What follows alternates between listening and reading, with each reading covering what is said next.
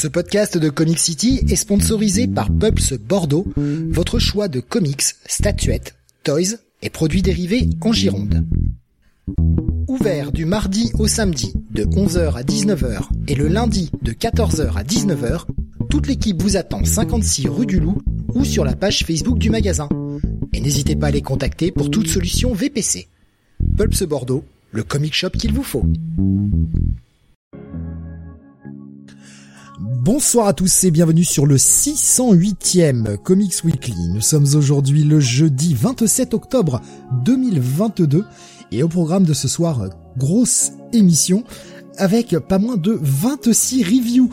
Euh, nous aurons notamment eh bien des titres de la semaine dernière qu'on n'avait pas pu chroniquer, euh, entre autres avec bien sûr les titres de cette semaine. Chez DC, il y aura du Batman avec Detective Comics, Superman avec Action Comics, la fin de Rogues de la semaine dernière, Batman Beyond the White Knight, Team Drake Robin, Punchline et Deathstroke. La partie Marvel avec Miracle Man, Alien, Thor, Amazing Spider-Man, la fin de Axe Judgment Day, Venom, Moon Knight, Annual et le Moon Knight 16 de la semaine dernière, et The Variance. Et puis une très grosse partie indé qu'on vous détaillera tout à l'heure. Je suis Steve et vous écoutez le Comics Weekly.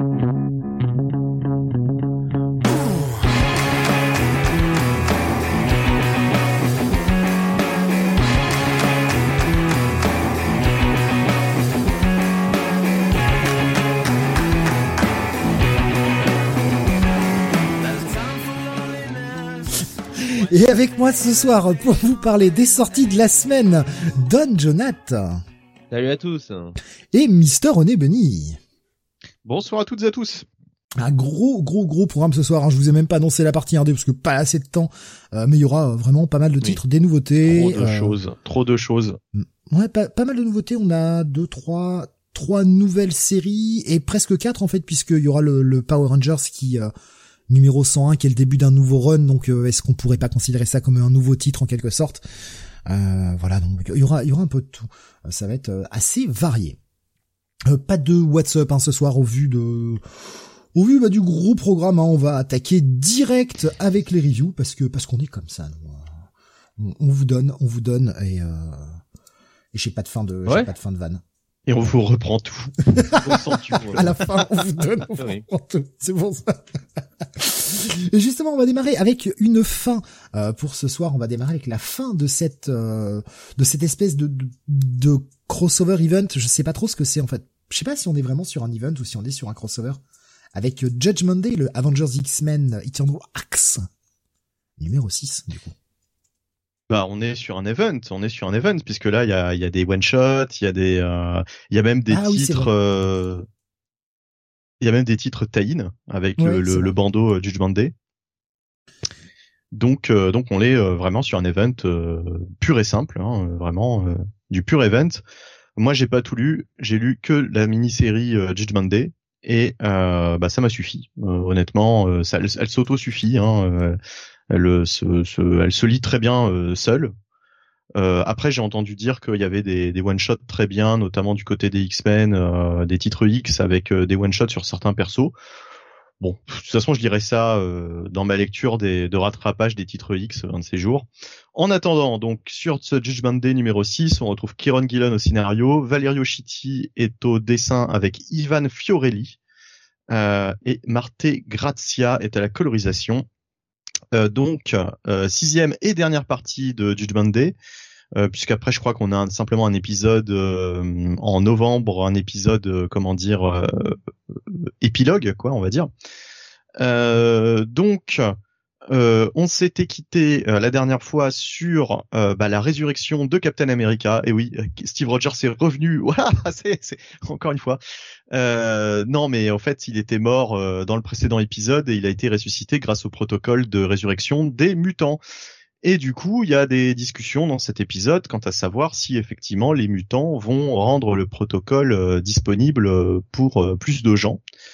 Euh, mais dans un premier temps, euh, il y a cette grosse menace, hein, toujours du Céleste, euh, le, le progéniteur, je crois, je sais même plus comment il s'appelle, hein, cette espèce de, de, de, de Céleste, qui nous fait une, une Dragon Ball Z. Hein, il a, il a sa, sa forme, sa forme finale qui, comme Freezer, est moins impressionnante que la forme initiale, mais bon, c'est pas grave, il est, il est toujours aussi, aussi puissant. Avec Euh, la et s'entraîner, hein.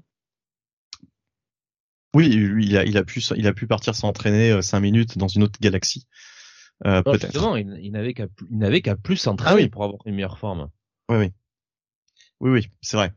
Euh, Mais en tout cas, euh, en tout cas, bah, il ressemble un petit peu à Jonath tout nu, quoi. Hein. Euh, voilà, euh, je pense que ça donne à peu près ça, quoi. Quand tu te balades. il est bien monté, hein. Donc, bon, je sais pas. on voit pas grand chose de ce côté-là, mais en tout cas, en tout cas, voilà. Donc, donc, pour revenir à cette histoire de façon sérieuse, il y a cette menace.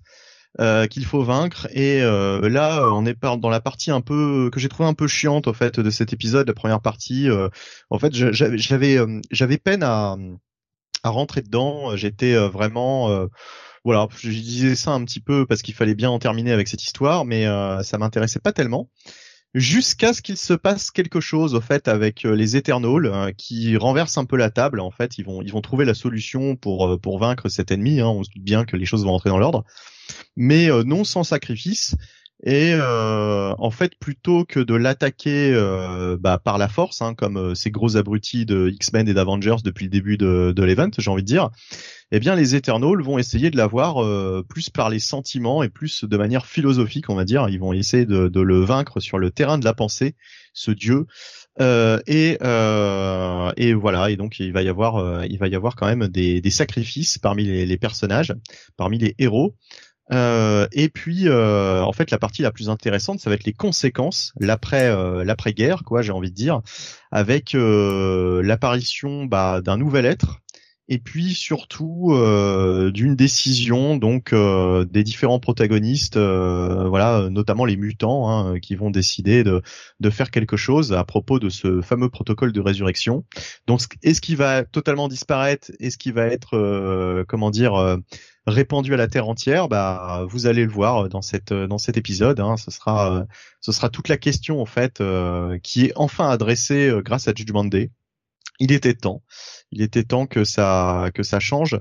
Maintenant, euh, disons que la solution finale ne va pas régler le la surpopulation mondiale, hein, le problème de la surpopulation. bien au contraire, j'ai envie de dire là, là ça risque d'être d'être très problématique. Euh, s'il y a un ennemi euh, qui est un petit peu, euh, comment dire, tu sais, les, gens qui sont contre le, la surpopulation mondiale et qui veulent détruire la moitié de la population, je sais plus comment on appelle ça. Thanos, je crois. Bah, Ted Turner, hein, l'ancien l'ancien boss de la des Anglais. Euh, Ted Turner, je sais pas s'il est anglais, mais en tout cas, il était, il était de cet avis, quoi, qu'il fallait, qu'il fallait que ce serait bien si la moitié de la population mondiale disparaissait, euh, comme ça, ça réglerait bien des problèmes. Voilà, c'est un, un, grand homme. Euh, donc euh, bon, en tout cas, euh, en tout cas, en tout cas, euh, voilà, donc va y avoir, va y avoir pas mal de, de petites conséquences à la fin de cet arc. C'est ce qui, vraiment ce qui est le plus intéressant parce que finalement c'est un event qui moi m'aura séduit à certains moments, mais qui m'aura pas non plus hyper transporté quoi. Je veux dire bon, c'était je sens que je vais vite l'oublier quoi cet event. Voilà. Alors que c'est quand même euh, c'est quand même un gros event hein, car qui rassemble trois franchises et trois grosses franchises de Marvel avec euh, beaucoup beaucoup de tie comme je l'ai dit tout à l'heure, il y avait pas mal de pas mal de parties, euh, ça fera des gros omnibus ou des gros absolutes en VF. Mais pour autant, voilà, c'est un petit peu le, le syndrome Empire event sympathique à certains moments, mais euh, sans plus quoi. vite oubliable, je pense, euh, cet, euh, cet événement. Donc, bah, Jonathan, je vais te laisser la parole, parce que tu as dû aussi. oui, alors je, suis assez, je suis assez d'accord avec toi. Hein, cet épisode 6 est une est une bonne conclusion, somme toute. Effectivement, les les Eternals qui prennent une approche plus, comme tu le disais, philosophique, plus plus intellectuelle euh, bah finalement euh, c'est c'est bien, c'est c'est assez bien vu, ça correspond un petit peu au euh, au personnage euh, écrit en, de la manière dont, dont les écrit en tout cas euh, Kieron Gillen. donc donc c'est une bonne conclusion. Mais après, je, je, reviens sur ce que tu disais sur sur le bilan de, de cette de cet event et effectivement, même si bon, je pense qu'à lire en TP les six épisodes plus quelques tie c'est une c'est une bonne lecture on, a on a peut-être un peu du mal à voir euh, quel est le je vais pas dire quel est le but mais quel est l'impact que ça pourra réellement avoir sur l'univers Marvel en fait Oui, parce que la, j'ai envie de te dire, la décision finale là qui est prise aurait pu être prise, prise pardon, indépendamment de cet event. Ils auraient pu décider de faire ça dans d'autres circonstances. Au final. Donc c'est c'est là-dessus un peu que et puis bon c'est vrai que alors bon c'est paradoxal ce que je veux dire mais pour un event qui au départ se voulait un petit peu je vais pas dire Avengers versus X-Men versus Eternal mais ça y ressemblait quand même. Ah, si, si, un peu c'est un peu le c'est un peu le titre hein, quand même. C'est un peu le titre oui. Axe. C'est vrai qu'au départ euh, c'est vrai qu'au final ça manque un peu d'action quoi. Alors il y a, y, a, y a de l'écriture toujours. Ah, je pensais pas que tu allais partir par là. Non, mais je pensais que tu allais dire que ça manquait un petit peu de combat entre les différentes factions, parce que finalement, euh, très vite, euh, ils s'allient tous. Oui, oui. Et euh, bah, on voit pas le côté euh, Avengers versus X-Men versus Eternals. Ce qui n'est pas plus mal, cela dit. Ce qui n'est pas plus mal. Pour moi, c'est pas une, forcément une mauvaise surprise. C'est ça, c'est-à-dire que ça manque. comment dire? Ça manque quand même de spectaculaire quoi pour l'event.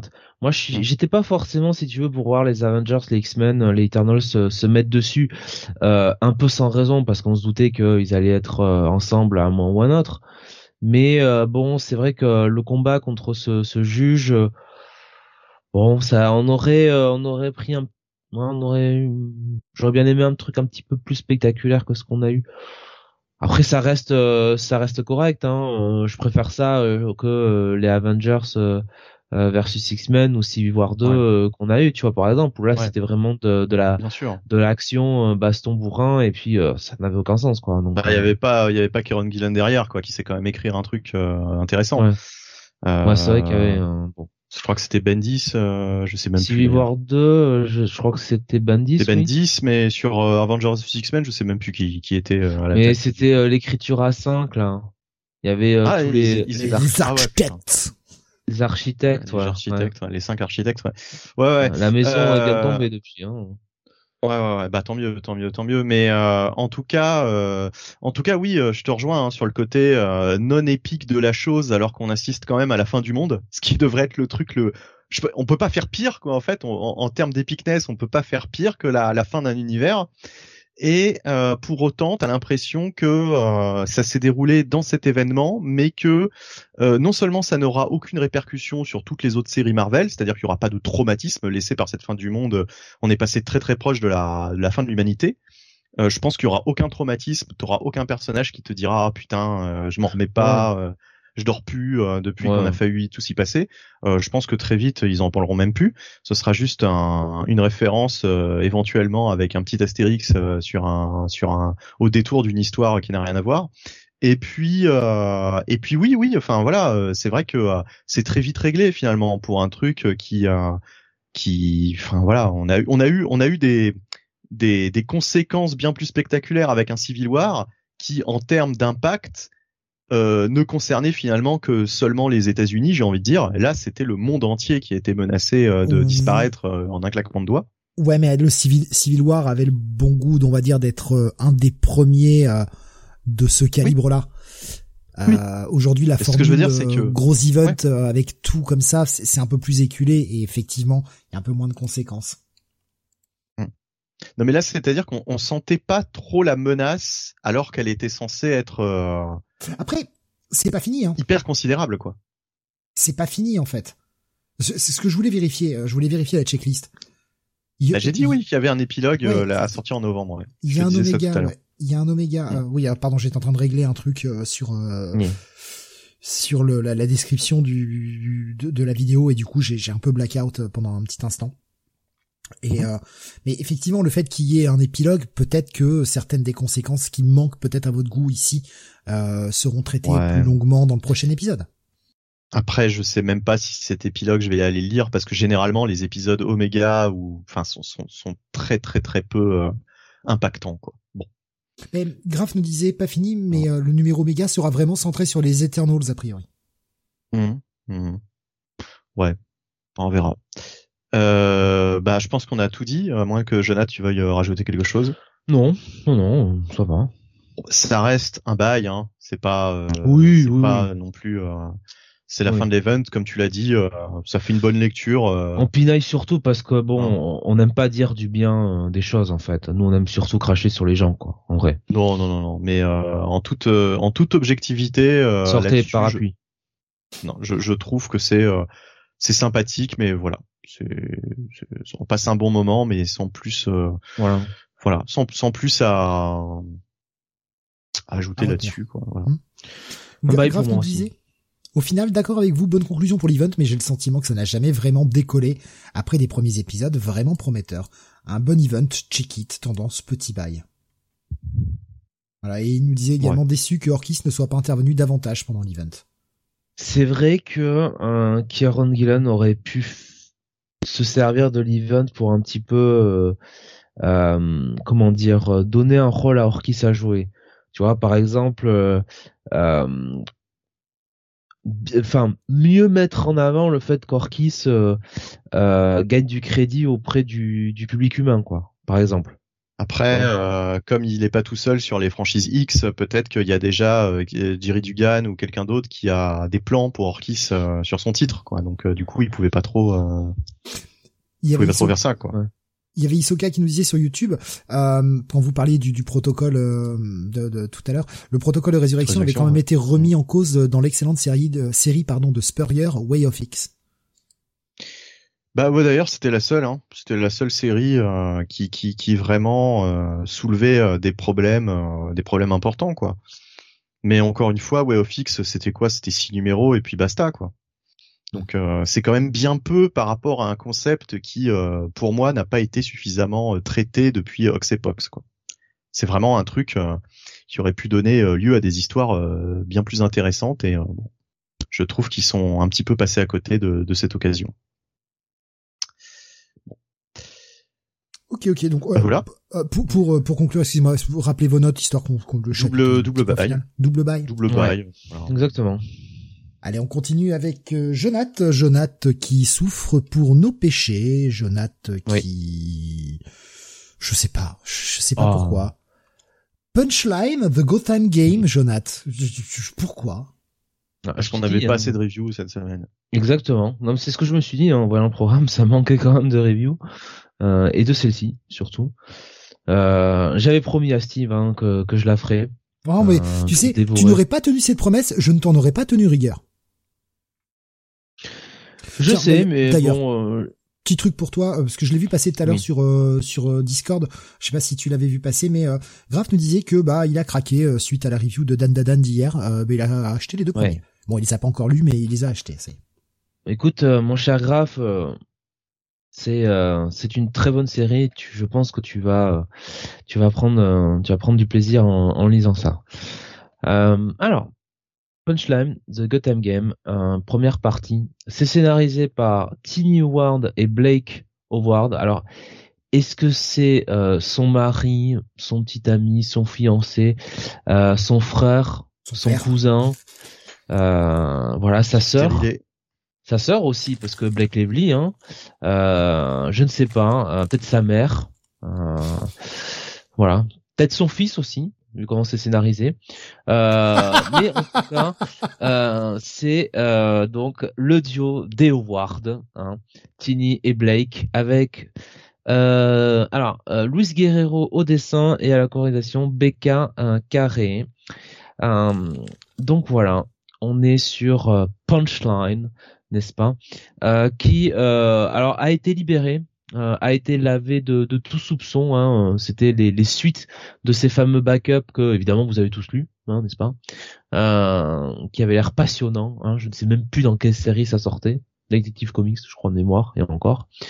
Euh, voilà, donc euh, non, c'était Joker en plus. Je suis con, c'est Joker. Oh, je sais plus. Enfin bref. c'est vrai qu'elle a pas failli détruire Gotham et elle est lavée de tout soupçon, tout va bien. Mais non, mais non, mais tout va bien, tout va bien, on la laisse partir, tout va très bien. Euh, alors elle est acquittée de toutes les charges contre elle hein, par la ville Gotham. Voilà, aucun problème.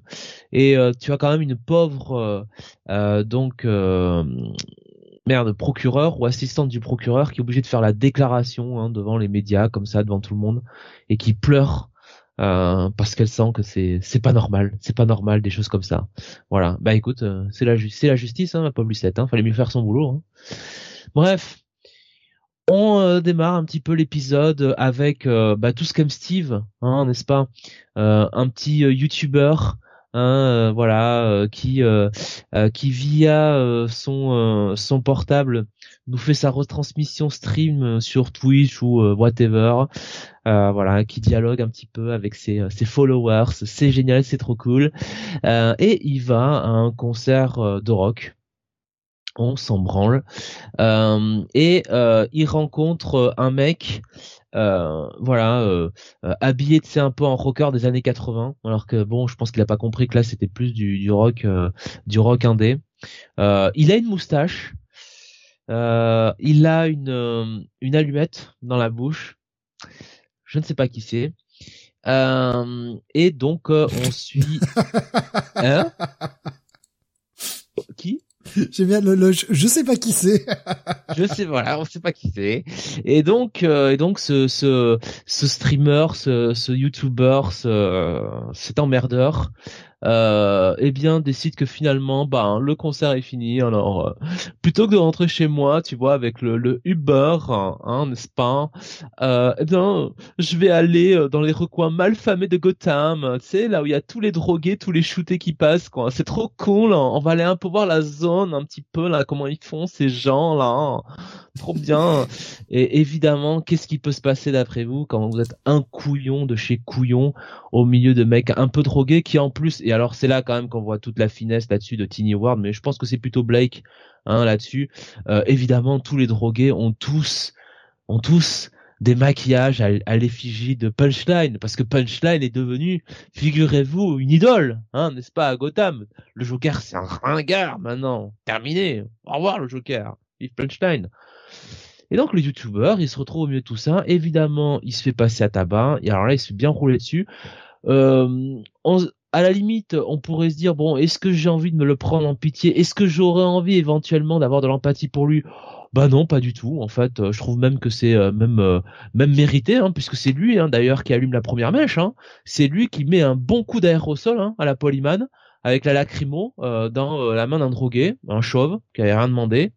Donc voilà, il s'est fait rouer, rouer de coups. il prend, il prend un coup de baramine, hein, évidemment, hein, parce que c'est un titre Batman, hein, la Bat Family, ce serait trop bête, hein, s'il n'y a pas une baramine dans dans le coin. Et puis quelqu'un vient le sauver euh, alors bon, évidemment, euh, euh, comme on est les rois un petit peu du scénario de la mise en scène, on nous fait un plan, si tu veux, sur la taille de, punchline, tu sais, le, bas, la, partie inférieure, tu sais, en, mode, vous ne voyez pas que c'est punchline, mais en même temps, qui va se déguiser comme ça Donc c'est forcément punchline, formidable. Merci de casser le twist. donc punchline prend une espèce de bonbonne d'oxygène qui est traînée par là et fracasse un mec avec. Hein. Voilà, je, ne sais pas comment ça se passe. Je ne sais pas depuis quand Punchline est devenue méga forte. Euh, peu importe. Le mec, euh, le YouTuber tout content, euh, la remercie. Ah merci Punchline, t'es trop cool. Ah là là, t'es une criminelle. Tu devrais aller en tôle, mais c'est pas grave, t'es trop gentil. Évidemment, Punchline la le remercie en lui mettant un coup de poignard dans l'œil. Voilà, donc le mec il est borgne, donc elle a bien gagné sa soirée. Et puis, euh, ben, elle emmène, voilà, elle emmène quelque part. Et puis là, on a un couple, euh, on, va directement dans la, deux jours plus tard dans la banlieue Gotham, des Gothamites, hein, n'est-ce pas? Euh, Et on rejoint un couple de gens euh, bon chic, bon genre, hein, sur leur sofa, leur canapé, là, en train de boire une petite bouteille de Dom Pérignon, hein, visiblement. et alors les deux reçoivent la visite de Punchline en pleine journée, mais oui, c'est normal. et puis les mecs, tu vois, pas affolés du tout. Oh, bonjour, comment allez-vous? Vous voulez rentrer? Oui, bien sûr. Donc quand j'ai lu ça, je me suis dit bon, ah, ah, visiblement ils connaissent Punchline, ils la connaissent, ils savent qui c'est. Enfin pas pas Punchline euh, de la en voyant la télé ou comme ça, mais vraiment ils la connaissent personnellement. Non non, en fait ils la connaissent pas. Ils l'ont fait rentrer comme ça, ils se sont pas affolés, tout va bien. voilà. Euh, et on apprend en fait que ce sont euh, deux ex-membres du euh, Royal Flush Gang, hein, n'est-ce pas? Donc c'est, je crois, le King et la Queen, hein, n'est-ce pas? Voilà. Et finalement, on comprend ce que veut faire Punchline. on revient vers le quartier général de Punchline. En fait, Punchline, figurez-vous, veut remettre au goût du jour le Royal Flush Gang, je crois que c'est comme ça que ça s'appelle, hein, cette merde. et voilà. Et en fait, elle prendrait le rôle de la Queen, n'est-ce pas? Bien sûr, la Queen. Hein voilà. Et, euh, et donc, euh, bah, notre YouTuber qui a été euh, qui a été qui a été enlevé, eh bien, visiblement, il va lui aussi rentrer dans le Royal Flush Gang de force. Voilà. On lui a toujours pas soigné l'œil, hein, au passage, peu importe. Donc voilà on sait pas trop ce que Punchline veut faire avec ça. Hein. Euh, quoi qu'on a, enfin si, elle nous explique. Elle nous explique en fait, il y a une nouvelle drogue hein, à Gotham euh, et en gros, euh, elle veut, elle veut en prendre le contrôle, voilà. Et puis et puis voilà, faire un trafic avec. C'est nul, on s'en fout, on fait chier. et et quand même, bon, voilà euh, Tiny Howard arrive quand même à nous lier ça avec euh, le monde de Batman, avec un personnage dont j'ai parlé plus tôt dans l'émission. Voilà. Voilà. envie euh, de crever en écoutant ta review. Envie de crever. Comment voilà, voilà. merde a le droit de sortir. Et je, vous, juste, je vous dis le titre hein, du prochain épisode, The Queen of Ace Chemical. Mais c'est vraiment pas les grosses merdes. Voilà, donc. Mais comment on peut lui laisser le droit d'écrire encore à Tiny Howard, sérieusement? Le dessin est pas mal. Euh, pour avoir lu ses premiers Catwoman, euh, franchement, c'est vraiment moins bon que, que ce qu'elle a fait sur Catwoman. Je dis pas que Catwoman c'était euh, c'est incroyable, mais, c'était lisible, c'était. Soyons sérieux. C'est acceptable. Là, ça c'est c'est horrible quoi. Puis vouloir nous l'ériger en icône du peuple. Attends, c'est une putain de criminelle de. de oui. dire, elle a été filmée partout quand le Joker a pris le contrôle de Gotham. Mais non, elle est libre de tout son. Ah, c'est le Joker. Ah, il m'a contrôlé mentalement. Mais mais putain, mais est sérieux, il y a des gens qui vont lire ça et qui vont dire oh, putain c'est génial, c'est génial. Déjà il y a des gens qui vont lire Tiny Ward et qui disent c'est génial. Euh, dénoncez-vous, hein. Dénoncez-vous ah, vraiment. Oh mais à un moment, mais arrêtons quoi arrêtons les conneries. Vous croyez pas que le, marché du comics est déjà assez surchargé comme ça? Il y a plein de titres qui ont même pas d'existence parce que les, les étals sont surchargés de bouquins et ils laissent sortir des merdes pareilles. Ah bah putain. Oh, un moment, enfin, voilà, donc euh, au final, écoutez, euh, pour moi, ça sera, euh, écoutez, ce sera, je peux pas mettre un, un pass, pass, mais ça sera un pas satisfaisant. Voilà, parce que quand même les dessins. J'irai évidemment voir le numéro 2, hein, ce serait trop beau. Ferais-je la review? Probablement pas dans l'émission. ça aura quand même d'autres choses à foutre. Mais, bon. ça a l'air, mais ça a l'air monstrueusement nul malheureusement. Hein. Et c'est pas bah, parce que c'est toi qui le raconte mal, c'est l'histoire qu'est-ce qu'elle veut faire avec le qu'est-ce qu'on peut faire avec le personnage de Punchline quoi? Tiny Ward je pense que malheureusement Jonath a même raconté mieux que que ce que que ce que c'est ah, j'ai embelli, la chose hein vraiment hein. je, oui je pense ouais, je me suis fait moi je me suis marré j'ai apprécié le couple là qui, qui boit sur le canapé là je sais pas enfin le ah oui mais c'est comme ça non Pérignon, sous le sofa, tranquille. Oh my king, oh my king, oh my queen. Oh. Et je vois en Putain, c'est ça les dialogues. Ah. C'est vraiment ça les dialogues?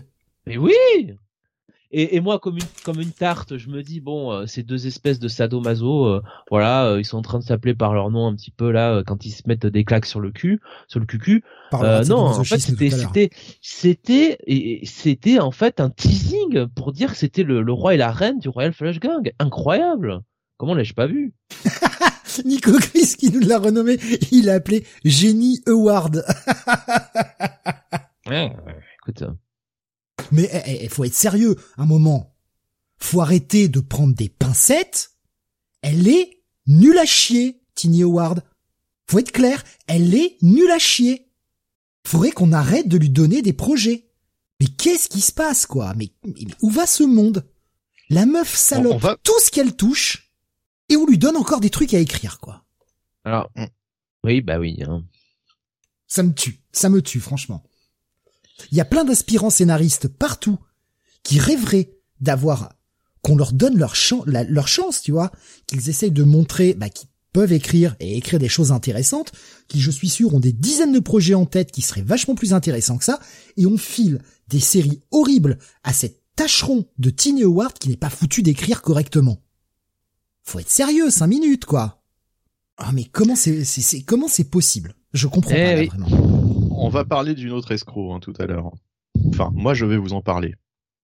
Oui, mais je crois que c'est, euh, le, le, le titre SM. Ah, tu tu l'as lu ou pas? Je l'ai feuilleté, on en a parlé hier soir avec Jonathan. J'ai feuilleté, Ah, j'ai fait, d'accord. non, c'est pas pour moi. C'est, Blake non, Howard est Ouais. le mari de Tiny Howard. Bah, Ouais. ouais.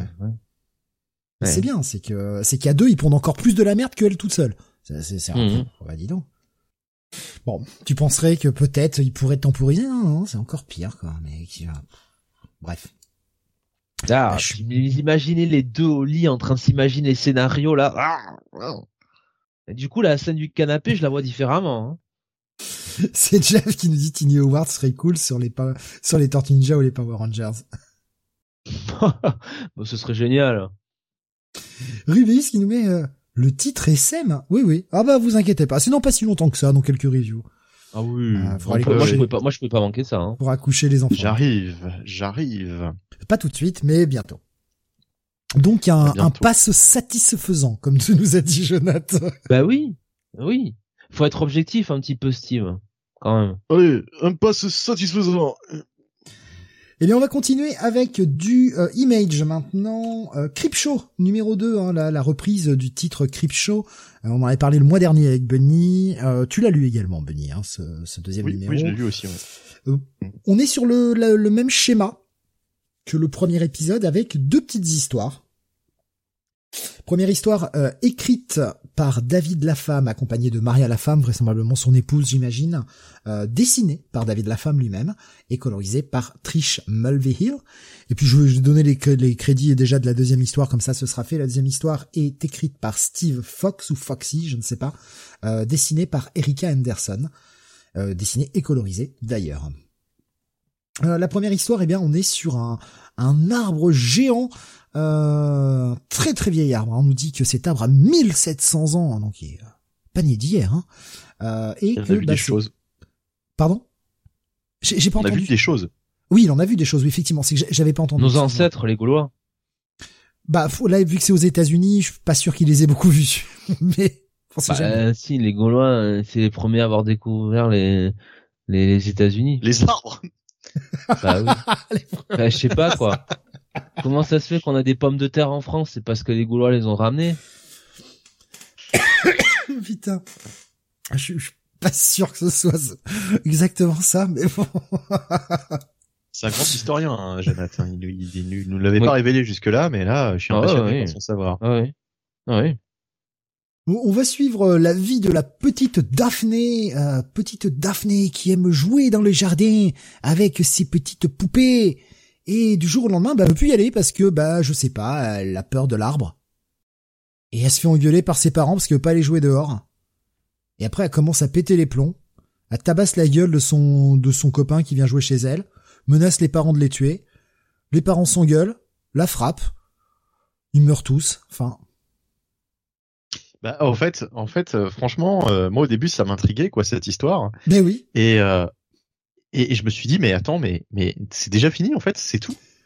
Tu sais, euh, je, je m'attendais à vraiment une révélation, quelque chose quoi, qui qui qui un rebondissement, et en fait, ce rebondissement n'arrive pas. Et euh, je me suis dit, euh, bah merde, merde quoi. David la femme, en Mais plus, non, euh, mais- voilà, bon là, là, là, vraiment, euh, il n'était pas inspiré, hein, le père David la femme. On, on nous fait comprendre dès le départ que genre ah l'arbre est maléfique. Tu te dis d'accord l'arbre est maléfique va y avoir un twist Non. Non non le twist c'est l'arbre est maléfique. Bah c'est de la merde. Un Ouais, moment. c'est- non mais c'est pas- c'est pas bien. Faut arrêter. On va Ouais, pas on va pas faire semblant. On va pas on va arrêter de prendre des pincettes essayer de défendre des trucs. C'est pourri. et C'est ça raconte. Et c'est encore un couple. C'est encore un couple. C'est encore écrit par un couple. Les couples sont-ils la mort des comics? On vous répond ce soir dans le Comics Weekly. Non mais non. Ah ouais, Non, mais Il y, déjà, en a plein qui qui Michael en Red et. Laura Red, déjà ceux-là. euh, C'est le premier que j'allais euh, citer effectivement. si on Talamnet pouvait et arrêter Andy de les Lanning. publier, euh. Colin Kelly et Jackson Lanzig. Voilà. Non mais c'est enfin, Brian c'est- et Michael Bendis, hein, hein. qui étaient en couple pendant des années. Brian et. Michael Bendis. Non mais c'est, enfin franchement cette première histoire, bah tu t'arrives à la fin et tu fais bah ok, j'ai lu du rien. c'est bien, t'as réussi à me faire du rien pendant 10 pages, pas mal. Donc tu te dis bon bah il y a au moins la deuxième histoire qui est un peu plus sympathique. Ouais, ouais, elle est un peu plus sympathique. Euh, j'aime beaucoup plus l'idée. Euh, je la trouve euh, déjà plus originale, mais un, un trop courte au fait, trop courte. Et ouais, trop courte et on a le temps de rien exploiter. on va suivre un, un vieux créateur de, de comics euh, qui euh, bah, est dans une maison de retraite. Le mec, bon, on va dire en fin de vie, et il a quelqu'un qui, euh, je sais pas s'il est vraiment, il, habite chez lui en fait. Il a plus quelqu'un qui vient lui donner des soins, ouais, un auxiliaire de, vie, etc. Un, auxiliaire de vie. Voilà, c'est le mot que je cherchais. Merci beaucoup. et, et donc ce, ce nouveau gars est en fait fan du, du créateur et tout comme lui, il n'aime pas euh, les films de comics, la façon dont on a perverti ces personnages qui deviennent ultra grossiers aujourd'hui. Enfin, et, c'est pas comme ça qu'il les a créés. Donc c'est un vieux, un peu un vieux ronchon. Et, euh, et le gars est plutôt sympa, il est, euh, il est fan de lui, il est plutôt d'accord, il n'aime pas les films d'aujourd'hui, il préfère les anciens comics, etc. Sauf que, eh bien, bah, il y a un petit twist. ce mec-là n'est peut-être pas aussi gentil que ça. Je vais pas en dévoiler plus, au moins que vous ayez un tout petit peu de semblant de, de, de, de, de, de, suspense, on va dire, à la lecture. Mais c'est vrai que, même si elle est mieux, elle s'arrête tellement vite que tu, tu fais, eh, coitus interruptus. Ouais, moi je pensais que ça allait, ça allait aller plus loin. Puis même dans ce qui se passe, je pensais qu'on allait en voir plus. Euh, euh, voilà, enfin, par rapport à, par rapport au, au vieux euh, au vieux scénariste de comics. Euh, je pensais que ce qui se manifeste autour de lui, euh, on allait voir vraiment plus de choses autour de ça, que ça allait être beaucoup plus exploité. Enfin, il y avait vraiment moyen de, de faire une histoire sympathique. Là, il y avait un scénario intéressant, vraiment. Ouais, et mais il y, avait un petit jeu sympa niveau dessin entre le, on va dire les, les personnages fantasmés un peu cartoony et le dessin on va dire un petit peu plus brut réel, même si euh, l'ensemble est relativement cartoony, je trouve, mais on a quand même une, véritable démarcation visuelle entre euh, les personnages fantasmés par le créateur et euh, la réalité vraie, quoi. Ouais, ouais. Mais en tout cas, là, ce deuxième numéro me fait dire que les semaines, les semaines trop pleines, je vais vraiment passer mon tour parce que c'est trop anecdotique pour pour être pour être pour être conseillé quoi. Je vais même être pire que toi, je pense que même les semaines pas pleines, je vais passer mon tour. Euh, il y avait euh, Isoka qui nous disait sur euh, YouTube le Show, le numéro 1 était sympa mais pas foufou. On est d'accord, le numéro 2 est bien plus mauvais. Il est quand même moins bon que le premier qui était un peu plus sympathique. Franchement, moi je j'ai pas envie d'aller me faire chier à lire deux histoires courtes où bah, où les où les scénaristes ont même pas envie de se faire chier à pondre des trucs. Ils font ça par-dessus la jambe. Bah ouais, mais euh, non quoi. Quand tu, alors, on n'a pas la même approche puisque c'est une histoire et c'est écrit par le même gars, euh, mais euh, quand tu compares avec, je, viens de bouffer le titre de la série. Shock Shop, justement. Shock Shop, voilà, merci, c'est ça. Je, je pensais à ça. Alors, c'est pas exactement le même concept parce que l'histoire dure sur quatre épisodes. Mais quand tu compares le numéro 1 de Shock Shop avec le numéro 1 de Creepshow, bah Shock Shop était beaucoup plus sympa. Et le numéro 2 de Choc Shop était un peu plus sympa aussi, même s'il y avait une histoire sur deux qui était un peu plus basique. Là, Creepshow, bah, bah, on, s'emmerde. Franchement, on s'emmerde. Bah, en fait, c'est plus sympa parce qu'il a le temps de développer ses histoires, parce que c'est justement euh, dans Shock Shop, finalement, t'as deux histoires horrifiques, mais deux histoires horrifiques qui se poursuivent de numéro en numéro. Finalement, ça fera quand même deux grosses histoires, on va dire. Enfin, deux histoires euh, quand même euh, doubles, quoi, en fait, par rapport à un comic book normal, classique. Euh, alors que là, euh, vraiment, euh, ce qui pourrait être sympathique dans les dans les idées, bah vraiment n'est pas n'est pas suffisamment développé. Quoi, on peut pas. Enfin, si à la limite, on peut en plus raconter en, en, en, une dizaine de pages un truc plus intéressant, mais là, il s'en donne vraiment pas la peine. Il suffit de relire tous les Tales from the Crypt des anciennes années. T'arrivais en huit pages à écrire des trucs sympas. Totalement. Totalement, totalement, totalement. Il y avait plus à lire aussi, il y avait plus de, ben ouais, mais ouais, il se passait plus de choses, quoi. À un moment, si le format 10 pages pour écrire une histoire n'est pas suffisant, il y a deux choix. Soit on passe non pas sur 10 pages, mais sur 20 pages. Ou alors, on fait des comics plus à l'ancienne avec plus de bulles et un rythme à l'ancienne. Si les 10 pages imposées avec le modèle d'aujourd'hui ne fonctionnent pas, il y a d'autres modèles qui existent. Non, mais je, je franchement, je suis, j'en suis ressorti déçu. C'est-à-dire que le numéro 1 était correct sans plus, mais là, le 2 m'a franchement déçu.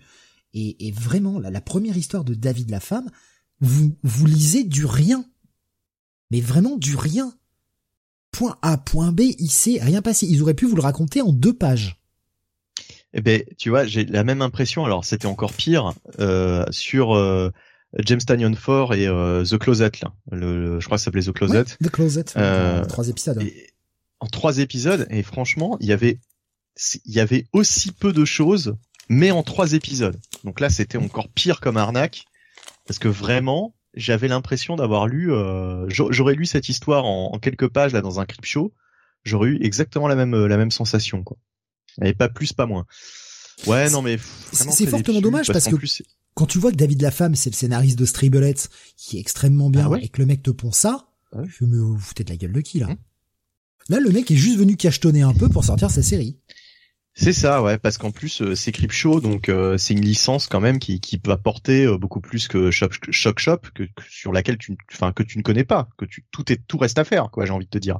Là, juste avec le, le logo Crypto, ça va attirer le regard, ça va attirer le chaland. Ils vont voir David la femme, ils vont se dire bah tiens pourquoi pas. Mais franchement, euh, ouais, la gros grosse arnaque, quoi. J'ai l'impression de m'être fait arnaquer par euh, par David la femme, quoi. Bon. Pff voilà, déception. Ouais. Moi, pour moi, là, ce sera cet épisode, enfin, ce, ce, numéro 2 sera un pass. Quoi. Je peux pas. Pareil, c'est un pass. Je peux pas, le, je peux pas le C'est pas parce que quoi. la deuxième histoire est un peu plus sympa, ça vaut pas l'achat. Je suis désolé, c'est un pass. Non, non, clairement, clairement pas, clairement pas. Rasmus nous disait, moi, la seule chose euh, pour laquelle je suis déçu, c'est que la femme de David s'appelle pas Maria l'homme. Je vous laisse le temps de la, de la voir. Bah, elle s'appelle, elle s'appelle peut-être Maria l'homme, de toute façon, parce peut- que enfin, voilà, on, on sait pas quel est son vrai nom. Non, mais c'est que David la femme, du coup. Oui, oui, oui. Non, mais justement, mais je, je moi, je suis Ah ouais, premier degré, même. tu vois. premier degré à mort. Je- je- je- Ah ouais. ah ouais, du coup. Mais moi, ça me Bien. Peut-être hein. qu'elle s'appelle comme ça. Qui a fait cette vanne, du coup? Euh, Rasmus. Ah, Bravo Rasmus. Bravo. Euh, Qu'est-ce que j'ai vu passer dans Alors pour répondre au, au, au couple, euh, il y avait euh, Grave qui nous disait euh, pour être plus sérieux, John Ostrander et Kim Yale, c'est un couple euh, de scénaristes excellent. Euh, Il y avait Romanoid qui nous disait sur YouTube, ElfQuest a été créé par un couple. Non mais il y en a plein des couples hein, qui euh, qui Non, fonctionnent. non, mais indépendamment de ça, euh, David la femme et, Oui. et, euh, et sa femme ont peut-être fait des trucs très bien aussi. Hein. Tom et Jerry. Olivier Tom. Titi Gros Minet. Moi, j'a- j'attendais de voir jusqu'où ça allait en fait, mais Tom Sawyer Ah non. et Huckleberry Finn. Bon et deux double passe là pour ce truc, ça vaut Batman pas et Ne perdez pas votre argent avec ça. Zig et Franchement. Puce. On va, on va, je, je vais, ci- je vais citer des vieux comic books là. Blondin et Cirage. et Zinedine Zidane. En parlant de vieux comic book, euh, Mister Ebony, euh, double vieux comic book finalement, puisque déjà c'est un truc de la semaine dernière, donc euh, ça y est, hein, au rythme où les choses vont, euh, un comic de la semaine dernière c'est déjà un vieux truc. Euh, truc donc de la semaine dernière qu'on n'avait pas pu traiter, il s'agit de la nouvelle mini-série consacrée à Miracle Man, ça s'appelle le Silver Age, c'est en 6. Alors oui, alors euh, ça va mériter une petite, un petit éclaircissement. En fait, il s'agit de la suite des épisodes parus euh, en 1993. hein, je vous le fais de mémoire parce que je me suis renseigné sur le perso depuis. Euh, donc, euh, d'ailleurs, c'est euh, assez passionnant. Euh, Il y a même McFarlane qui a essayé de s'emparer de, du, des droits du perso euh, pour se venger un petit peu dans sa petite guéguerre contre Neil Gaiman euh, par rapport à Angela. Il a essayé de s'emparer du, du perso, mais en fait, il s'est aperçu que autant il avait les droits de la maison d'édition euh, qui publiait Miracle Man, mais il n'avait pas les droits euh, en fait euh, par rapport à l'auteur original de Miracle Man. Donc, il a sorti tout simplement un personnage qui s'appelait l'homme qui faisait des miracles ou un truc dans le genre. C'était le truc tout pourri. Et euh, voilà, il a jamais pu utiliser vraiment le, le personnage de Miracle Man euh, dans le cul Lulu. Et euh, non, enfin, il s'est passé, euh, ça a été un bordel éditorial effectivement assez conséquent. Et là, en fait, euh, en termes de numéro Legacy, c'est simplement le numéro 23. En fait, c'est le premier numéro de cette nouvelle série, de cette relance, mais c'est le numéro 23 historique de euh, Miracle Man. Il y en a eu que 22 auparavant qui ont été publiés de Miracle Man, pas un de plus. Et euh, Alan Moore, donc, puisque c'est pour ça que c'est connu euh, coup, Miracle Man. Ça compte pas le numéro 0 euh, paru euh, il y a deux semaines ou trois semaines? Ah, je je sais sais. pas. Je sais pas. Là, j'ai pas fait le compte. Je t'avoue que j'ai pas fait, euh, j'ai pas fait les recherches. Est-ce que le numéro 20 0 Miracle Man, mais c'est peut-être moi dans ma mémoire ça, ça flanche. Mais en tout cas, euh, Alan Moore donc a rendu le personnage euh, un peu plus euh, populaire qu'il ne l'était puisque c'était très confidentiel. Hein. C'était un, d'ailleurs au début il s'appelait pas Miracleman, il s'appelait Marvelman, je crois. Marvelman, voilà exactement, d'où les, les, problèmes aussi de droit qu'il y a eu par la suite avec Marvel. Euh, c'était un, un, comic book anglais et euh, Alan Moore l'a écrit pendant un certain temps euh, jusqu'au numéro 16 et ensuite bah il s'est embrouillé. Enfin voilà, il y a eu il y a eu pas mal de pas mal de choses comme d'habitude hein, en général avec Alan Moore et avec euh, avec les éditeurs. Euh, et du coup, aux alentours des années du début des années 90, donc c'est Neil Gaiman et Mark Buckingham qui déjà avaient repris le titre et depuis, euh, pour tout un bordel donc euh, de questions de droit, etc., ils n'avaient jamais pu poursuivre leur histoire. Ils avaient écrit le Golden Age, et donc ils en étaient au Silver Age, et il va y avoir le Bronze Age, je crois, c'est en trois actes. Et en fait, là, c'est le deuxième acte de la suite, donc du premier, euh, qui date du début des années 90. Est-ce que vous, enfin, j'essaye d'être le plus euh, synthétique possible. J'espère que vous m'avez compris. Euh, donc euh, voilà, voilà où on en est. Euh, donc c'est la c'est la suite. Et d'ailleurs, il y a des éléments de qui remake un peu parce qu'il y a déjà eu un, apparemment un, un, Miracle Man numéro 23 en juin 92. Je vois ça dans le sommaire. Donc donc c'est la suite, mais c'est une suite qui reprend à partir du de, de ce numéro 23 qui était déjà sorti et qui peut-être a été corrigé, a peut-être été réécrit en partie. enfin, ils ont dû changer pas mal de choses. Bref, donc qu'est-ce que ça raconte? Eh bien, ça raconte les aventures de Miracle Man, qui euh, est un personnage un petit peu à la Sentry ou à la Suprême. Hein. On voit aussi euh, qu'Alan Moore s'est vachement inspiré de Miracle Man pour euh, quelques années après écrire Suprême, qui était une création de Rob Liefeld. Bref, on s'en fout. c'est pour un petit peu situer quel type de sur quel type de personnage on est parce que ça reprend un petit peu ces, toutes ces thématiques euh, d'un, d'un, super-héros euh, que le monde a oublié pendant un certain temps. Et justement là, euh, dans cet épisode, donc dans ce, dans ce, dans ce Golden Age, euh, il s'est créé toute une cité. Hein, euh, Miracle Man, c'est devenu vraiment le plus grand héros de la Terre. Il s'est créé toute une cité un peu utopique, et c'est devenu un petit peu un Ozymandias, mais un Ozymandias un peu plus sympathique qu'Ozymandias, en tout cas pour l'instant. Euh, moins extrême, même si on sent que le mec il a le, le complexe du Messie. Et là, en fait, dans cet épisode, c'est le retour de son ancien sidekick qui était mort il y a, il y a un certain temps et qui, euh, depuis le début des années, des années 60, donc était en, bah, était, enfin, était, était, était, était, mort, quoi. Voilà. Donc il est ressuscité. Euh, je vous passe les détails, mais euh, son sidekick euh, croit que en fait ils tenaient leur pouvoir de savants nazis, etc. Et en fait, il y a eu toute une réécriture des origines de Miracle Man, vraiment dans, dans le dans, dans, dans, dans l'histoire et en termes de euh, quand, quand, quand ça a changé de scénariste, ils ont changé les origines, etc. de, de, de Miracle Man. C'est devenu un, personnage qui a acquis ses, pouvoirs d'extraterrestre avec un professeur, etc. Enfin, ça n'a plus rien à voir avec les nazis. Et du coup, euh, là, dans l'histoire, en fait, euh, Miracle Man fait comprendre à son sidekick, qui s'appelle Miracle Boy, je crois tout simplement. Euh, J'ai oublié, euh, excusez-moi, son, son, son, pseudo, mais je crois que c'est ça. C'est pas Miracle Boy. Euh, que Pardon? Ce serait pas Miracle Boy? Bah, C'est ce que je dis, ouais. Je crois que c'est Miracle Boy, ouais. Je crois que c'est Miracle Boy, mais euh, très proche de, je... c'est très proche de la, la, Marvel Family ou la Shazam Family. Ça, ouais, euh, totalement, totalement. Il y a tout un côté Shazam, etc. Euh, enfin voilà, on est totalement sur ce type de sur ce type de figure et de. il y avait toute une famille de, de toute une famille Miracle, quoi, en fait, la famille Miracle. Et et d'ailleurs, on, on, on, en voit, on en voit plusieurs hein, des, des, protagonistes qui tournent autour de, de Miracle Man dans cette dans cette histoire. Euh, mais là, surtout, donc, il va refaire, en fait, il va expliquer à Miracle Boy quelles ont été ses vraies origines. Et en fait, dans l'histoire, il va nous expliquer le redcon qui a vraiment eu lieu, euh, que, que les auteurs ont vraiment produit sur le personnage. Sauf que là, le redcon est totalement intégré dans l'histoire. En fait, on s'aperçoit que les, les, méchants nazis euh, au début, c'était pas eux qui ont créé Miracle Man, mais euh, ils ont implanté des fausses de, une fausse, euh, une faute, ouais, de, de, fausses, de faux souvenirs. Euh, et euh, donc euh, leur faisant croire qu'ils avaient d'autres origines que que les vraies origines des des, des persos et etc etc donc il y a tout un jeu méta sur le redcon et sur les véritables origines des personnages et euh, ça permet aussi de replacer dans la continuité, au fait, de nous résumer pour ceux qui, prendraient le train en marche, comme moi d'ailleurs, pas mal de choses du, du passé des aventures de, de Miracle Man, de Miracle Boy et aussi d'un autre sidekick. Euh, qui a mal tourné. Hein. Ils étaient trois et il y en a un qui est, qui est devenu complètement fou, euh, qui a pété les plombs et qui qui s'est fait euh, qui s'est fait euh, complètement détruire la tronche en, en 1985 nous dit-on. Euh, là faut préciser qu'on est au début des années 2000, je crois qu'on est en 2003 au moment de l'histoire euh, parce qu'évidemment c'est un univers qui n'est pas le nôtre, hein. c'est un univers qui est qui est vite parti en couille avec les Miracle Men et du coup du coup voilà il y a eu il y a eu il y a eu il s'est passé pas mal de choses et l'univers est bien différent d'une autre. Euh, c'est plutôt pas mal. Moi, franchement, j'ai été euh, vraiment pris dans cette lecture. Autant le numéro 0 m'avait, euh, je, je, comprenais pas en fait ce que je lisais.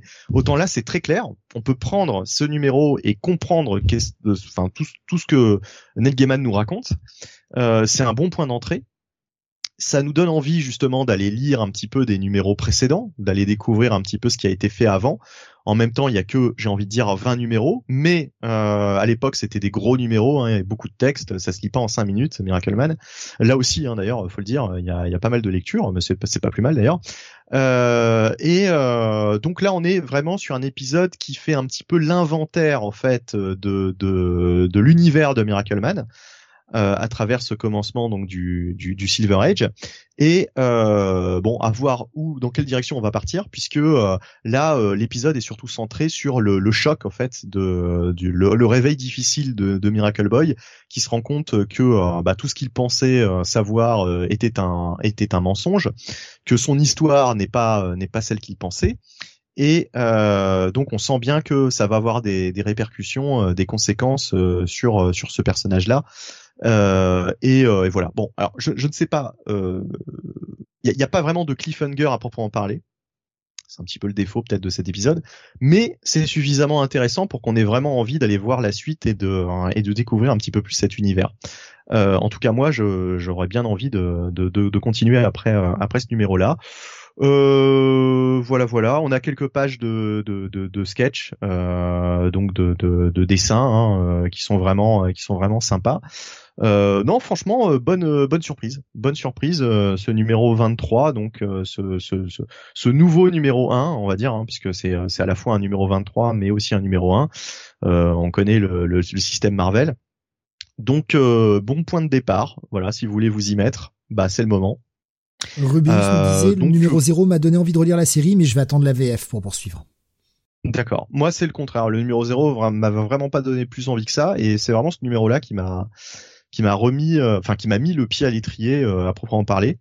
Et puis euh, et puis voilà. Puis j'ai fait quelques petites recherches aussi. bon, ça c'est simple. Hein. De toute façon, maintenant avec Internet, vous allez trouver toutes les réponses à vos questions. Euh, mais euh, mais voilà donc euh, bon ce sera un bon petit bail pour moi voilà. Bonne surprise. Bonne surprise. On va continuer avec Jonathan. On va retourner du côté de DC avec la sortie du Team Drake Robin numéro 2. Oui, parce que bon, on a commencé l'émission en fanfare avec Punchline, ce serait dommage de pas continuer avec un autre titre euh, grandiose. Euh, donc Team Drake euh, numéro 2, c'est toujours scénarisé entre guillemets par ah ben, j'ai ma souris qui déconne par Megan Fitzmartin.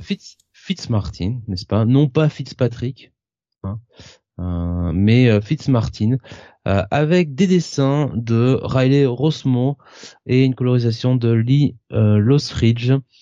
voilà, donc on revient un peu sur la fin de l'épisode précédent où, eh bien, on apprenait que quelqu'un était sur la trace de Tim Drake et essayait de lui mettre sur le dos son dos des meurtres.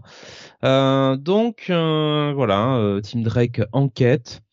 Tim Drake qui se rend compte que la police eh bien doute de Robin, en veut à Robin et pense que euh, eh bien il faut l'arrêter tout simplement. Euh, en effet, il y a un diamant qui a été volé et tout porte à croire que c'est Robin qui a fait euh, qui a fait le, le, coup. Heureusement, le détective Williams, hein, qui avait été introduit dans l'épisode précédent, lui n'est pas dupe. Il est euh, un peu moins bête euh, que les autres. Euh, et, euh, et Tim, alors Tim hein, qui est toujours euh, qui est toujours tiraillé, hein, n'est-ce pas, entre sa condition de Robin et sa vie de tous les jours en tant que Tim Drake et notamment sa relation avec ce cher Bernard. Voilà, celui s'appelle Bernard. Bernard. Bernard. Ouais, Bernard. Ouais. ouais. Euh, euh, donc euh, ce cher euh, ce cher Bernard qui alors lui évidemment ne sait pas que Tim est Robin hein, est un petit peu un petit peu dans le noir par rapport à ça.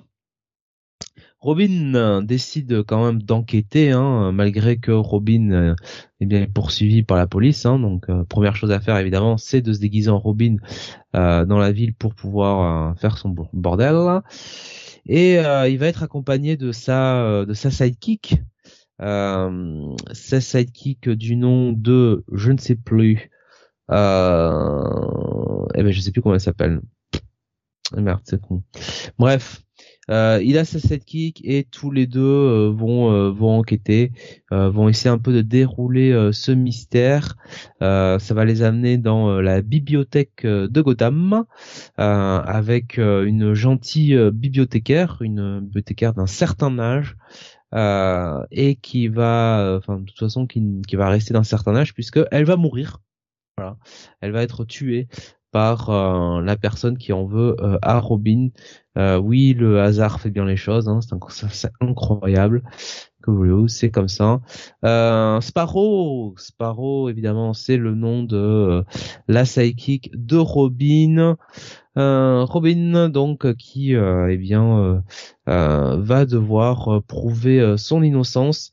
Il commence à avoir une idée sur qui est derrière tout ça. En tout cas, l'une des personnes qui euh, qui euh, se fait euh, passer pour lui et il va rentrer en action.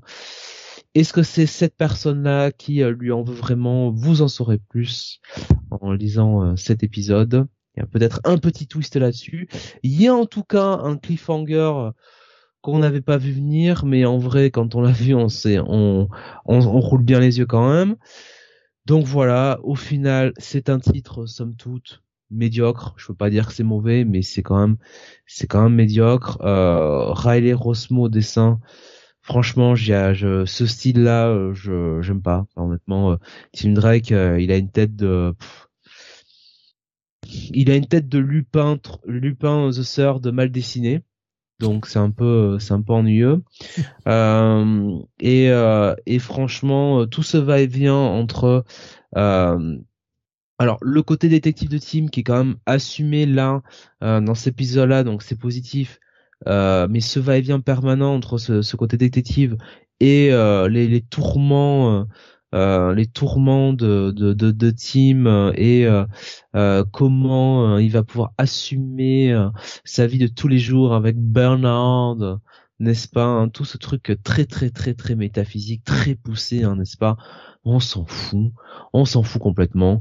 Euh, donc au final non, c'est médiocre, c'est pas mauvais, c'est pas, euh, on n'est pas là sur euh, sur du sur du punchline, mais très franchement, avec un tel personnage et un tel potentiel d'écrire un titre un peu détective, vraiment faire un espèce de détective Conan hein, de DC, eh bien euh, Megan Fitzmartin, Martin euh, bah, tombe un petit peu dans l'entre-deux euh, et euh, l'entre-deux c'est jamais bon. Donc euh, donc voilà. Donc au final, je, la trouve assez moyenne moi hein, sur euh, sur Young Justice, enfin, DC Dark Crisis Young Justice, c'est c'est moyen, correct mais moyen. Bah c'est ça, c'est alors là c'est c'est pas correct, c'est plus en dessous de la moyenne quand même, c'est médiocre. Donc euh, au final, ce sera un check médiocre, voilà. Euh, donc euh, voilà. Gros check moins quoi. Voilà. Baf. un check moins, c'est check et check donc plutôt un check médiocre quand même. ça reste un check quand même. Oui, mais médiocre. Rasmus qui dit bah si c'est du détective Conan ça devrait plaire à Sam. Non. Mais justement c'est ce que Jonathan disait euh, Rasmus c'est que ça n'assume pas vraiment ce il y, avait le potentiel d'en faire un détective Conan euh, pour DC mais ça n'assume pas ça en fait. Ça ne va pas dans cette direction. Non et puis en vrai euh, bon Euh, le, côté enquêteur, le côté déduction, tout ça, c'est pas super détaillé non plus. Voilà. C'est pas, c'est pas non plus, c'est pas, c'est pas très travaillé quoi. Hein. C'est pas du Agatha Christie. Hein. ouais, ouais j'imagine. On va retourner chez Marvel maintenant avec euh, l'avant-dernier numéro de The Variants. Euh, donc épisode 4 sur 5, scénarisé par euh, Gail Simon avec au dessin euh, film d'auto, voilà, pardon, film d'auto, dessin et colorisation. tu n'y es pas allé cette semaine, Jonathan, sur The Variants, je crois. Ah, trop de trucs à lire là. Ouais, d'accord. Non, c'était juste, voilà, t'as pas eu le temps. Euh, je rappelle le, principe très rapidement de la mini. Euh, Jessica Jones est euh, au fond du trou, bon, comme d'hab en fait. Bah, c'est Jessica Jones quoi. Elle, toujours, elle est toujours pas bien, même quand elle a des, quand elle a des enfants, qu'elle est mariée avec le maire de New York, tout ça. Elle est toujours pas bien. Elle est toujours en dépression. et, et ben malheureusement, elle va découvrir qu'elle n'était pas la première, la première victime de Killgrave mais euh, qui avait eu un coup d'essai. Et ce coup d'essai a pété les plombs dix ans après avoir euh, été en contact avec Killgrave. Et il lui avait laissé en fait une espèce de bombe mentale qui fait qu'elle a buté son mari et son enfant, et elle s'est retrouvée en tôle, et euh, Killgrave continuait à jouer avec elle. Et elle a fini par se suicider en prison. Et bah, Jessica Jones, elle pu voir Jessica Jones avant de, se suicider en lui expliquant que bah elle aussi euh, elle a sûrement la même chose qu'elle. Elle a une, espèce de, de, bombe psychique dans la tête euh, déposée par Killgrave. Killgrave qui, on le rappelle, hein, au sortir de au sortir de, de, de, bah, du dernier event est euh, quand même dans un sale état. Oui, il a changé de couleur, il est maintenant rose. C'est Pink Grave. Bah tu fais pas si bien dire, Jonathan en parlant de Rose. On y reviendra tout à l'heure. Euh, et, donc elle a rencontré, euh, alors en essayant de protéger à la fois Luke et Danny, euh, en les mettant à l'écart, elle était assaillie par d'autres versions d'elle-même. C'est notamment une version qui, qui est Jewel, une version d'elle qui n'est pas en couple, qui n'a pas eu d'enfant, donc qui est vraiment restée dans le sombre après la possession de Killgrave, une version d'elle qui est euh, qui, a le, le, leadership des Avengers et qui est donc une espèce de Captain America. Et euh, bah, elle va devoir faire face à la fois à ces différentes variances d'elle-même, en même temps avec ce, ce fait que bah, on arrive à l'anniversaire des 10 ans de, de sa possession euh, par par Killgrave et que donc cette bombe va va se mettre en marche et elle va vouloir tuer tuer son mari et sa fille mais c'est là qu'arrive une autre version d'elle-même qui lui avait fait passer un petit message en disant ne fais pas confiance à tes doubles. Et après une, explication relativement musclée, puisque comme d'habitude, hein, les super-héros, quand ils se rencontrent, ils se tapent d'abord sur la gueule avant d'être potes. Euh, ça marche toujours comme ça. Euh, ils ont décidé d'essayer de faire une espèce de, on va dire, d'exorcisme entre guillemets, où euh, Jessica Jones va devoir un peu aller au fond de sa conscience et essayer d'affronter euh, Killgrave sur euh, sur le terrain on va dire psychique en tout cas dans sa dans sa tête d'affronter Killgrave et d'essayer d'en sortir euh, bah, vivante et d'empêcher cette cette manipulation de prendre place.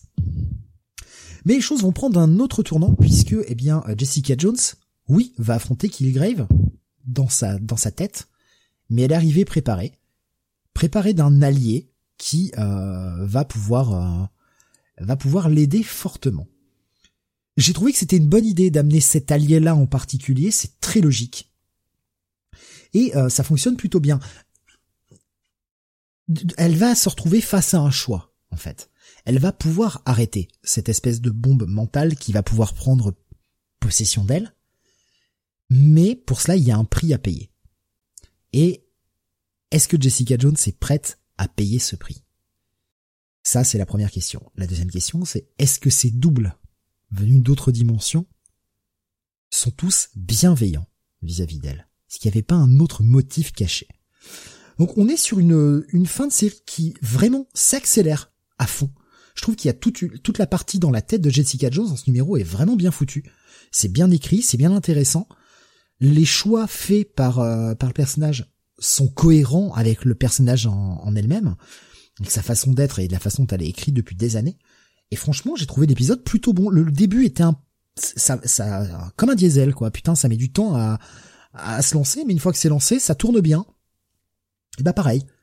Pareil là, c'est euh, encore une fois l'épisode met un peu de temps à se lancer, il faut quelques pages pour que ça se lance, mais une fois que c'est parti, c'est vraiment bien parti et c'est super agréable. Et franchement, je j'ai presque trouvé que c'était un des meilleurs épisodes de de la mini. Euh, je suis assez curieux sur la fin parce qu'il y a deux trois intrigues qui méritent d'être bouclées, même si au final, est-ce qu'il n'y a pas une des intrigues qui est bouclée là? Ça, reste à voir comment comment ça va être géré.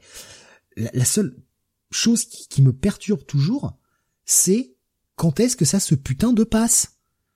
Parce que t'as quand même l'impression que là, Luke Cage est pas du tout maire de New York. Ce qui serait peut-être cohérent avec le fait qu'on ait un Killgrave dans le coma. Mais en même temps, c'est relativement dans le temps présent de Marvel. Quand vous verrez le personnage euh, auquel euh, Jessica Jones fait appel, il y, a des marqueurs qui peuvent vous permettre de comprendre à peu près quand ça se passe. C'est là où j'ai la grosse interrogation, pardon, c'est quand est-ce que ça se passe? En tout cas, la mini est, a mis du temps à se lancer. Là, elle est, elle est vraiment bien lancée. On est à l'avant-dernier épisode. Et bah ça va être un, bon gros check de plus. J'ai vraiment bien apprécié ce numéro. Euh, comme je vous dis, même s'il a mis quelques pages à démarrer, 5-6 euh, pages à, bien se lancer, une fois qu'on est, une fois que c'est lancé, c'est vraiment cool. Donc euh, bah voilà, plutôt plutôt sympa. Plus qu'un numéro pour conclure de Nico Chris. C'est vrai, ouais. Plus plus qu'un numéro pour conclure. J'espère que la, la conclusion sera bah, sera satisfaisante en fait. On aura quelque chose qui boucle bien et qui permettra d'avoir une fin et que ce soit pas une mini qui appelle autre chose derrière une autre mini ou truc comme ça, qu'on ait une vraie fin, quoi. Ce qui n'empêche pas derrière de faire une deuxième mini, pourquoi pas, mais qu'on ait une vraie histoire qui se conclut, ce serait pas mal. Voilà, donc bon petit check it plus pour ce numéro. Ah, vous l'attendiez, hein, on l'avait annoncé, on a été, euh, on a été prévoyant, vous a fait du teasing.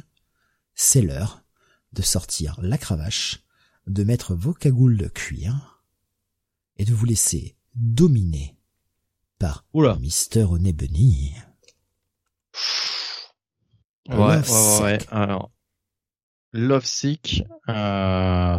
Moi, la, la couverture m'a intrigué pas mal euh, parce qu'on promettait en plus un truc un petit peu horrifique.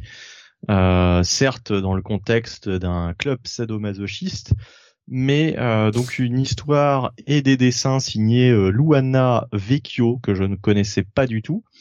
Alors graphiquement, euh, la dame a plutôt du talent, hein, euh, c'est bien graphiquement. Mais par contre, mais par contre, pour ce qui est de cette histoire, euh, eh, tu, tu, disais un truc, Steve? Ah mais je je je, je pouffais en fait, excuse-moi, je bouffais, je pouffais parce qu'au niveau de l'histoire, voilà. Mais en fait, alors qu'est-ce que ça raconte? Bah, on est dans une espèce de club sadomasochiste un petit peu extrême avec euh, des gens qui sur internet euh, matent un petit peu de de, de euh, porn euh, snuff movie hein, des trucs où on, tue on tue des gens pour de vrai après avoir pratiqué quelques quelques sévices sexuels et autres joyeusetés. alors pas forcément, il y a plusieurs clubs. Hein. Il y a les, il y a le snuff, il y a la red room, il y a euh, des trucs un petit peu plus euh, soft, euh, si on peut dire. Enfin, alors que c'est quand même déjà assez hardcore. J'ai rien vu de soft, moi. Hein. Ouais, en fait, non, mais on te le dit ça, on te le dit dans l'histoire. mais en tout cas, en tout cas, voilà. Donc, on comprend qu'il y a toute une espèce de réseau underground, un petit peu sur le darknet, qui, qui, qui, qui, qui regarde un petit peu ce qui se passe dans ce club. Il y a des euh, des, espèces d'obsédés euh, qui euh, qui d'un côté vont insulter en fait c'est les, les, les, les filles hein, qui, qui, qui font partie de ce club, donc les, les, les dominatrices, et ensuite se retrouver bah, punis pour leur provocation online se retrouver donc dans le club vont être vont être sélectionnés en fait. Hein, euh, elle les invite euh, cordialement. Euh. alors ces crétins, en fait, on comprend pas trop d'ailleurs. Ils viennent, ils viennent, tous en sachant bien qu'ils risquent ils risquent d'y passer. Mais ça a l'air d'être plus fort qu'eux. en fait, je, je ne comprends pas ce que veut me raconter vraiment ce truc-là. C'est une débauche de, de violence. Euh, c'est vraiment pas intéressant. Porn, hein? Franchement, c'est du, du torture porn. C'est du torture porn, mais c'est surtout pas. Y a, en fait, il y a pas d'intrigue. C'est pas intéressant. En fait, le problème de ce comic book, c'est vous voyez la couverture, bah ça y est, vous avez, vous savez tout, vous avez tout vu. La couverture, c'est un résumé. L'image de la couverture est un résumé de tout ce que vous aurez à l'intérieur. Il n'y a pas plus. Il a pas plus. Je ne, je ne sais pas quelle, quelle est l'intrigue en fait. Euh, on comprend bien que euh, c'est assez bizarre que ce club existe. On comprend pas trop comment euh, comment il peut être encore là, ce club, sachant que bah il y a quand même des meurtres. Hein, voilà, il y a quand même des, gens qui y passent. donc est-ce qu'il y aura une enquête, etc. On, on voit pas du tout. Il n'y a pas du tout de personnage de policier ou de quoi que ce soit. Il n'y a pas du tout d'enquête. On n'est pas du tout là-dedans. On est simplement, on te montre simplement ce qui se passe dans ce club. Ouais, mais en fait, euh, on le voit déjà sur la couverture, quoi. C'est très clair. Hein, la couverture, on voit un type avec une tête de cochon euh, qui s'est fait, euh, qui s'est fait scier la, la, la tronche. ouais, mais fallait qu'on te détaille que le mec se fait fouetter, se prend des coups de couteau, se fait cracher dans la bouche. Ouais. Fallait te le détailler, ça apparemment, c'était important. Je, je, je m'attendais à ce que, à un moment donné, il y ait un twist. alors pas un twist dans le sens où elle lui prend les couilles et elle, elle tord, hein, un vrai twist dans l'histoire. Euh, je, je, préfère préciser hein, parce que bon, euh, on a le droit, à, on a le droit à pas mal de choses. On n'a pas le droit à ça, tiens d'ailleurs, on n'a pas le droit au tordage de couilles. Tiens, c'est étonnant. Peut-être pour le numéro 2 Attends, bah il faut, euh, si c'est si c'est une série, il faut, il y a plusieurs épisodes, tu vois, donc il faut en garder voilà, pour la suite. Voilà, voilà, voilà. Non mais il y a, y a, pas, je vais, je vais faire mon Sam, mais il y a pas d'histoire. Il serait temps que ça démarre. Ça ne raconte rien. C'est-à-dire, on voit des choses, mais j'ai envie de dire, so what? Enfin ça, ça suffit pas quoi. Faut faut qu'il y ait un semblant d'intrigue. Faut qu'on faut qu'on s'attache à un personnage au moins euh, là quel est le personnage principal? Bah alors il y a la la dominatrice euh, en chef on va dire. Ok mais on sent euh, d'ailleurs entre parenthèses elle s'appelle Domino je l'ai pas dit. Euh, original hein, franchement mais euh, elle aurait dû s'appeler Punchline. Elle, elle, aurait dû s'appeler Punchline effectivement. Ça j'aurais j'aurais donné un point de plus. Mais non enfin franchement il y a, y a il n'y a pas d'histoire. Je, je, ça se termine comme ça a commencé. Euh, on te dit, euh, bah voilà, euh, preview de la deuxième partie. Ouais, mais on, s'en fout, quoi.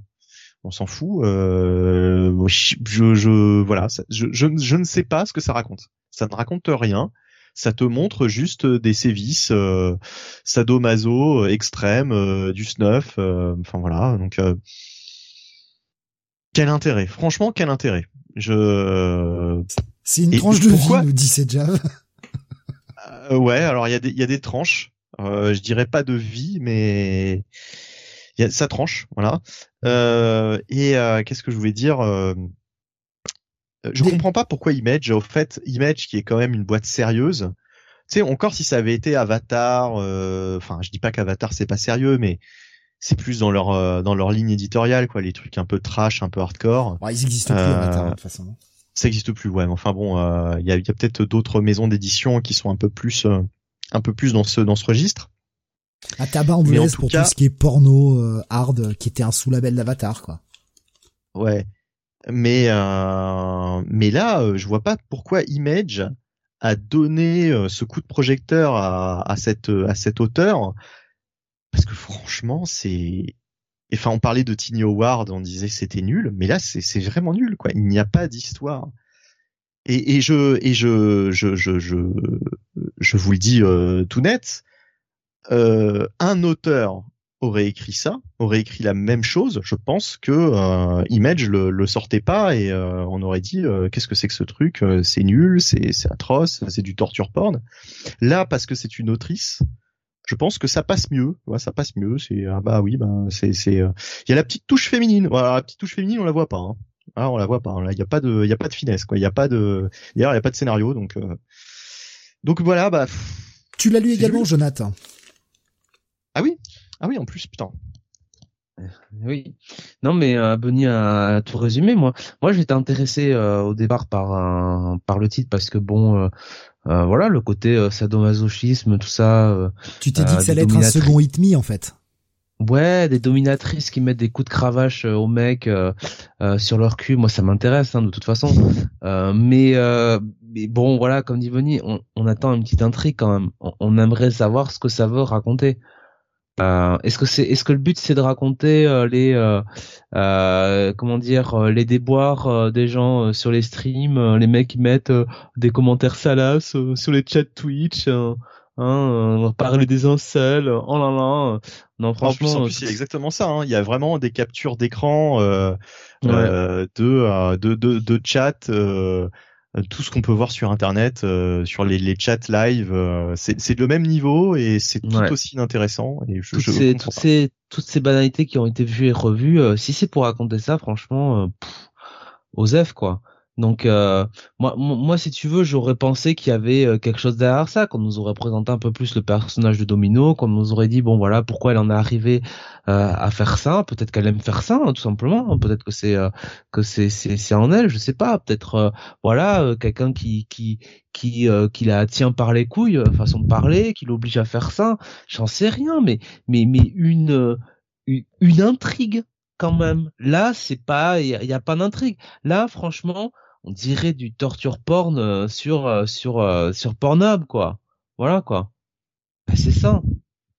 C'est triste. Ça ne raconte que ça quoi. Il y a un pauvre con qui arrive euh, et qui et qui se fait défoncer quoi. Voilà, terminé, fermer le de lui-même en plus, de lui-même. De lui-même. Le pire c'est qu'au départ, il arrive, il arrive en mode ouais, moi je suis un gros rebelle et tout, tu vas voir, je vais te montrer. Tu parles, il finit carpette, hein non, mais euh, n'importe quoi. Torchon carpette. Romanoïd nous disait peut-être que ça c'est pour surfer sur la série de Head Peace Corps et que, que Image a sorti ça. Euh, donc euh, Red Room hein, qui est également sorti en VF et qui sera vraisemblablement au programme du prochain Comic City quand on pourra le faire. Non, c'est pour snuffer sur ce sur ce registre. Ouh, ah oui. On est Benny le poète. Ou le poète poète, tout simplement. Je, je fais la révérence, ça ne se voit pas, mais je vous le dis pour vous. Voilà. Mm.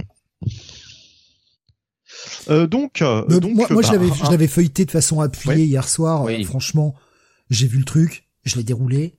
J'ai fait mais jamais je vais lire ça quoi. Parce qu'en fait, ça m'avait pas l'air en, le feuilletant vraiment et en le regardant sans, sans forcément m'attarder à lire tout, mais en, en, vraiment le parcours en diagonale, je me suis dit j'ai pas l'impression qu'il y ait un propos, j'ai pas l'impression qu'il y ait quelque chose qui soit raconté. Donc je te l'avais déjà dit hier soir, je fais non, c'est pas pour moi ça. Je veux dire, ça, j'ai vraiment l'impression que ça sert à rien. Et là, vous l'avez lu. Ça rien. Et, et bah le, constat est là. Euh, non, je j'ai pas trop envie de perdre de temps à ça. Bah si bah c'est pour faire faire sentir des frissons à quelques-uns euh, qui sont. Mais même pas en plus. Euh. Même pas. J'ai trouvé ça chiant. J'ai trouvé ça chiant. C'est le dernier truc que j'ai lu hier. Et euh, c'est peut-être que j'aurais lu autre chose, mais là ça m'a ça m'a tellement fait chier que je me suis dit oh je dirais la suite des comics demain quoi. Tellement euh, tellement j'avais envie de passer à autre un autre un autre truc quoi. Vraiment je, je comprends pas je comprends pas le projet hein, vraiment euh, tout comme vous je comprends vraiment pas le projet et c'est pour ça que je me dis si vraiment c'est euh, soit pour surfer effectivement sur la série Red Room de Piscor euh, soit pour essayer de te faire sentir quelques petits frissons euh, à des lecteurs euh, qui sont en manque ou euh, à cette autrice de nous montrer ses fantasmes. Ouais, je je suis pas la cible. Moi, je suis pas client de ce genre de truc là. Ça ne m'intéresse. Ah mais je comprends pas pourquoi Image publie ça. Je je j'aurais été Image, j'aurais j'aurais. C'est c'est même pas le côté le côté hardcore du truc. C'est vraiment le la médiocrité. C'est ça qui me dérange le plus. C'est qu'il n'y a pas d'histoire. Pour moi, ce n'est ça n'a pas le ça n'a pas la, ça n'est pas suffisant pour être publié chez cet éditeur qui est quand même, c'est quand même le premier éditeur indépendant quoi de la place quoi. Image Comics, enfin voilà. Ça peut être aussi un euh, signal de, on, publiera, on publiera vos projets quoi. Euh, ça peut être aussi un, un moyen d'attirer des, des, des, auteurs qui ont des projets. Un ouais, mais à ce moment-là, moi je fais Kakaman, euh, voilà. Euh, le super héros qui, qui constitué de caca et, et voilà. Hein, qui chie dans la bouche des super vilains qui l'attrapent. Voilà, exactement. Mais euh, voilà, c'est, je suis persuadé même que ce sera, il y aura plus d'idées, ce sera même plus fun à, à lire que, que ce truc-là, quoi. Et puis on pourra dire que c'est de la merde. Je dirais bah oui, c'est de la merde. C'est écrit dessus. Donc euh... non mais ça des c'est chasse d'Oman. ouais, chasse d'Oman, ouais. Chasse de man. C'est, faut le laisser en plus en français, tu vois. non, mais euh... c'est comme chasse sauvage, alors c'est chasse nomade. ouais. Et puis il y a Pécuman aussi, hein, qui est quand même, euh, qui est quand même euh, redoutable. Il y a aussi euh, le merde le le truc que que Moxley devait utiliser là la WWE pour ramasser les bouts de merde là, je sais plus comment ça s'appelait là les trucs. Euh. Ouais, la pince là, l'espèce de pince. Ouais. D'ailleurs, il habite à Merdeville. c'est bon, on a le concept image, c'est bon. Ouais, c'est bon, c'est bon. Romanoid qui nous dit Kakaman, prenez mon argent. c'est Jeff qui nous dit Kakaman, il en chie. je peux vous garantir qu'avec un concept comme ça, on va en vendre plus que Public Domain, hein. C'est clair, hein. Oh non. On va en étaler partout. Oh, quand même. euh, non, mais un passe. Euh, un pass, un pass total. Parce que, franchement, euh, c'est une blague, quoi, ce truc. Allez, parlons d'un autre nouveau numéro 1 chez Image, euh, série avec euh, bah, deux auteurs. Euh, voilà, petite petite association de deux auteurs. on n'avait pas vu travailler ensemble, deux auteurs assez connus. Il s'agit de Damned Demo, le Jonathan. Donc c'est scénarisé par Simon Spurrier et c'est illustré par dessiné donc par Charlie Adler avec une colorisation de Sophie Dodson et euh, avec l'aide apparemment de Shane Anna Kui, je sais pas comment l'expliquer. Euh, donc voilà, euh, Dame, Dame All. Euh, Qu'est-ce que ça raconte? Euh, Alors, euh, plus sérieusement, ça, en fait, on, on va suivre. alors déjà, faut dire, on est dans un milieu où, en gros, il y a, il y a du paranormal, il y a du surnaturel, il y a de la magie. Euh, et de la magie noire, euh, visiblement. Euh, et en fait, on va suivre le personnage d'Ellie. qui donc Ellie Bloody L Hawthorne, qui est une espèce comment dire de bah, quelque part de John Constantine, j'ai envie de dire presque. oui, totalement, oui. Voilà. Constantine au féminin. Bah d'ailleurs, c'est pas surprenant. Hein. J'ai l'impression que Spurrier, il s'est dit bon, j'ai été débarqué de ma série John Constantine, je vais créer mon propre John Constantine. Euh, et puis voilà quoi, je vais je vais écrire un petit peu les, les histoires euh, les histoires que j'avais envie d'écrire sur sur Constantine. Et euh, précisons quand même que euh, tu disais c'est un milieu où il y a de la magie, c'est surtout un milieu de mafieux aussi cette oui, histoire. Oui oui oui. Non mais bon après des mafieux il y en a il y en a partout ça, ça que je veux dire quoi. Enfin je crois pas qu'il y ait de la je crois pas qu'il y ait de la magie quoi. Enfin il me semble dans dans le monde actuel. Je me trompe peut-être? ah bah là on le sait pas parce que là là on, là on te le montre mais c'est pas quelque chose qui est hyper connu. Hein. C'est pas, c'est pas reconnu. Il y a, y a, vraiment de la magie là aujourd'hui? Genre, euh, je sais pas, Mélenchon, il fait de la magie? Non. Bah oui, il est, apparu à, à, Paris à un moment donné euh, dans une conférence là. Il était, il était pas, il était pas à Paris. Il a fait, il a claqué. C'est vrai là, ouais, ouais, ouais, c'est vrai là. Tu te souviens? Il, bah, s'est téléporté. Bah ouais, bah. Ben voilà, c'est ce qui me semblait. Il y avait de la magie. Les gens ils racontaient qu'il y avait un hologramme. Ils sont cons les gens. Euh, bref. Avec le président qui dit que c'est de la poudre de perlimpinpin, mais. Euh, bah oui, oui. Bon. Pas du tout. Euh, donc euh, euh le l'oncle euh, est mort et en fait c'était un un ancien bah, un ancien détective occulte et magicien célèbre enfin en tout cas dans le comme tu dis ce milieu de la pègre un petit peu et en fait depuis qu'il est mort il y a des euh, des des enfin ouais des démons 72 euh, euh, qui ont été qui ont été libérés donc bah dans deux enfers ou je ne sais quoi de leur dimension on va le dire comme ça oui bah donc... on t'explique un petit peu toute la mythologie autour il y a des il y a des pages explicatives un petit peu comme dans les titres X-Men des pages de texte où on t'explique un petit peu la, toute la mythologie autour des, des démons et de la manière de les, de les invoquer. Voilà. Et en fait, ça va être à Ellie de bah de bah de traquer un peu ces euh, démons euh, et de les euh, les renvoyer en enfer euh, par tous les moyens nécessaires. et bah elle va être c'est pour ça que tu fais que que, que Bunny parlait de la PEC, c'est qu'en fait souvent elle va être elle va être obligée elle va être employée même par des des gens de la pègre qui vont qui vont le bah, qui vont la faire venir pour euh, pour régler ces euh, ces affaires là quoi. Euh, donc voilà, enfin je vais pas je pas en dire beaucoup plus. Je pense que vous avez compris euh, de, de quoi de quoi ça porte. Il y a un petit twist sur la fin quand même effectivement qui change un peu le le truc. Voilà, je peux pas je peux pas en dire beaucoup plus. je, je te laisse la parole. Bah c'est vraiment une très très bonne surprise. Contrairement au titre précédent, j'ai trouvé ça vraiment pas mal. C'est du Simon Spurrier, mais alors pas trop compliqué à comprendre. Euh, c'est assez clair. Ça parle toujours beaucoup, mais euh, mais voilà, hein, ça reste du Spurrier, mais c'est du Spurrier, on va dire accessible.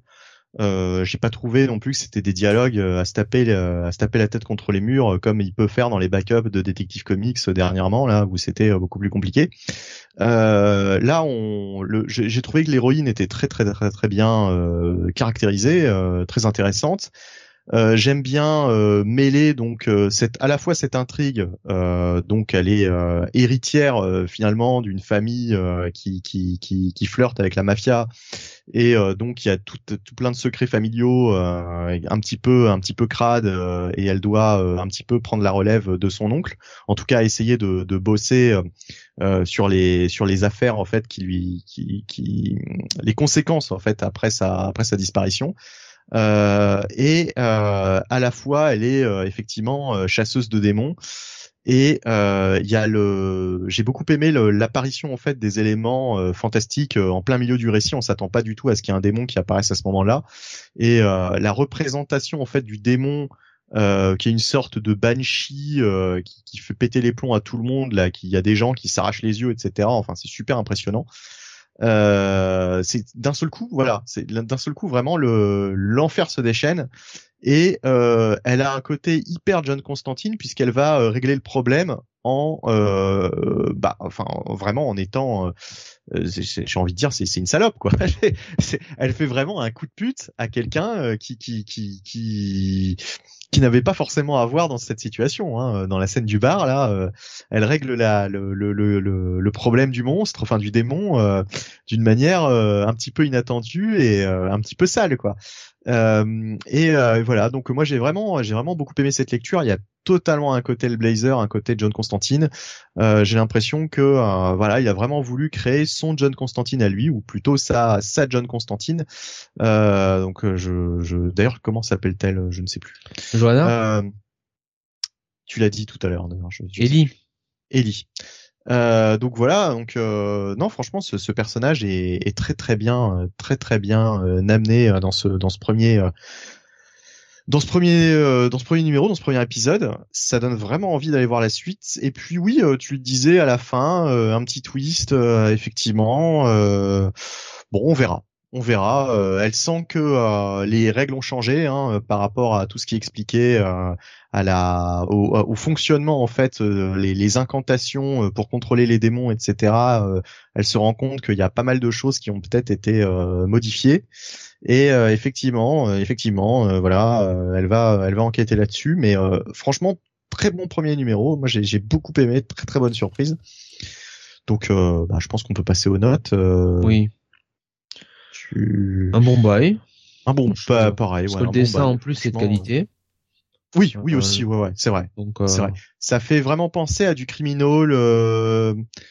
On a l'impression que c'est du, du Michael Lark, du, je crois que c'était Michael Lark hein, sur Criminal, si je dis pas de bêtises. Euh, J'en sais rien. C'est moi, je lis pas de comics. Hein.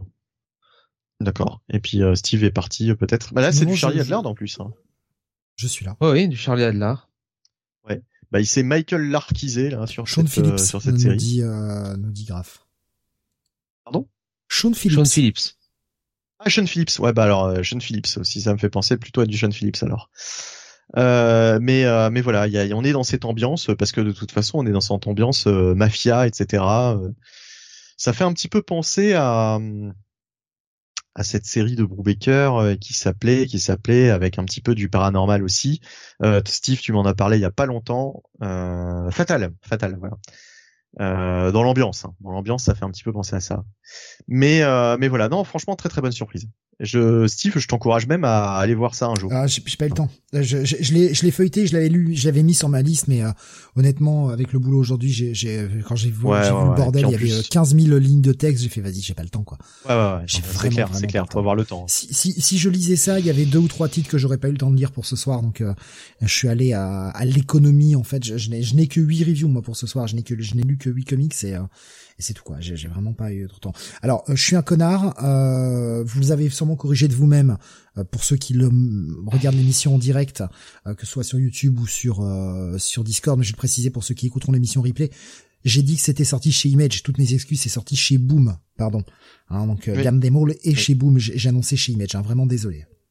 Donc un encore double un très bon projet de, encore un très projet de, un très bon projet de Boom Studios. Et c'est annoncé en ongoing. Il hein. n'y a pas, pour le moment en tout cas, j'ai pas vu d'annoncer comme quoi c'était en 5, en 12. Pour le moment, c'est annoncé en ongoing. Tant mieux. On va repasser chez Image cette fois-ci, vraiment Image. Et encore une fois, désolé hein, de, de m'être trompé. Euh, on va passer à Public Domain numéro 5. Euh, Public Domain numéro 5, le dernier en date euh, de la série. Je n'ai pas vu annoncer de suite pour le moment. Euh, toujours écrit, dessiné, euh, lettré par Chipzarski, colorisé par Chipzarski, euh, avec cette fois-ci une aide de Rachel Stott pour pour cet épisode. Donc à la fin du, numéro précédent, le, le procès avait été réglé entre eh bien la famille que l'on suit et le studio et ils avaient gagné le, le droit de publier à nouveau des comics avec le personnage qu'ils adaptent au studio euh, dans les films qui est devenu une grosse franchise et en fait bah, ils ont gagné le droit de publier juste des comics en leur nom propre avec ce personnage et que les deux soient des univers grosso modo bien séparés. Et donc, eh bien, toute cette petite famille va lancer maintenant Dallas Comics en ayant récupéré, eh bien, la, la journaliste qui les avait aidés euh, et en l'incluant dans le projet en tant que co-scénariste parce que c'était son rêve. Et on va voir cette opposition en fait entre le, le, fils de la famille qui est un écrivain et qui ne veut surtout pas écrire des trucs de super-héros parce que c'est de la grosse merde et que c'est pour les bébés et que ça demande absolument aucun travail d'imagination. Et elle, dont, et elle dont c'est le rêve, elle est journaliste, mais son rêve c'est d'écrire des comics. Et elle, euh, elle attend que ça, quoi. Mais elle a peur de pas être à la hauteur. Parce que ça a toujours été son rêve. Et donc on va voir cette, espèce d'opposition entre les deux. Et euh, qui, est très très bien écrite. Euh, au niveau des dialogues, ça fonctionne super bien, comme d'habitude. Et on va, on va avoir le, le, retour, vous savez, de ce personnage que l'on voyait depuis le départ, qui venait chercher des comics signés euh, chez, chez, chez le papa qui était un, grand grand fan et qui euh, venait chercher des petits comics signés avec des annotations, etc. Un mec presque un peu boulé, tout le monde se dit ouais, qu'est-ce qu'il fait là, lui euh? Et au final, eh bien, ce personnage va avoir une importance beaucoup plus grande que ce qu'on pourrait croire. Je trouvais que c'était un beau petit retournement de situation, un joli petit, euh, joli petit. Un twist. peu gros quand même. Hein. Ouais, mais c'est pour finir de façon mignonne. Hein je trouve que ça va avec le reste, en fait. Parce que parce que là, on est sur on est sur un final, un bon gros happy end. Et franchement, c'est ce que c'est ce qu'il fallait pour cette série. Qu'est-ce que t'as pensé de ce cinquième? Bah du coup, je suis déçu en fait. C'est vrai? Parce que tu me dis que c'est le dernier. Et Alors euh... c'est le dernier pour le moment. Est-ce que Chibzarski reviendra sur ce sur ce truc-là? Je ne sais pas. En tout cas, pour le moment, moi, j'ai pas vu de suite annoncée, mais comme c'est un truc qu'il avait sorti sur Substack en premier, qui est collecté maintenant chez Image, il est possible qu'il continue, il revienne sur le projet pour écrire une suite. Voilà. Je, je sais pas en fait. Je sais pas, moi je trouve que ouais, ça demande. Enfin bon, euh... il y avait largement quoi faire une suite en fait. Enfin, en tout cas, euh, en tout cas, ne pas ne pas ne pas s'arrêter là. Euh, non, mais sinon, moi je suis d'accord avec toi. Le titre, euh, enfin ce numéro est excellent, euh, c'est très bon. Euh, les dialogues notamment entre Miles et et du coup j'ai pas j'ai pas son nom euh, celle qui, qui, qui, qui, avait trouvé le contrat. Euh... Oui, j'ai oublié son euh... nom aussi. Je suis désolé, j'ai oublié ouais. son nom. Bon, c'est pas grave, mais bref, ce duo-là, ce binôme-là euh, fonctionne assez parce que finalement, c'est les deux personnages les plus terre à terre du, euh, du groupe. Euh, puisque Miles, le frère de, enfin, le père de Miles, son frère, le frère de Miles et, et, même sa mère sont un peu euh, sont un peu plus euh, enjoués, un peu plus optimistes, on va le dire comme ça. Euh, non, franchement, euh, très très bonne lecture. Effectivement, comme tu dis, du coup, bah une happy end, ça fait plaisir. Ça fait plaisir aussi de voir Miles euh, euh, se, comment dire, retrouver un peu un goût, un, du goût à la vie, on va le dire comme ça. et, euh, et bien euh, et, et, euh, et bien s'entendre avec son père et sa famille. Donc non, très franchement, oui, très très bonne lecture, mais j'ai même l'impression, alors tu me diras si je me trompe, mais qu'on nous teaserait presque une espèce de pourquoi pas peut-être idylle à venir entre Miles et, et la fille. Non, j'ai oublié, non, je suis désolé. oh bah c'est sûr, je crois ils sont sur la même longueur d'onde. Alors euh, bon, euh, l'un est, euh, anti, enfin anti comics. Non, il est un peu élitiste. il veut faire un peu son son petit hipster, hein, voilà, novelliste. Et puis bon, l'autre est, bah, c'est une geek qui se qui s'ignore. Enfin bref. mais oui, non, je pense que clairement, bon, il y a, y a une idylle quoi qui, qui, se joue. Mais c'est dommage hein, que ça se finisse comme ça, si ça se finit comme ça. Il y a pas The End hein, à la fin, donc. Oui, il y a, pas The End. C'est pour ça que je dis qu'il, pour moi, il est pas impossible qu'il revienne sur le projet par la suite. Mais pour le moment, en tout cas, il y a rien d'annoncé, si ce n'est un TPB qui va collecter tout ça. Euh, mais ouais, c'était c'était vachement bien, Public Domain. Franchement, c'était vachement bien. Ouais. Et et, euh, et franchement, enfin, même sur sous le, le, le, le coup d'un dessin, on va dire relativement simpliste, parce que c'est pas le meilleur dessin du monde que nous va nous proposer Chibzarski, mais c'est extrêmement efficace. Les les émotions des personnages passent bien, je trouve, dans les visages. Euh, tu comprends quand ils sont heureux, tu comprends quand ils sont intrigués, quand ils sont en colère, quand ils sont tristes. Enfin, les émotions passent bien et c'est tout ce qui, c'est tout ce qui compte. On n'est pas sur un comic de super-héros, on n'est pas sur un comic qui nécessite des dessins incroyables tant que les personnages sont vraiment reconnaissables au premier coup d'œil et qu'on comprend bien les émotions qu'ils veulent, veut nous faire transparaître euh, par, pour ces personnages-là. Pour moi, le contrat est rempli. C'est Tania le. Tania, c'est ça. Merci Tania. J'ai cherché partout, je essayé de retrouver son nom, j'arrivais pas à retrouver. Mais franchement, super lecture. Vraiment super lecture. Gros, gros bail pour cet épisode et gros, gros bail pour, euh, pour cette série, en espérant qu'on ait une suite. Et après tout, si on n'en a pas, le fait que ça finisse sur un petit happy end comme ça, ça l'appréciation de chacun. Est-ce qu'ils marcheront, est-ce qu'ils ne marcheront pas? Peu importe. Ils sont heureux, la famille s'est retrouvée, ils se lancent tous dans un nouveau projet, c'est une nouvelle aventure. Moi, je suis content. Je suis content d'avoir un petit happy end comme ça. Grave qui nous dit cette tranche de vie, j'en aurais pris pour 100 épisodes. Ouais, ouais. Ouais, c'est clair. Je suis d'accord. Bye pour toi aussi, euh, Jonath Ouais, bien sûr. Ouais, pour la série et le numéro. Euh, bah, checkez-le, hein, ça, ça devrait sortir en VF, je pense, ce truc-là. Je, sais pas si ça n'a pas déjà été annoncé, peut-être pour le début de l'année prochaine. Euh, mais en tout cas, ça vaut vraiment le coup et euh, c'est une très très bonne histoire et un très bon Chipsarski, comme souvent d'ailleurs, hein, comme très souvent. On continue avec toi, Benny. On va passer du côté de chez Dynamite maintenant avec The Army of Darkness versus Reanimator numéro 4. Est-ce que c'est la fin de la série ou il reste encore un épisode? J'ai un doute. Il reste encore un épisode, ça c'est sûr. Ce n'est pas la fin. Euh, il en reste au moins un, ouais. Euh, donc, euh, ben, la suite donc de ce qui est pour moi la meilleure mini-série autour de Army of Darkness, en tout cas de ce que j'ai lu. Hein. J'ai pas lu toutes les mini-séries euh, comment dire euh, dérivée de Army of Darkness, mais euh, pour l'instant c'est vraiment la meilleure que j'ai pu lire. Elle est vraiment très très bien. C'est vraiment c'est vraiment très très bien écrit par Eric Burnham avec des dessins d'Eman Casalos qui nous fait vraiment une bien belle représentation de H et du docteur Herbert West.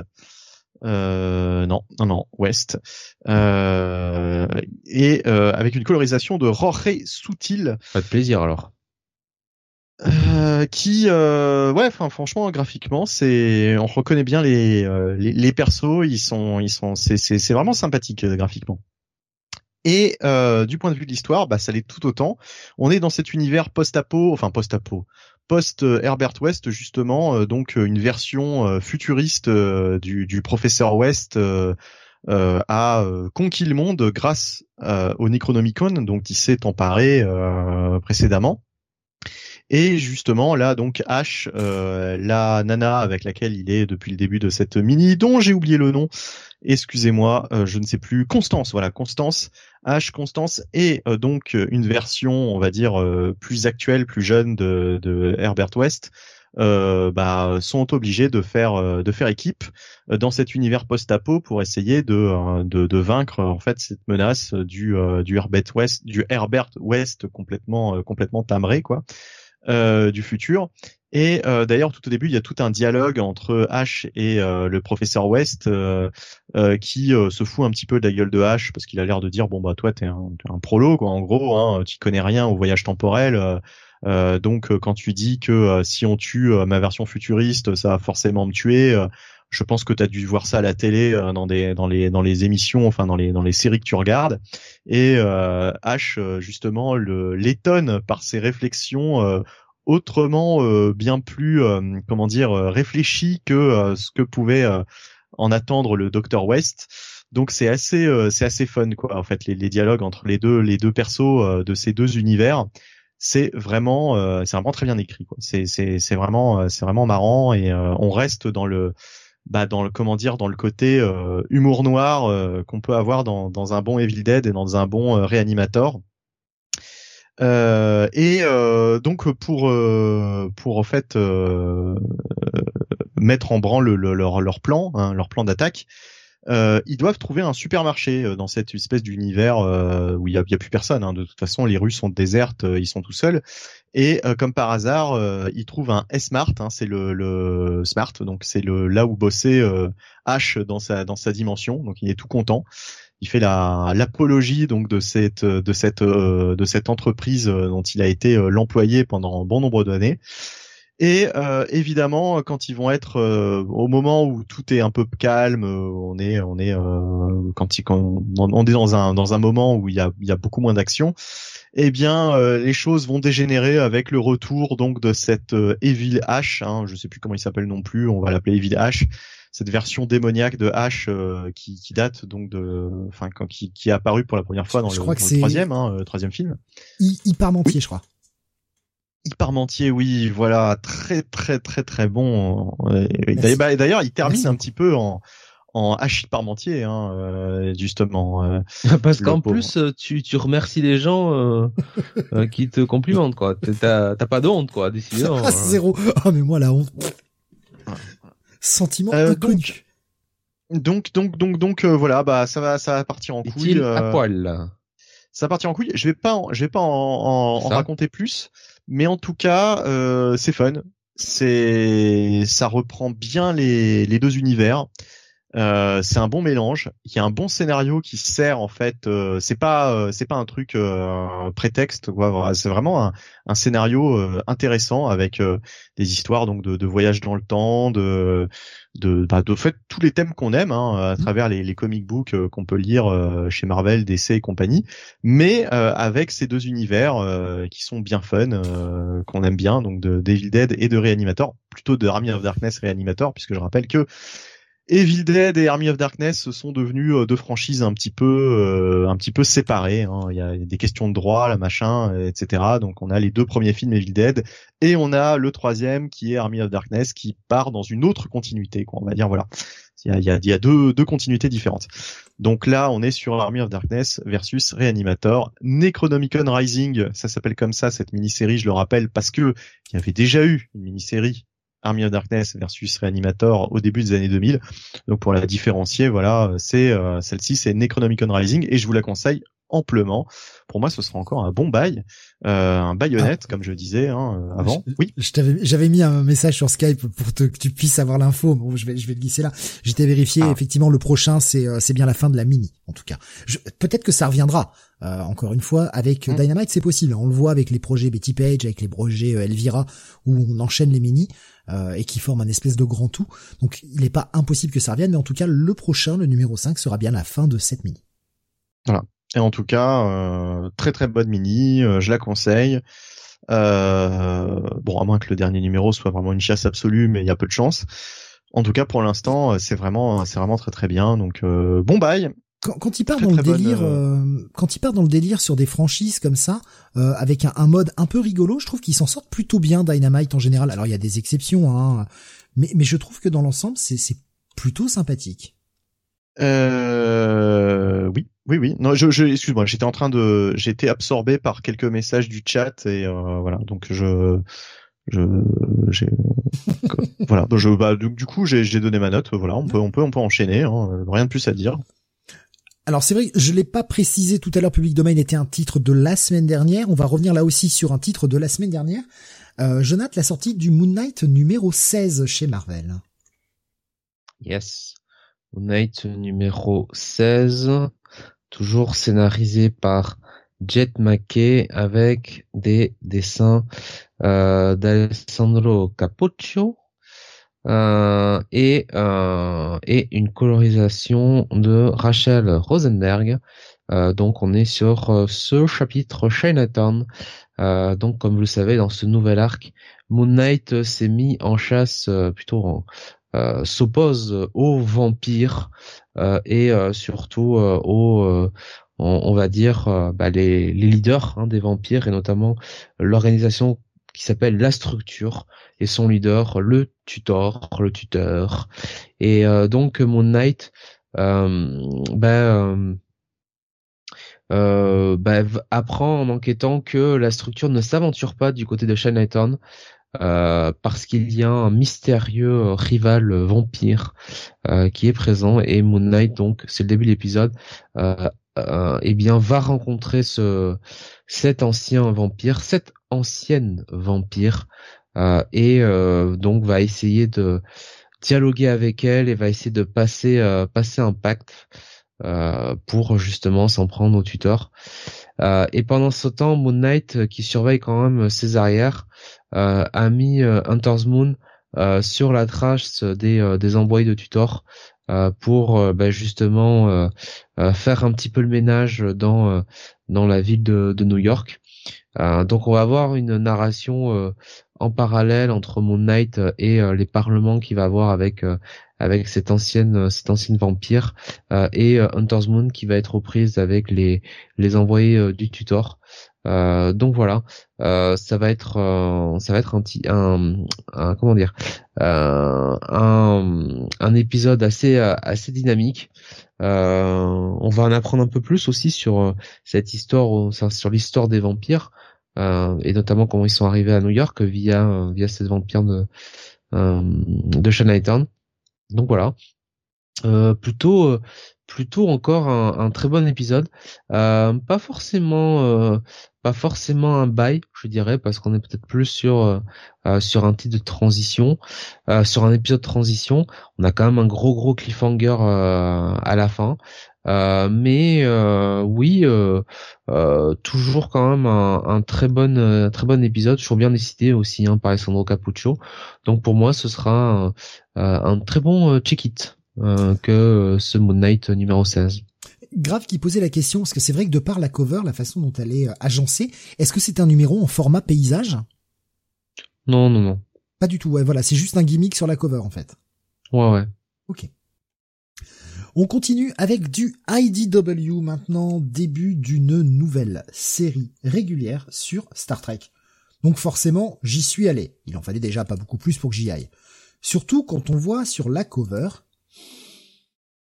Cisco, qu'on voit Data, que l'on voit Beverly Crusher.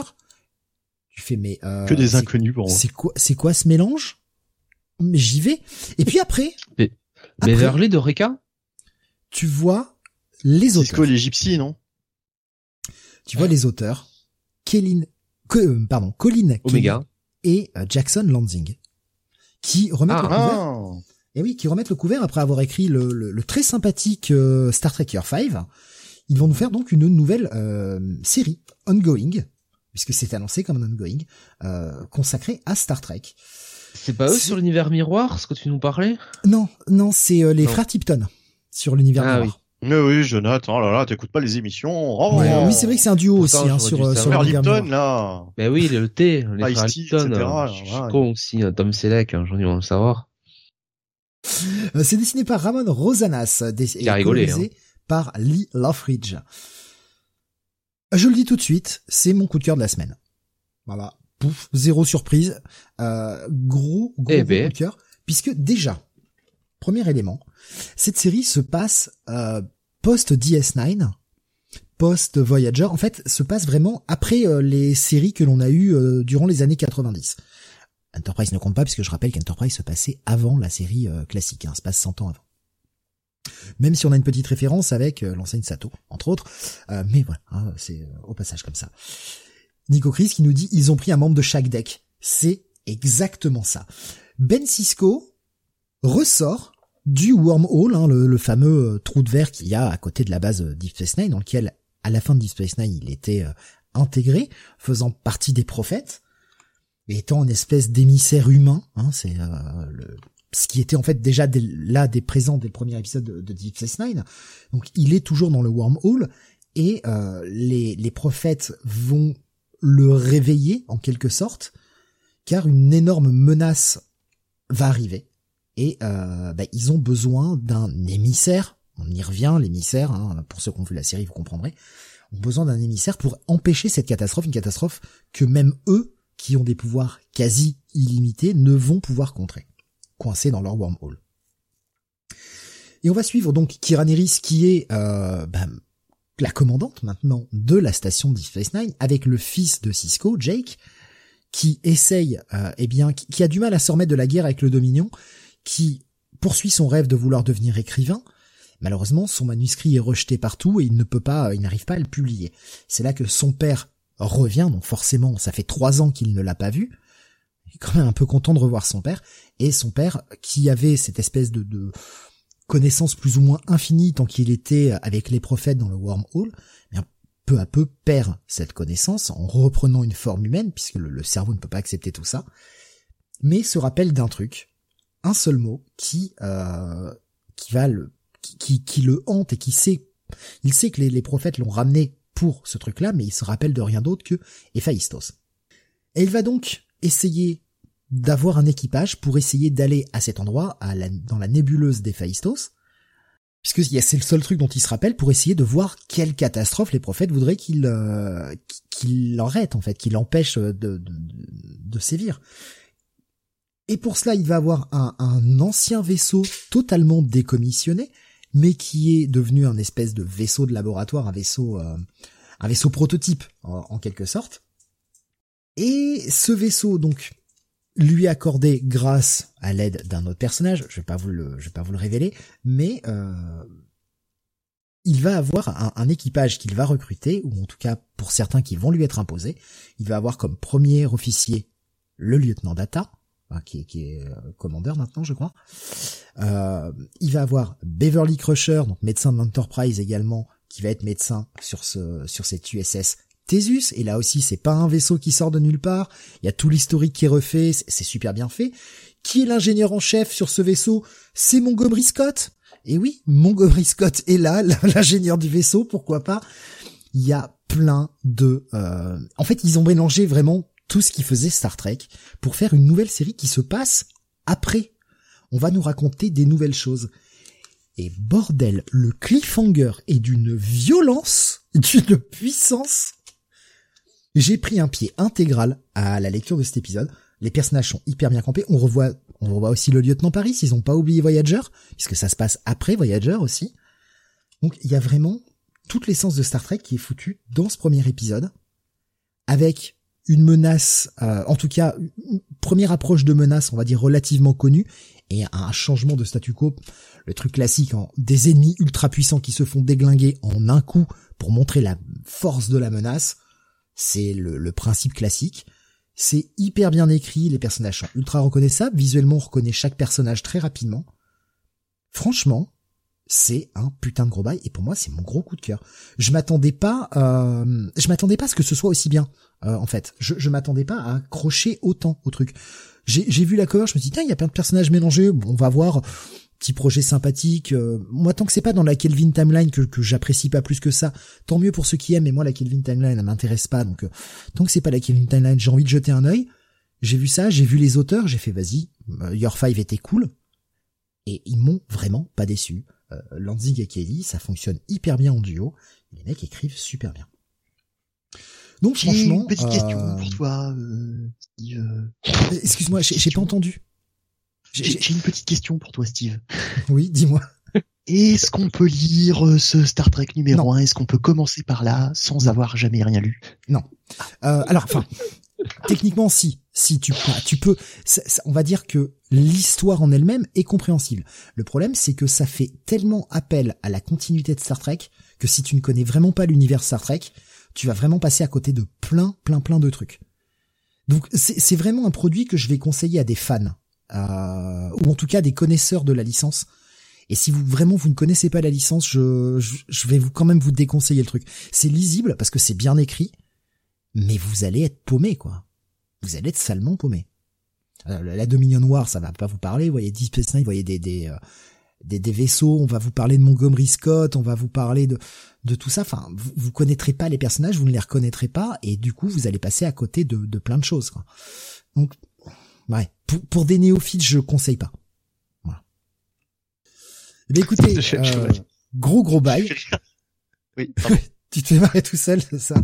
Non, non, non, j'ai fait rire apparemment des gens euh, avec euh, cette imitation. Parce que c'est vrai que c'est une imitation que vous, vous avez l'habitude d'entendre hors antenne. Mais euh, c'est vrai que, que, que, que Steve n'apparaît pas souvent dans les podcasts puisqu'il est déjà là très souvent. Donc de toute façon, généralement, voilà. L'anti-Steve, l'anti-Steve peut-être reviendra. Alors de temps en temps. Faut faut l'écrire à l'envers comme comme Alors du coup, ça fait quoi tu me dis? Les vestes? Les vets. Les vestes. un truc atroce. Les vets. C'est la copie belge de Steve. Pourquoi, pourquoi on donne corps à des délires comme ça en fait? C'est pas possible quoi. Bon voilà, en tout cas gros bail, gros coup de cœur pour moi euh, cet épisode et euh, bah pour ceux qui, qui connaissent la franchise et qui aiment la franchise, vraiment je vous le conseille très très fortement. On va rester du coup dans l'espace euh, pour euh, la suite avec euh, un épisode sorti la semaine dernière, Bunny, le Alien numéro 2.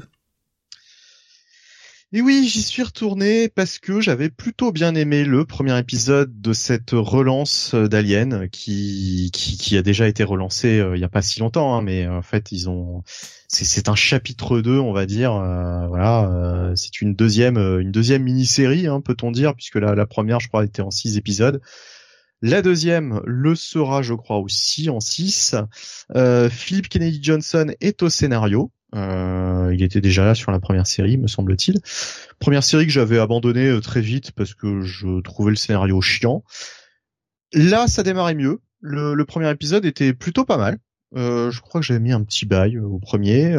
donc, je disais Philip Kennedy Johnson au scénario, Julius Ota au dessin, Yen Nitro à la colorisation. Euh, graphiquement, c'est très bien. Enfin, c'est très bien. C'est c'est pas mal. C'est vraiment pas mal. Euh, je trouve que les, les aliens et euh, les, les décors, euh, les, les, les, persos sont plutôt euh, tout, tout, est plutôt bien foutu. Enfin, c'est c'est agréable à regarder. Par contre, le scénario un peu déçu. Euh, j'avais vraiment aimé euh, toute cette mise en, situation dans le premier épisode. Euh, donc, je rappelle un petit peu le, principe. L'armée fait appel à des, des droïdes en fait, hein, des, enfin je sais plus comment ils s'appellent, des synthétiques quoi. Je sais plus comment on les appelle dans cet univers d'aliens. Les, les, les, gens comme Bishop, euh, donc l'Android, hein, je crois qu'on l'appelle comme ça. Hein. on dit toujours Bishop l'Android, me semble-t-il, euh, en tout cas en version française. Oui, oui, c'est ça. Euh, voilà. Donc là, il les appelle plus plutôt les synthétiques. bon, on va les appeler Android. Euh, donc euh, ils étaient ils étaient six, ils vivaient reclus sur une planète puisqu'ils se sont un petit peu émancipés de leur créateur, hein, émancipés des humains, ils ne veulent plus rien avoir à faire avec l'humanité. Et là il y avait un général, donc un humain, qui euh, les appelle à l'aide. Puisque puisque puisque bah il y a un gros problème il y a, y a une planète qui est en voie d'extinction il y a eu un problème nucléaire et euh, le, le, seul élément euh, qui pourrait euh, qui pourrait euh, sauver tout le monde se trouve sur une planète, une vieille planète qui avait été à un moment donné attaquée, enfin pas attaquée mais détruite par les aliens justement, les xénomorphes. Et donc bah seule cette équipe de, de, de, de synthétique peuvent aller sur place parce qu'ils sont euh, ils sont surpuissants, ils sont surentraînés euh, et euh, ils sont mieux à même d'aller récupérer ça, surtout s'il y a des aliens dans la dans le secteur. évidemment, on leur a pas tout dit, hein, on leur a pas parlé du fait qu'il y avait peut-être pas mal d'aliens encore sur place. Ils vont très vite s'en rendre compte. Donc là, ça va être un, épisode beaucoup plus orienté action. Le final est plutôt pas mal, avec voilà, il se passe quelque chose à la fin, c'est intrigant. donc, mais bon, cet épisode 2 est quand même moins passionnant que le premier, qui bah, qui nous racontait pas mal de choses. En fait, dans le premier, on avait quand même beaucoup de textes et c'était euh, surtout assez intéressant de savoir euh, tout ce qui s'était passé, etc. avec ce général dont on ne savait pas trop s'il les embobinait ou s'il disait vraiment toute la vérité euh, sur leur, leur mission. Évidemment, on se doute bien qu'il y a une entourloupe quelque part. Euh, et j'aimais bien la caractérisation de, de, ces de ce petit groupe. Là, sur ce numéro 2, bon, ils sont pas spécialement développés, voilà. En même temps, euh, on va dire bon bah c'est des des êtres synthétiques. Peut-on s'attacher euh, vraiment à des êtres synthétiques euh, puisque ont-ils vraiment des sentiments comme des êtres humains? Ils sont un petit peu comment dire Ils éprouvent pas grand-chose comme sentiments. Donc c'est vrai que c'est un petit peu compliqué de, de, de s'attacher à ce à ce type de personnage on verra. C'est toujours, ça fait le job. C'est pas si mal. C'est en tout cas beaucoup mieux euh, que la l'impression que j'avais eue sur la première euh, la première série, la première euh, le premier volume, on va dire, de cette relance d'Alien. voilà, c'est ça fait le taf. Bon, je vais mettre un check-it à ce deuxième épisode. Voilà, ça ça reste ça reste pas mal. J'irai voir le troisième mais euh, petite euh, petite baisse par rapport au premier qui m'avait plus euh, qui m'avait plus intéressé quoi, qui m'avait plus captivé. Alors je, je l'ai pas précisé, c'était un titre sorti la semaine dernière. Oui, oui, oui. J'avais moi tenté de le lire pour la semaine dernière et franchement, je, ça m'était tombé des mains au bout de 5-6 pages. J'ai fait ouais non en fait ça me fait chier. Bah commencer par le numéro 2 d'un arc en plus qui, qui vraiment sur la, première partie expliquait énormément de choses. J'avais lu le numéro 1 depuis et euh, bon bof. Ah oui, d'accord, ok. Pas intéressé. D'accord. Ouais, non, mais ok, ok, ok. Bah, question euh, de, de Rasmus qui demande est-ce que c'est à le niveau des récits de Dark Horse? Ben je les ai pas tous lus. Le problème c'est que je les ai pas tous lus, donc euh, le niveau, le niveau. Euh, moi, les trucs que j'ai lus chez Dark Horse, il y avait du bon et du et du très moyen, enfin du bon. Il y avait, c'était, enfin, ça m'a jamais énormément bluffé ce que j'ai lu sur cette licence Alien aussi bien chez Dark Horse que chez Marvel pour l'instant. Donc euh, voilà, je je sais pas euh, je sais pas où mettre le curseur quoi. Euh, là franchement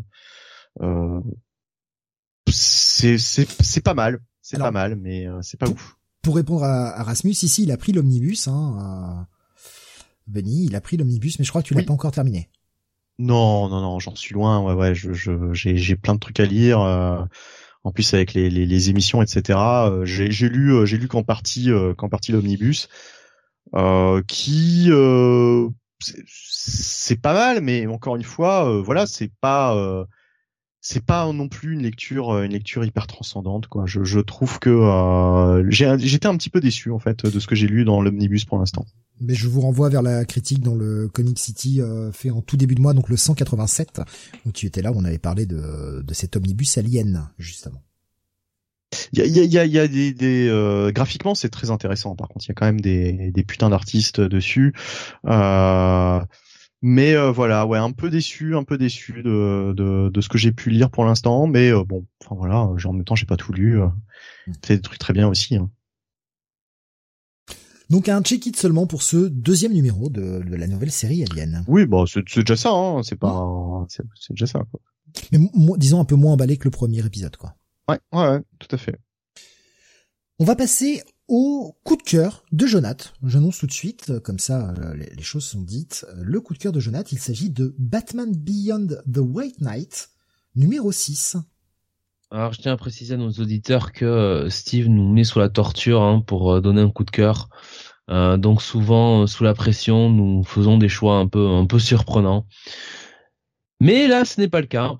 Donc, euh, euh, Batman Beyond the White Knight, toujours euh, scénarisé par Sean Murphy, qui fait tout, avec avec Dave Stewart, qui est la colorisation. c'est la partie 6. Et souvenez-vous, dans l'épisode précédent, on avait ce cher Jack qui s'était permis de prendre le contrôle de la psyché de Bruce pour dire tout simplement qu'il était amoureux, enfin qu'il aimait Harley Quinn, voilà, hein, n'est-ce pas? Euh, Et on retrouve les deux sur le sofa, hein, Voilà. Euh, heureusement, ça ne parle pas de roi et de reine, euh, puisque Bruce reprend un peu ses esprits et repart tout de suite en mission.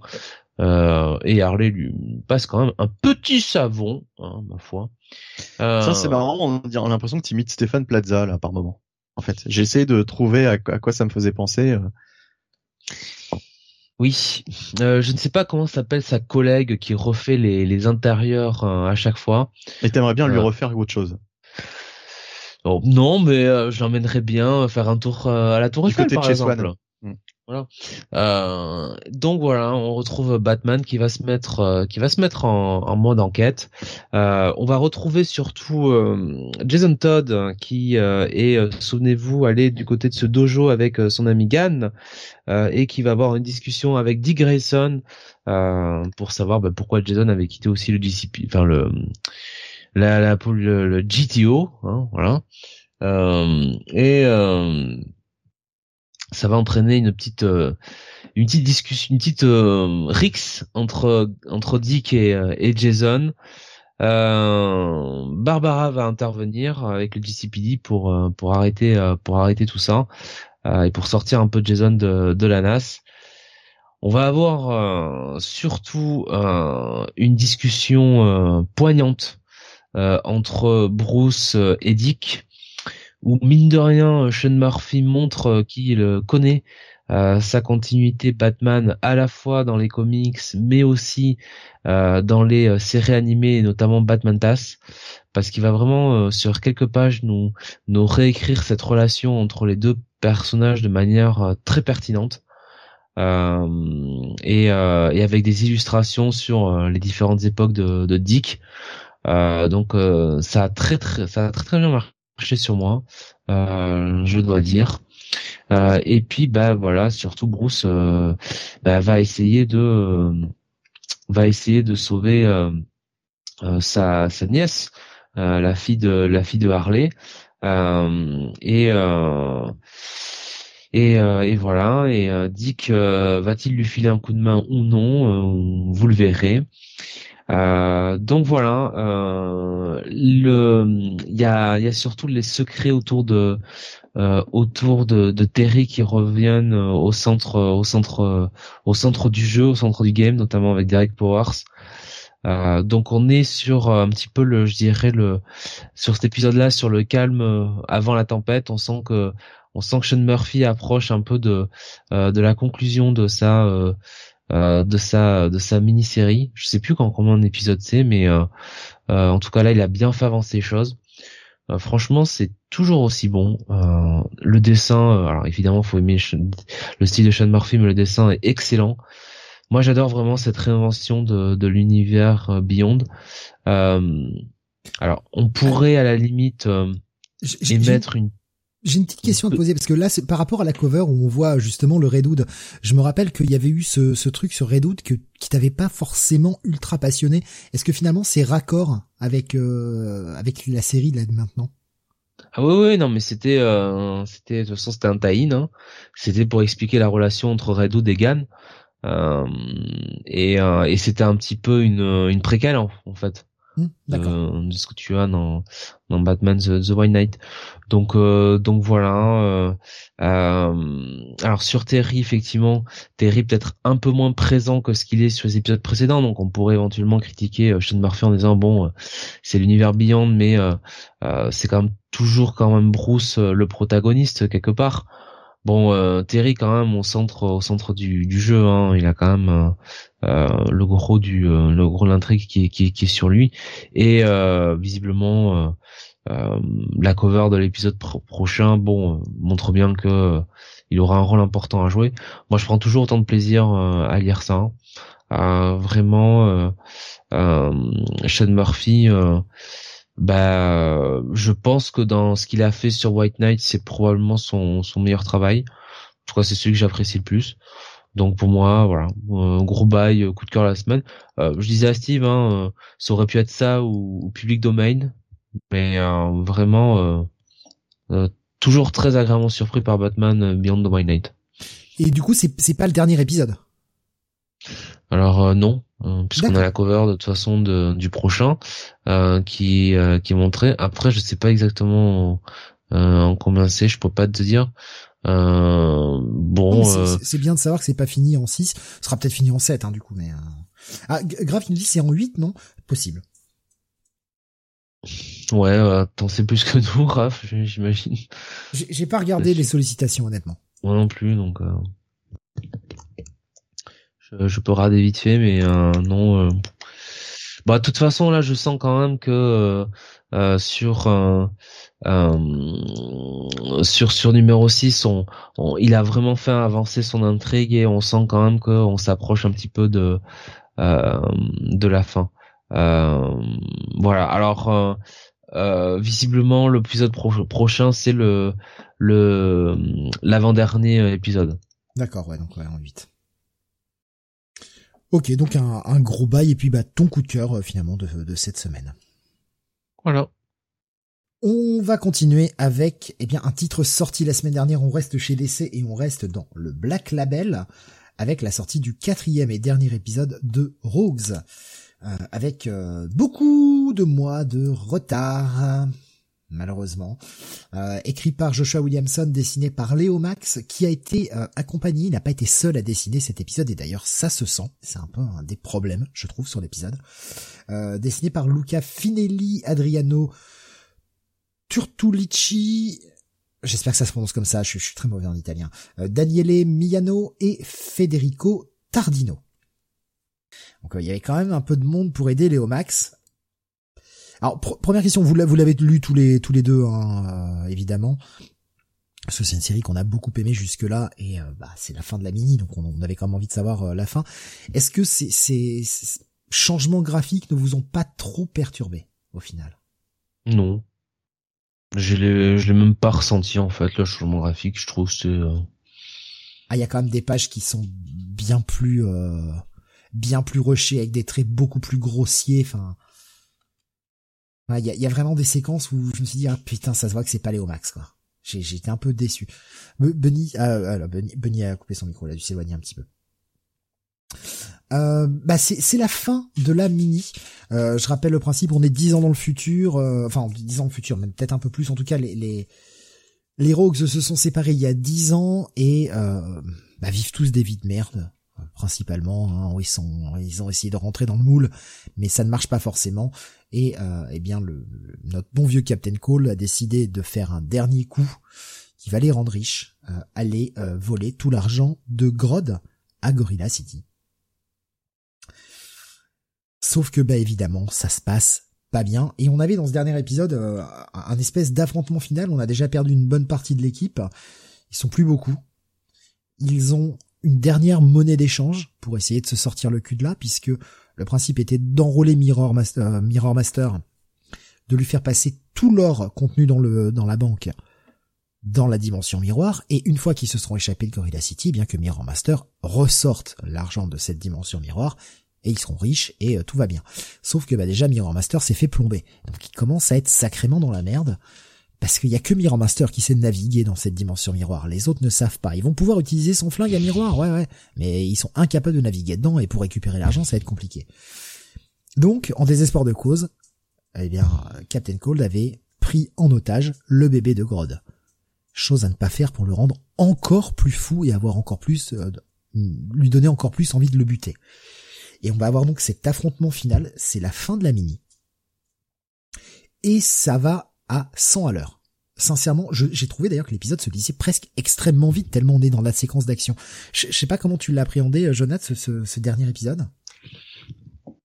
Bah oui, effectivement, il se lit plus rapidement que les précédents.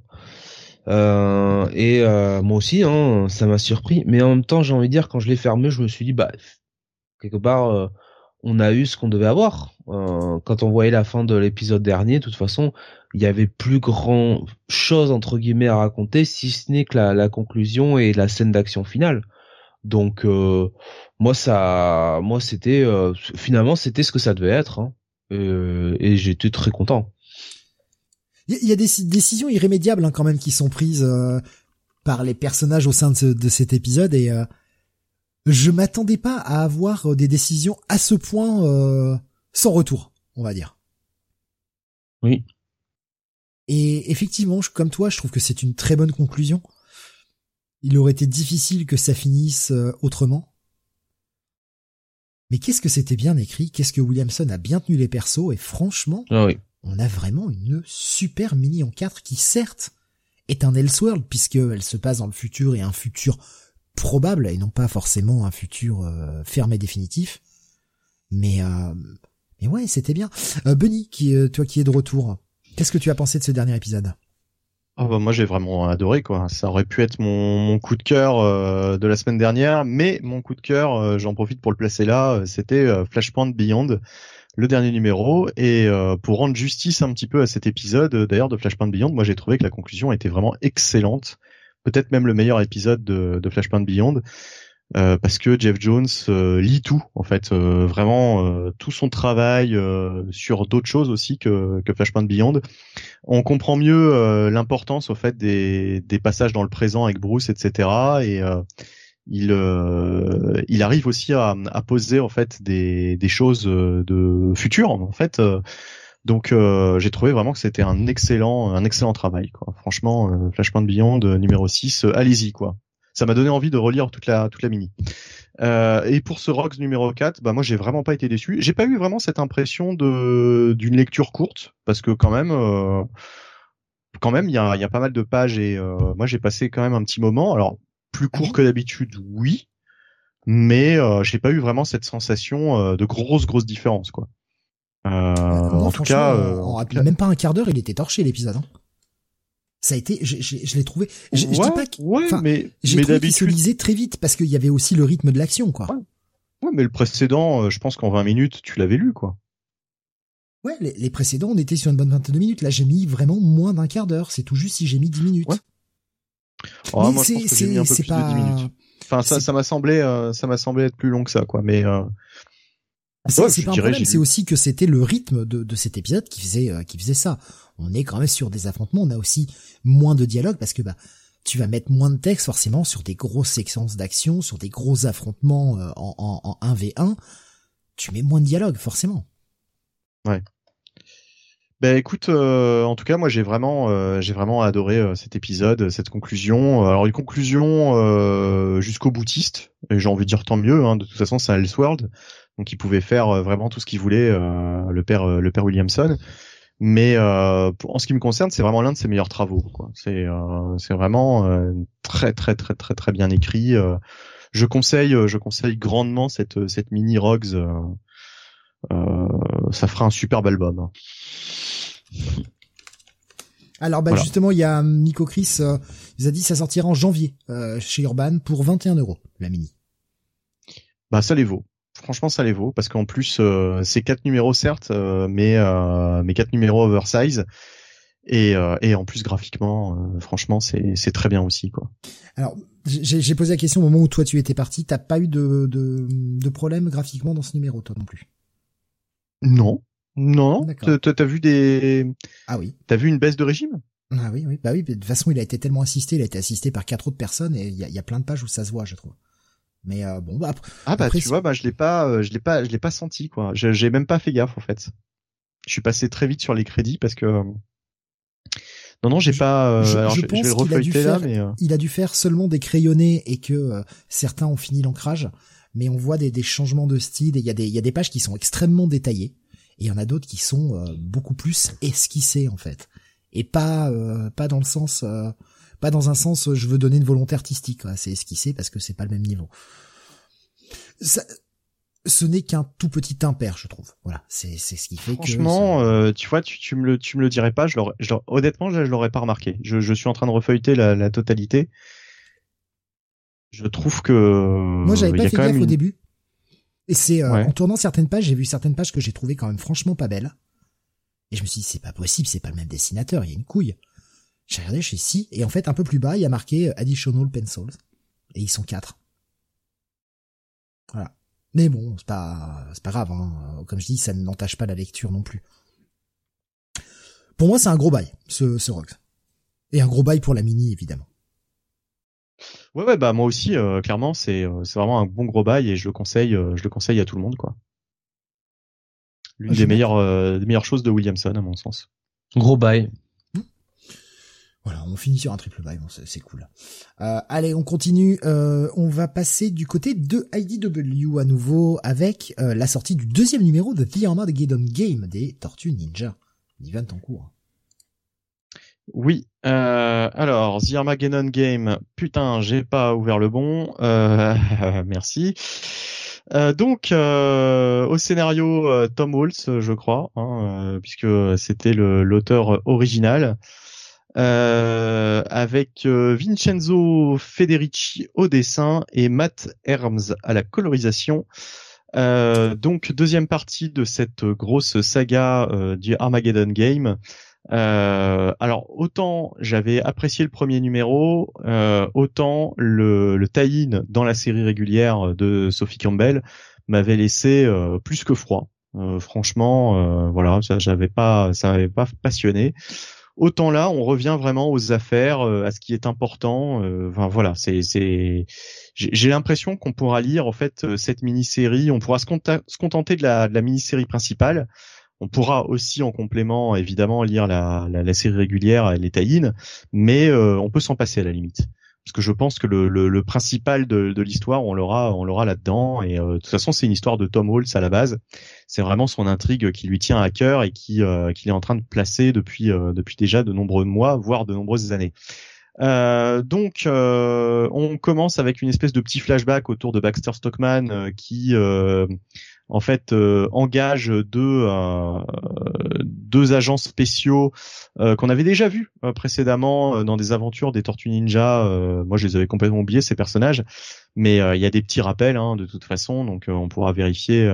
voilà, ils étaient ils étaient déjà apparus euh, pour pour sa protection en fait et euh, et on repart dans le temps présent donc on s'était arrêté sur ce cliff avec les quatre tortues qui attaquent Baxter Stockman lors de sa conférence de presse on se doute bien que c'était pas les vraies tortues puisque de toute façon on le sait les vraies tortues sont euh, éparpillées euh, dont certaines à l'autre bout de l'univers donc euh, coup monté évidemment euh, de Baxter Stockman pour euh, faire porter le chapeau, pour donner une mauvaise image des tortues.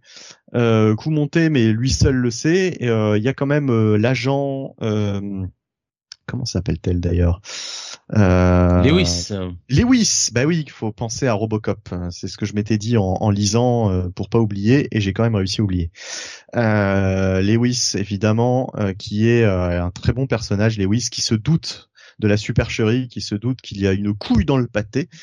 Et euh, voilà, donc on, un personnage qu'on va revoir forcément et euh, qui, qui, qui, qui, qui est pas inintéressant et qui va peut-être euh, bah, soulever euh, cette supercherie. Euh, ça c'est juste une intrigue au début puisqu'on va retrouver les différentes tortues donc comme je l'ai dit qui sont éparpillées à droite à gauche pour cette Armageddon pour cette Armageddon game pardon. Euh, donc euh, il y a Leonardo et Michelangelo qui sont à l'autre bout de la galaxie, ils sont repartis voir leurs euh, leurs amis de, l'empire Utrom et ils vont dans une espèce de station un petit peu un petit peu spéciale hein, avec tous les tous les un petit peu les voyous de la galaxie se, se retrouvent là-bas. Il se passe des choses pas très nettes. Euh, ils vont retrouver euh, certains alliés et euh, il y a surtout la princesse qui va les euh, la princesse euh, la princesse je ne sais plus d'ailleurs comment elle s'appelle mais c'est pas grave qui va se joindre à eux aux grandes dames de l'un de ces euh, de euh, de- comment dire de ses alliés. Euh, donc euh, voilà, il va se passer pas mal de choses dans l'espace avec euh, avec Shredder aussi hein, qui est toujours là avec eux. Et euh, en fait, ils vont euh, ils vont croiser un étrange personnage pour avoir un, un moyen de, de locomotion. Et euh, il va se il va se passer quelque chose voilà avec ce, ce personnage. Et euh, d'ailleurs, le moyen de locomotion, je l'ai compris en, ils en parlent à un moment donné. euh, en fait, il lui dit euh, quand votre euh, votre votre moyen de locomotion arrivera, vous vous le reconnaîtrez. Hein, vous pouvez pas le louper. Je me suis dit ah peut-être que c'est cette fameuse tête de vache euh, que j'avais connue euh, dans les aventures des Tortues Ninja quand j'étais gamin euh, à travers les les comics qui sortis qui sortaient pardon chez chez Mirage. Hein, je crois c'était euh, à l'époque où les Tortues Ninja étaient chez Mirage, qui était un petit peu une adaptation de l'animé, mais ensuite qui a dévié vers des histoires inédites. Et il y avait donc cette espèce de tête de vache volante avec un arc mémorable où ils font une espèce de tournoi de catch dans l'espace.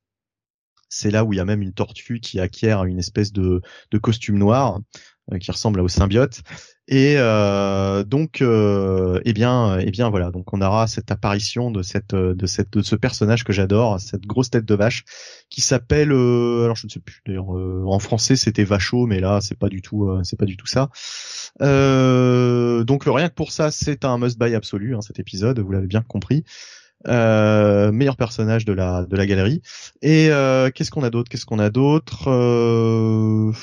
Oui, bah sur Terre, euh, il y a aussi, euh, on, voit un petit peu aussi ce qui se passe du côté euh, des autres tortues, avec notamment Caraï aussi, hein, qui, est là, qui qui place qui place ses pions. voilà. Bon, enfin, en tout cas, beaucoup de choses dans cet épisode, beaucoup de, c'est, ça prend un certain temps d'ailleurs à lire, puisque il se passe, c'est très verbeux, bah, comme comme avant. Hein, Tom Waltz, il avait l'habitude de nous écrire des, des histoires où il y avait beaucoup de beaucoup de, de, de subplots un petit peu dans tous les sens. Donc là, euh, c'est toujours le cas. Et euh, quel plaisir de retrouver euh, donc l'auteur des, des 100 premiers épisodes de la série régulière, parce que franchement, bah, c'est toujours c'est toujours c'est toujours très bien. Quoi. Il se passe énormément de choses. Il y a beaucoup de beaucoup de sous-intrigues.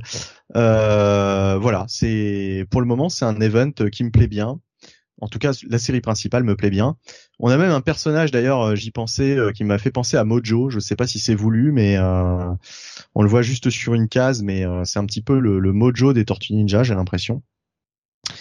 Bah Jonathan, écoute, tu l'as lu de toute façon, hein, j'imagine, ce, ce Armageddon Game numéro 2.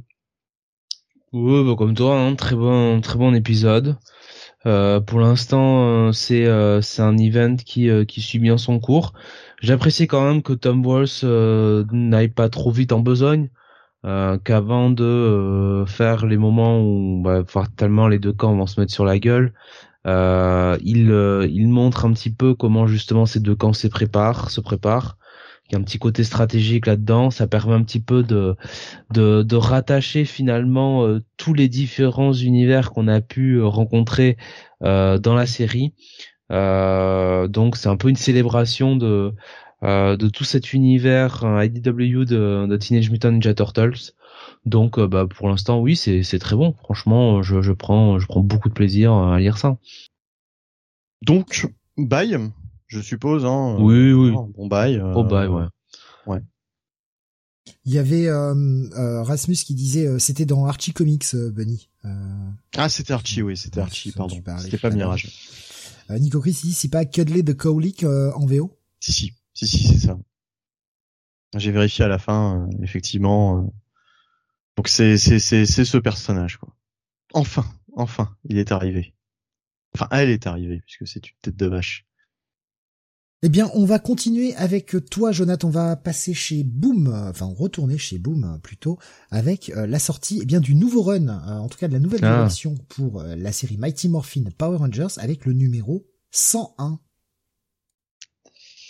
Et alors 101 ou pas euh, euh, Scénarisé par Melissa Flores avec euh, des dessins de Simona Di Gianfelicis, Felicis et une colorisation de Raoul Angulo.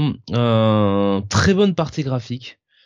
Donc euh, de Simona Di Gianfelix, Felix, oh, j'y arriverai pas, fait chier. Euh, qui franchement, je trouve, bah, fait mieux que son prédécesseur. Alors je sais plus qui était, qui était au dessin de, donc c'était Mighty Morphin, je crois. Je sais plus qui était sur Mighty Morphin, mais je trouve qu'elle fait beaucoup mieux. franchement, là, la partie graphique, vraiment, vraiment très très bonne. Euh, Mighty Morphin Power Rangers numéro 101, bah en fait on va suivre euh, on, va suivre euh, euh, les Power Rangers simplement, on va aller sur Terre. On oublie un petit peu la galaxie, on oublie un petit peu les les Omega Rangers. Malheureusement, j'étais j'étais assez triste. Euh, et en fait, on va euh, commencer l'épisode donc euh, 10 000 ans euh, sur sur donc l'épisode sur Terre 10 000 ans avant. et on va avoir une scène entre Zordon et, euh, et Rita. Et en fait, ça va être un petit peu la la, la réinvention, la réécriture euh, du moment où Rita est mis dans euh, dans l'urne avec ses mignons. Donc vraiment c'est Zordon qui qui la juge hein, et qui l'a qui l'a arrêté avec avec sa milice eltarienne et qui l'a qu'il a qu'il a maîtrisé, qu'il a qu'il a fait prisonnière et qu'il a enfermé dans dans cette jarre. Avant de rentrer dans la jarre, bah, évidemment Rita a euh, envoyé un sortilège à, Zordon et c'est comme ça que Zordon s'est retrouvé euh, dans son tube. Voilà.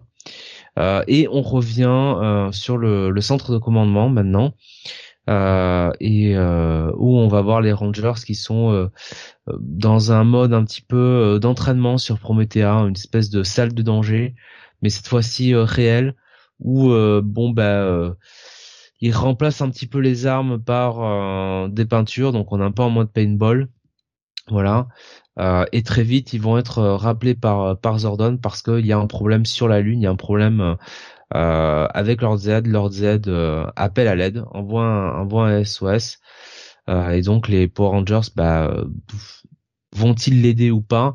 On rappelle quand même euh, les révélations de Eltarian War hein, qui lie euh, étroitement euh, Zordon et Z. donc les Rangers, bon bah décident quand même d'aller l'aider. Ça permet à à Melissa Flores de nous introduire une évolution du Dragon Zord qui franchement est, est pas mal. Franchement, j'ai pas euh, j'ai pas détesté. Bon, alors euh, évidemment, je pense que ça s'éloigne assez du concept de base du Dragon Zord, qui est clairement euh, une, une, comment dire, une, un hommage, pardon, à, à Godzilla. Donc bon, on n'est pas trop, pas trop là-dessus, mais enfin peu importe. et donc les Rangers arrivent sur la Lune, sur la base, la base lunaire, le palace de la Lune, et donc vont aider bah, Goldar, vont aider, on imagine Z s'il le trouve. Voilà, euh, il y a un twist, euh, il y a un twist à la fin euh, qui, si Steve lisait, lui ferait, lui ferait plaisir, je pense. Ces genres de pages où il dirait, ah, ah voilà. une, ouais. Moi j'aime bien toujours un bon twist, moi perso. Oh, mais là, c'est euh, c'est un twist qui, qui appellerait à, à, ton sentiment. Hein. Je, je, je, t'engagerais presque à aller le, aller le, parce que finalement, toi, ça va pas t'impacter forcément. Enfin, si tu veux, c'est plus le le design. Voilà, je vais dire comme ça, c'est le design plus que le le, le twist en lui-même, quoi. Euh, voilà, donc honnêtement, euh, j'avais un petit, j'étais craintif sur cette reprise de Misa Flores parce que j'avais lu ce qu'elle avait fait sur euh, Dead Lucky, j'étais pas super convaincu. Mais pour l'instant, sur ce premier épisode, bah, ça repart quand même plutôt bien. Euh, elle reprend euh, les personnages et elle les réécrit bah, de la bonne façon. Hein. Enfin, j'ai envie de dire dans la continuité en tout cas de, Ryan Parrott. Il y a la partie graphique avec beaucoup parce que vraiment graphiquement c'est très bon. et bah, ce twist de fin euh, bah écoute, euh, me va, euh, me va assez. Ce nouveau design aussi, je dois dire. écoute, je suis allé voir et non, je vais pas faire, hein, comme tu le disais, mais je vais plutôt faire. Ah, voilà, exactement. Je, je, je, savais que ça allait pas parler à tes, à tes sentiments. Donc, écoute, bah, au final, bah, moi, ça va être un bon bail en fait cet épisode. Euh, on est, on est sur la droite lignée de ce qu'on a sur Power Rangers c'est cool parce que t'étais, on en avait parlé ensemble, c'est vrai que t'étais un peu inquiet euh, de, de, de, cette reprise, t'avais un peu peur euh, de bah, d'être un peu déçu, et au final, bah, ça a l'air d'être plutôt attrayant, en tout cas, ça, te séduit pas mal pour ce premier épisode, donc euh, tant mieux, finalement, bonne surprise, quoi. Bah, ce que j'apprécie, c'est qu'il n'y a pas de rupture, en fait.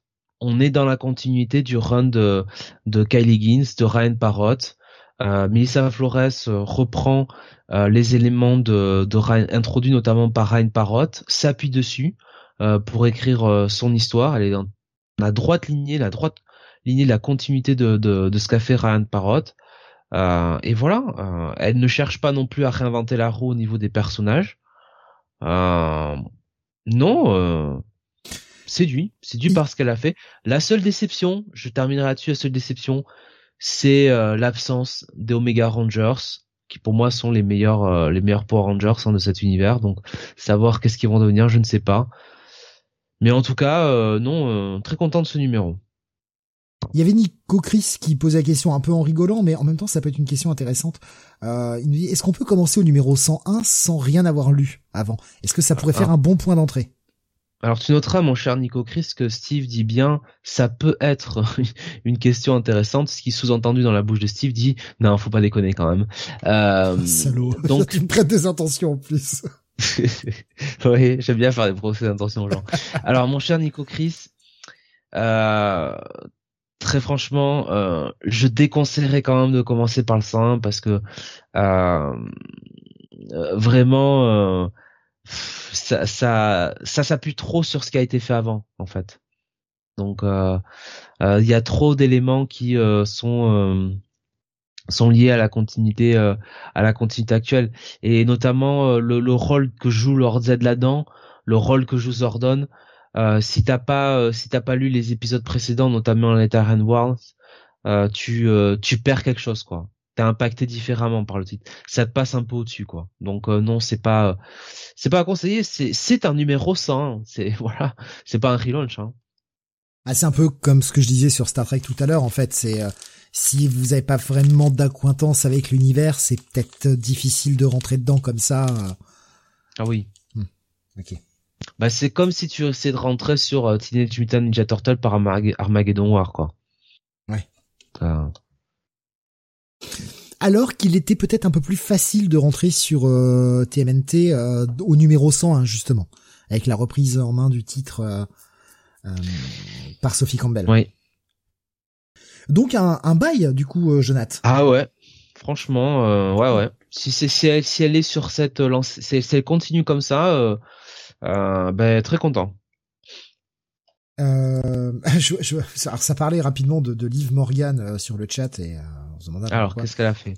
Euh, bah, apparemment, euh, look proche de, de Chucky, euh, c'est c'est- bon, bah, ridicule.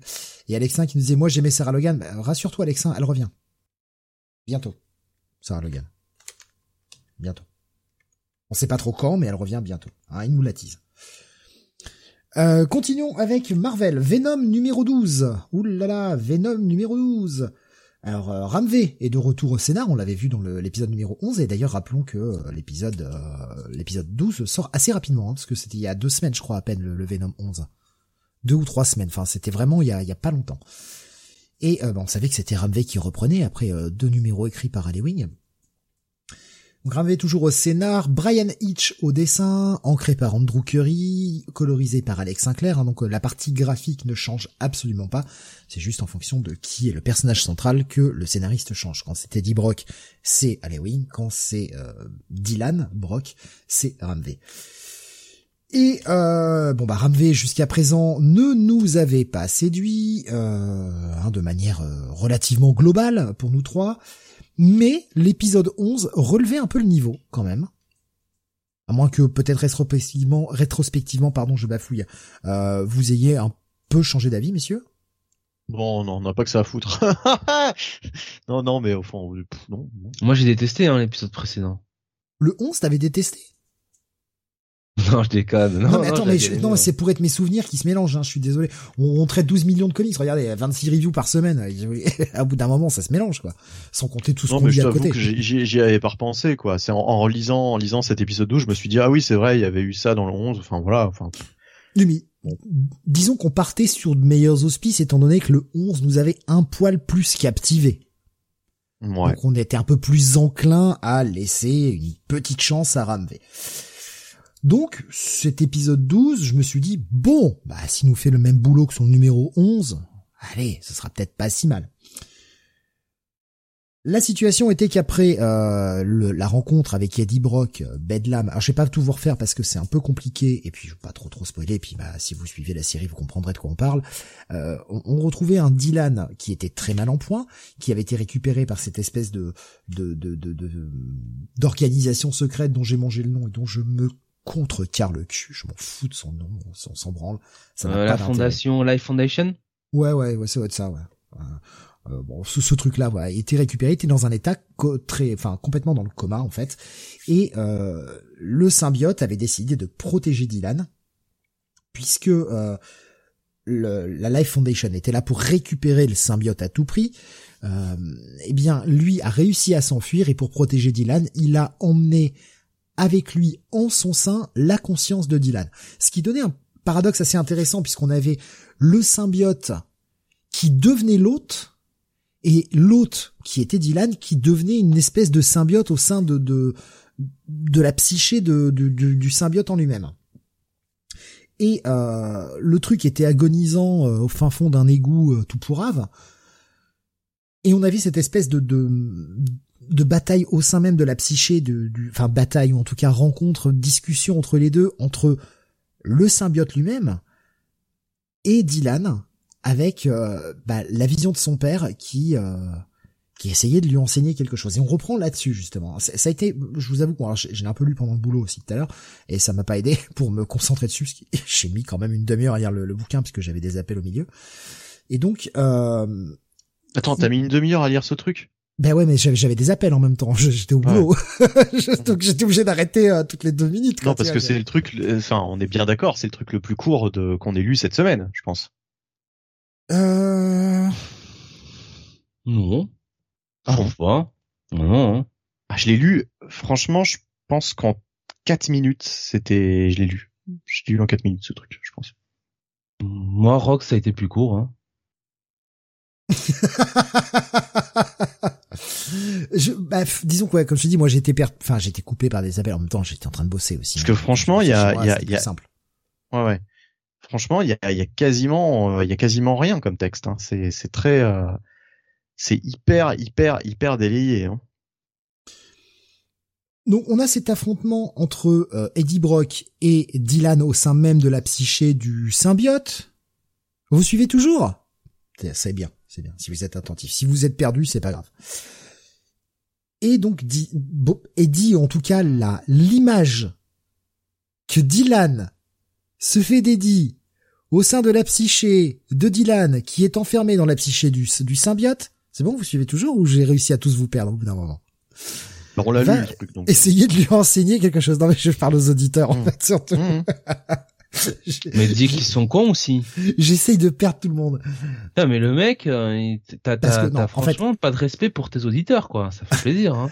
À raconter, à raconter, en fait, c'est, ça paraît très compliqué, alors que quand tu le lis, enfin, c'est pas si compliqué que ça. On, on, on reconnaît bien.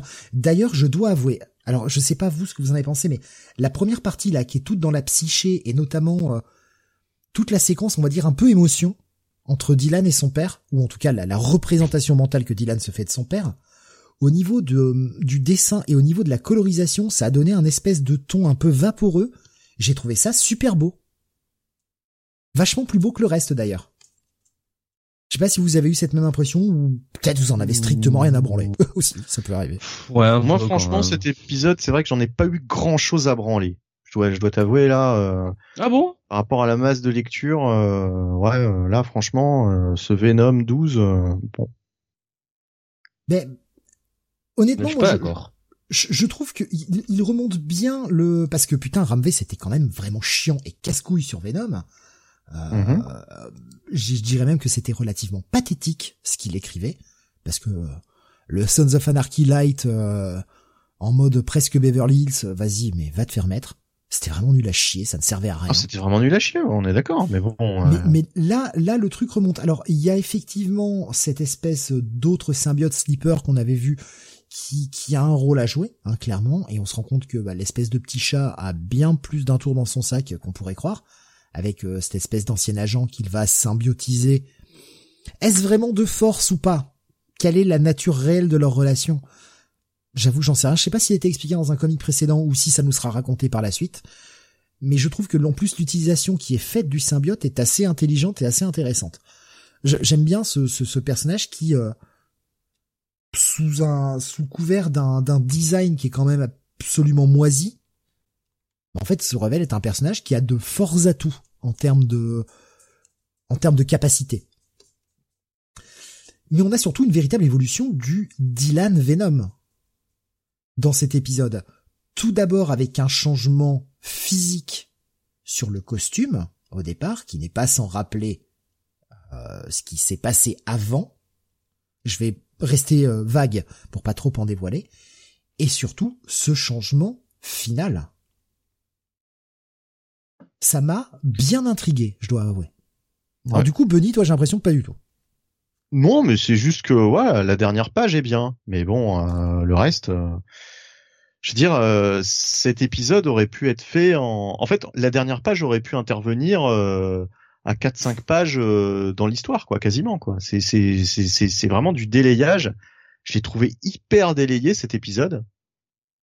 Et euh, ce final, ok, c'est intrigant, mais mais bon, il se passe pas grand chose, quoi, durant durant l'épisode faut, faut quand même, on a, on a quand même une vingtaine de pages de, de, de, de vide, quoi, enfin de vide, de pas grand chose, quoi, en fait, de pas grand chose. C'est hyper, hyper, hyper étiré en longueur,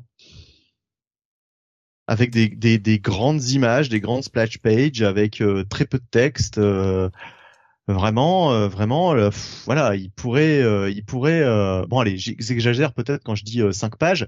En 10 pages, il aurait pu arriver à la fin de cet épisode et euh, donc nous offrir euh, déjà une seconde partie avec euh, un peu plus de choses quoi parce que là euh, là on est qu'à la deuxième partie de son arc et euh, c'est c'est- c'est hyper hyper hyper décompressé quoi Jonathan, ton avis, toi, sur ce Venom 12 Ben moi j'ai beaucoup aimé cet épisode. En fait, dans la droite lignée de ce qu'on avait eu euh, euh, l'épisode précédent, donc euh, dans la, la psyché un petit peu du euh, de de Dylan et euh, du symbiote.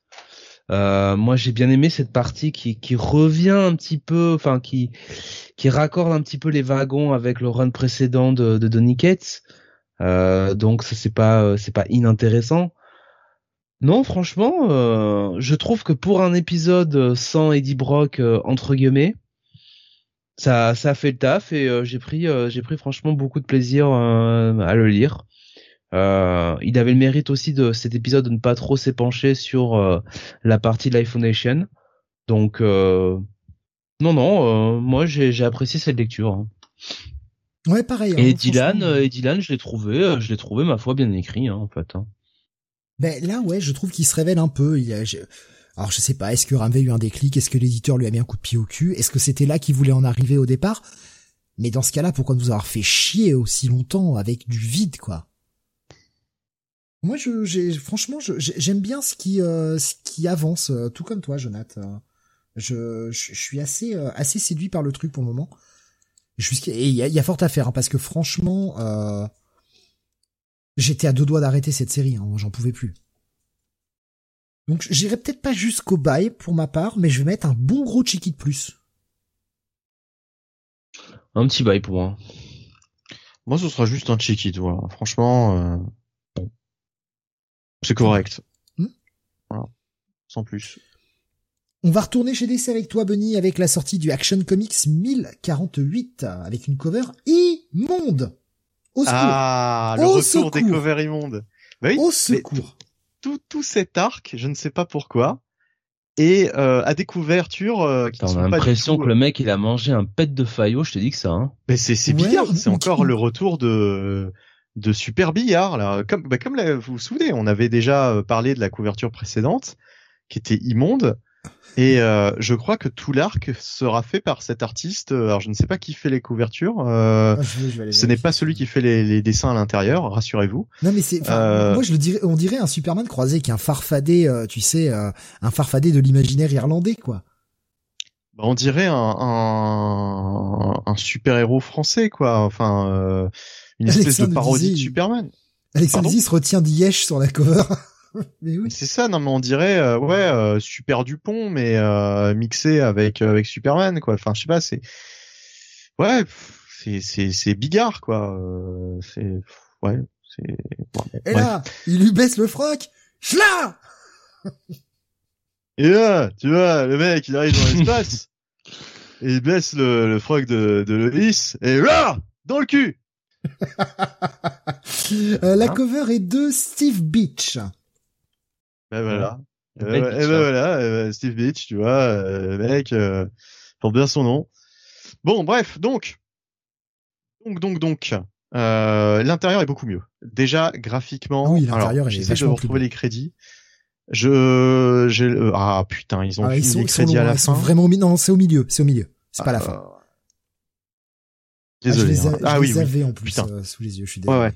Euh, donc Philip Kennedy Johnson, bien sûr, est au scénario, ça, ça ne change pas. Euh, Mike Perkins est au dessin et franchement, franchement, c'est très très bien. Pardon, je, je me marre parce qu'il y y a Romanoïd qui revient sur ce qu'on disait tout à l'heure. Il dit on dirait Kakaman justement dont on parlait tout à l'heure, dont on narrait Ouais, les ouais, aventures. ouais, ouais, Kakaman, mais je l'imaginais pas exactement comme ça, Kakaman. Euh, en tout cas, Lilo Ridge est encore à la colorisation, décidément, décidément. Ouais, J'ai l'impression que... Très bon Oui, mais- coloriste, Lil of Ridge. Non, mais par contre, j'ai l'impression qu'on l'a nommé euh, déjà euh, 36 fois durant cette émission. Décidément, il, il colorise beaucoup. Hein. C'est comme Mais- euh, Jordi Belair qui... Comme Jordi Belair, comme euh, comme euh, euh, Mike Perkins également. Euh, non, qui, qui est au dessin. Euh, Mike Spicer, pardon, qui, qui colorise beaucoup de mm. titres aussi. Mm. Mm. Oui, on a des, on a de très bons coloristes hein, ces dernières années quand même. hein. En tout cas, donc troisième partie de ce Kal-El Returns est euh, très très bon arc. En tout cas, pour l'instant, c'était un très bon arc.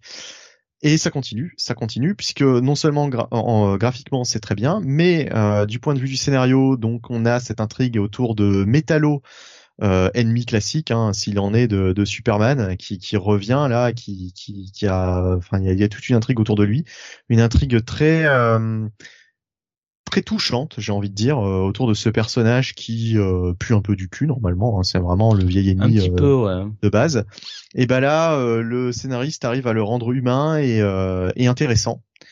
Et euh, on a vraiment pitié pour lui et euh, on espère que ça va bien se passer. Et évidemment, euh, on se doute que euh, ça va mal se passer pour lui. Mais l'essentiel de l'intrigue, en fait, tourne autour des, des conséquences de la World War Saga, c'est-à-dire que euh, Superman, euh, à la fin de cette saga, a quand même euh, en fait joué avec des, des forces qui le dépassent totalement et euh, surtout avec des, des, des choses sacrées euh, qui touchent à, à, la, à la mythologie des New Gods.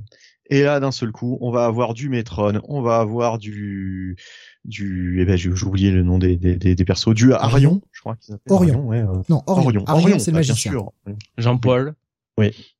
On va avoir du Jean-Paul exactement qui va arriver avec sa belle crinière parce que je ne connais pas le nom du troisième, donc on va l'appeler Jean-Paul. Il a vraiment une tête à s'appeler Jean-Paul.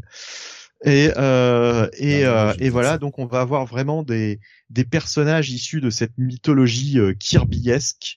Euh, et euh, bah voilà, bah c'est c'est c'est ça va être très très intéressant. Donc euh, des ramifications euh, par rapport à cette World War Saga. Un bon Superman, toujours très bien caractérisé par euh, par Philip Kennedy Johnson, qui décidément tient bien ce personnage. Et euh, je ne sais pas quand est-ce qu'il va quitter le, le titre, mais en tout cas, pourvu que ça dure, parce que c'est très très bien. Et ah oui, clin d'œil en plus. Euh, à un moment donné, en fait, euh, l'un des persos euh, veut ramener en fait avec lui, bah le, le comment dire le l'enfant euh, qui a ramené Superman du, World World. Un enfant bien particulier pour des raisons que vous comprendrez si vous avez lu la World World Saga. Et euh, dans la tête de Superman, il repense au moment où son père lui a dit "Allez, euh, donne-moi ton fils, enfin donne-moi ton fils, euh, laisse-moi ton fils, euh, confie-moi ton fils et tu verras, ça va bien se passer." Et il pète un câble. Donc là, on a un Superman qui n'est pas complètement débile, hein, qui, qui en fait, Philip Kennedy Johnson, on a l'impression que il envoie un petit message à Bendis du style euh, "T'as caractérisé Superman comme un gros con." Euh, moi, avec moi, il reprend ses esprits. Hein, euh, il se, se doute bien que ce serait une, très mauvaise idée. Donc voilà, il y avait eu cette scène totalement aberrante dans Man of Steel de de, Brian Bendis où euh, le père de, Clark se ramenait et, et en deux trois cases il avait la, la garde du fils sans aucun problème. Ça nous avait fait fait palmer à l'époque. Et donc euh, là, euh, Philip Kennedy Johnson euh, lance un petit scud à, à Bendis et c'est bien fait puisque bah, c'était complètement con quoi cette saga. Euh, donc euh, donc voilà, non franchement très très bon épisode. On a un backup, un backup alors un peu moins intéressant, euh, toujours scénarisé par Philip Kennedy Johnson, dessiné par David Le retour le retour, voilà. Le mec, le, Le mec avait besoin de blé pour financer la suite, je sais pas. Ouais, alors Trish, euh, cette fois-ci c'est Trish Mulvihill qui le colorise. Euh, et euh, bah là on est sur euh, toujours dans les dans les retombées du World World, c'est-à-dire qu'on a euh, cette espèce de sbire de de de Mongul qui est toujours vivant qui va attaquer la Terre et donc là euh, c'est une intrigue autour de toute la, la Superman family. Euh, donc on a du, du Supergirl, du, du Superboy, etc. euh, qui vont tous se s'allier euh, face à cette nouvelle menace. Lequel Euh, Superboy voilà. Le Superboy Euh, veste en cuir? Le Superboy veste en cuir, ouais. Ouais, donc euh, Young Ouais. Justice et compagnie. Ah ok, c'est cool. Ouais, ouais, ouais. Euh, ouais, ouais, qui, qui, qui, qui est là depuis un petit moment en fait dans les backups. euh, Il y a, il y a Steel aussi, Steel bien sûr. Donc euh, Steel, le- Ah ouais. Ah oui. Il y a vraiment, ouais, il y a Le- vraiment l'ensemble de la de la Ah ouais, de la ouais, S ouais, Family quoi. ouais, ouais, ouais. Et il y a euh, Superboy, euh, John quoi. Voilà. Bah su- ouais, qui est, qui est Superman du coup, mais c'est vrai que quand t'as dit Superboy, je me posais la question duquel il, il- il- tu parlais en fait. Et il y a euh, le Superman euh, de Michel Leb aussi. Le Superman de Michel Leb. le Superman chinois là, dont tout le monde se fout. Ah oui, euh... ah merde, je retrouve Ah pas oui, son bah, nom. oui, oui, bah, personne, mais je pense que personne, personne ah, ne mais connaît attends, le. mais, mais, mais si. Chang. mais- je, je, je- Non. Chang, le super chinois. c'est pas comme ça que ça s'appelle. Vas-y, sors, paye ton cliché. Bah non, c'est Kang. Je crois, je crois que ça s'appelle Chang et son, son, son nom c'est Ai. Oh putain, non, arrêtez là, par pitié. par pitié. Euh, tu vois, c'est un chinois. euh, son, son, son Xiao prénom c'est Chang et, et son nom c'est, c'est Ai. Et euh, là, il se balade avec son pénis. Voilà, voilà. Euh, là. Bon, donc, euh, ouais, non, enfin voilà, bon, bah, en tout cas, backup euh, sympathique, sympathique backup. Euh, l'histoire principale est plus intéressante quand même, mais en même temps, bah, c'est l'histoire principale, donc euh, c'est logique. Euh, dans l'ensemble, très bon bail, très bon bail, très très bien en ce moment, Superman, voilà. Remettez-vous à Superman si vous avez lâché l'affaire. Vous pouvez même vous remettre après la World War Saga si ça vous saoule de lire ça. Euh, avec le cet arc donc du retour de Kal-El, il y a trois numéros et voilà, ça remet bien. vous pouvez vous pouvez recommencer à partir de là quoi. Très bien. On reste sur du décès avec là aussi un gros titre historique, le 1065e numéro de Detective Comics, Jonathan. Oui, Detective Comics 1065, scénarisé par Ramvé avec des dessins de Raphaël Albuquerque et une colorisation de Dave Stewart. Euh, donc, euh, on est euh, sur, euh, euh, nous sommes sur la partie euh, combien? 4 euh, de Gotham Nocturne. Euh, et euh, on revient sur le cliffhanger de l'épisode précédent où on avait euh, donc euh, la famille Orgam, euh, l'organisation Orgam qui arrivait euh, du côté de Gotham mais euh, qui allait être pris en embuscade sur les quais euh, par euh, oui même sur les quais par euh, euh, à cause du chat. oui c'est c'est- étonnant que tu rigoles hein, euh, avec des choses du chat. Sur le quai euh, par la Ligue des Ombres. Voilà. Euh, et euh, Batman euh, lui euh, bah était euh, en retrait parce que il avait été pris euh, dans un piège par euh, par Talia euh, alors, est-ce que c'est Talia qui euh, voulait faire en sorte que euh, Bruce euh, ne s'interpose pas entre le combat entre Orgam et euh, la Ligue des Ombres, ou est-ce que Talia savait que Bruce euh, était dans une sale condition physique et voulait le préserver? Euh, Bah ça, euh, on le saura peut-être euh, plus tard dans dans dans ce run. En tout cas, on a la police de Gotham qui essaye un petit peu de, de limiter la casse sur euh, sur les euh, sur les bords du les bords du port, les bords du quai, euh, autour de de René de René Montoya. On a une nouvelle version un peu d'U- d'Ubu qui fait son apparition avec un masque des plus des plus significatifs. Euh, et euh, donc il va s'affronter, il va se confronter directement à la famille euh, famille Orgam euh, et notamment euh, l'une de leurs membres, alors une, dame, une, madame qui a deux, alors deux yeux, une paire d'yeux assez assez étonnant. On ne sait pas si c'est un Sharingan qu'elle a ou pas, mais c'est très c'est très significatif. Euh, heureusement, euh, Batman arrive pour euh, sauver euh, tout ça, enfin en tout cas euh, arrêter euh, à, Le bordel. le bordel Euh, et il va s'opposer directement à Ubu pour le j'ai envie de dire pour l'arrêter mais peut-être aussi pour le préserver hein. parce que clairement les, la famille Orgam n'a pas l'air très catholique. et on sent encore que Ramvé, comment dire, axe, enfin accentue le trait sur le fait que Bruce est vraiment euh, euh, dans une sale condition physique, qu'il est un peu past his prime, hein, comme on dit, et qui doit, bah, doit user de tous les stratagèmes pour pouvoir pour pouvoir s'en sortir. voilà. Il va être donc, bah, on va dire, dans une sale situation euh, et sauvé par euh, ben par alors est-ce que je dis le nom du personnage qui le qui le sauve ou pas ou euh... je le garde euh, mystère tu peux le garder tu peux le garder mystère. En tout cas c'est une très très bonne idée. Et euh, je et je suis content qu'on ait ce ce, ce team up entre Batman et ce personnage et un autre personnage voilà euh, qui continue une intrigue qui n'avait pas commencé euh, dans l'histoire euh, principale. Et je trouve ça très très bien. Et moi, c'est ce qui vraiment, c'est ce qui vraiment m'a plu dans cet épisode, quoi. Et franchement, plus plus le plus plus l'intrigue avance, plus ça me plaît en fait ce que fait ce que fait Ramvé quoi sur ce Detective Comics. Et puis on va avoir quand même la famille, la famille Orgam et notamment son son principal représentant, le prince Arzen, qui Arzen euh, peut-être hein, Arsène Lupin, qui sait, euh, qui euh, qui va essayer et qui va essayer de, de passer un accord avec les représentants de l'asile d'Arkham. Alors du coup, on sait qui, enfin, je retrouve le nom de cette cette femme, Chabod. Qui semble être un petit peu son imminence, son imminence grise. voilà, donc donc euh, voilà, j'ai pas en dire beaucoup plus. Il y a une dernière partie euh, où on a le retour euh, d'un autre personnage qui est pour le moins bah, à la fois attendu et inattendu dans son exécution. Oh, ça tu peux le dire ce personnage-là puisqu'on l'a. Bah non, ça arrive quand même sur la fin de l'épisode, donc bon c'est pas. Alors peut-être pas, on parle peut-être pas du même. Alors, en fait, je sais pas. Donc voilà, donc globalement, euh, bah, je, vais vous laisser, euh, je vous laisser la parole hein, de toute façon. Steve, je pense qu'il l'a pas lu. Enfin, je sais pas.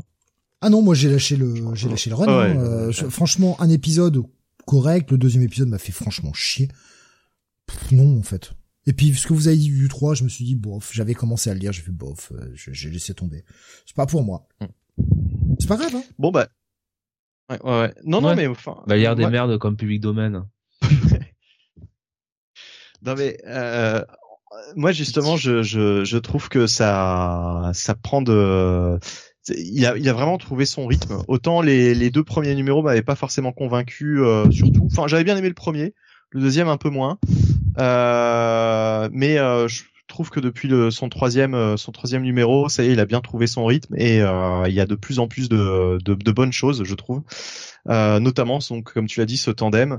Euh, par contre, par contre, euh, petit bémol. Alors, je sais pas si tu veux en parler tout de suite ou si on peut le faire là comme ça vite fait, si tu me laisses la parole. Le backup m'a fait un peu chier hein, quand même. Hein. J'ai trouvé ça un peu un peu chiant et en plus le pire c'est que ce sera en trois parties autour de double face. Je, suis ouais, c'est autour de double face un peu et de sa psyché et effectivement, moi, t'as pas autre chose à raconter en fait. Moi c'est ça surtout mon problème quoi. Ben c'est ça et puis je, je me demande qu'est-ce qu'il va pouvoir raconter. Alors c'est de Simon Spurrier hein, justement donc c'est en plus très verbeux, très psychédélique.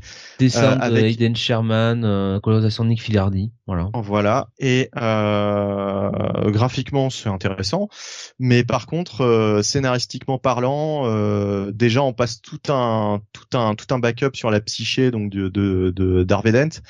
C'est chiant et euh, on va s'en taper deux autres. Donc j'espère que ce sera pas euh, du même acabit et qu'il va se passer quelque chose parce que là il se passe euh, il se passe pas grand chose quoi.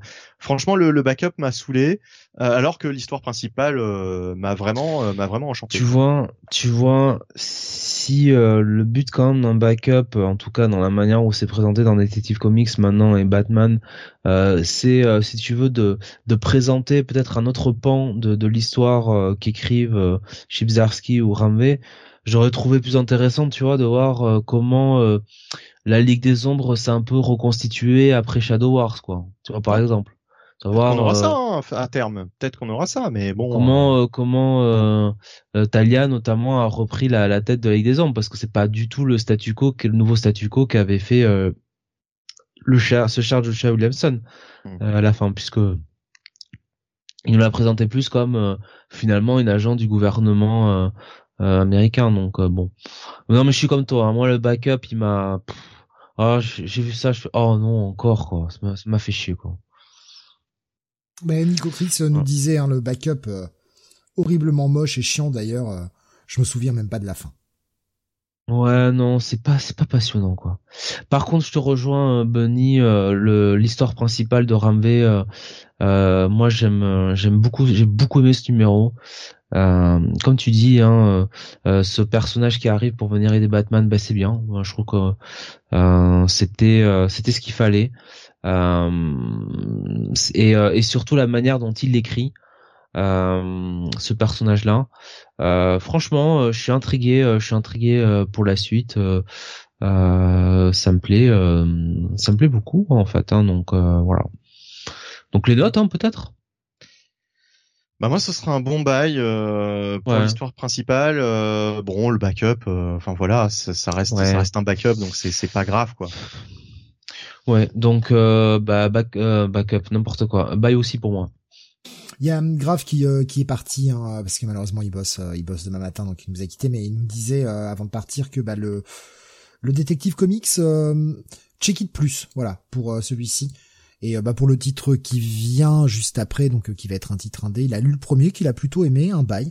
Et euh, bah c'est un titre sur lequel je suis allé tout seul. C'est assez étonnant. Je m'attendais à ce que vous l'ayez lu également, en tout cas toi, Bunny. on, y vient dans quelques secondes. Nico Chris nous disait pas envie, pas eu envie de continuer sur sur Detective Comics lui aussi. Ouais, c'est je sais pas, ça, ça, parle pas forcément à tout le monde, mais ce qui est bien, c'est que par contre, on a, j'ai l'impression qu'on a vraiment deux tons différents entre Détective Comics et Batman. Et ça, pour moi, je trouve ça toujours appréciable. Eh bien, d'avoir deux titres majeurs, en tout cas sur Batman, qui ont deux tons vraiment différents. Et puis, bah, si t'aimes pas l'un, bah, c'est pas grave, tu, tu vas lire l'autre. Et euh, mm. s'il y a un peu de réponse entre les deux, tant mieux, à la rigueur. Mais, euh, mais voilà, qu'on ait des tons différents, qu'on n'ait pas l'impression de lire la même série, je trouve ça cool, tu vois. Bah, et, quand bien même, j'apprécie pas trop, tu vois. Ouais, je, je, je sais pas si c'est vraiment si différent que ça. Disons que Batman est plus blockbuster, ça c'est sûr, hmm. euh, que Detective Comics.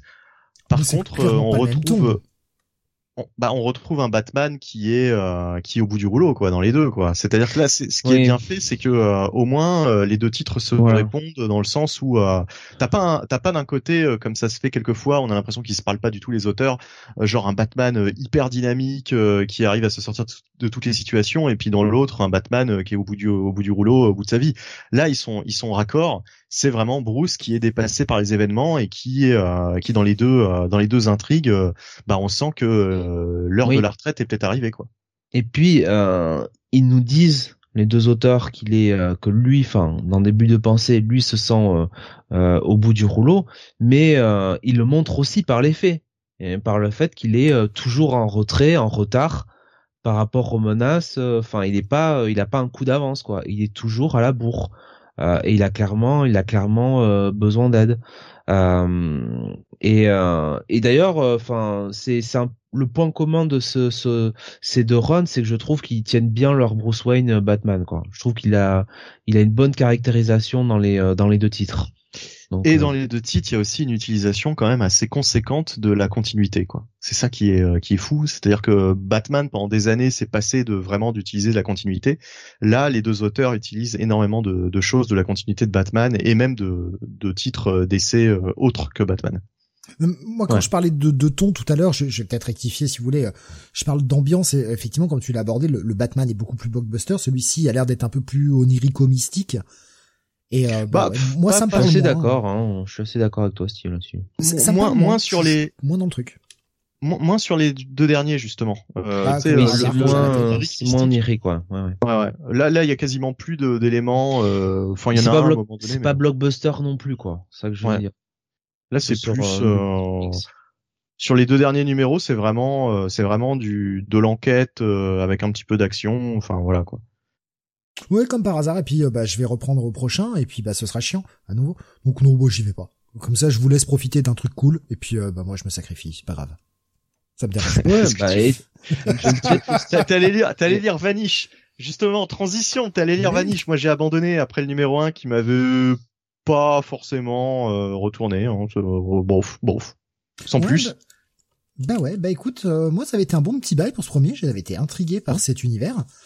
Euh, deuxième épisode donc de Donny Cates, euh, toujours au scénar accompagné de Ryan Stegman pour la partie graphique, JP Meyer est à l'ancrage, et une colorisation de Sonia, Sonia Obach, hein. on retrouve donc la même équipe créative qu'on avait eue sur Venom à l'époque.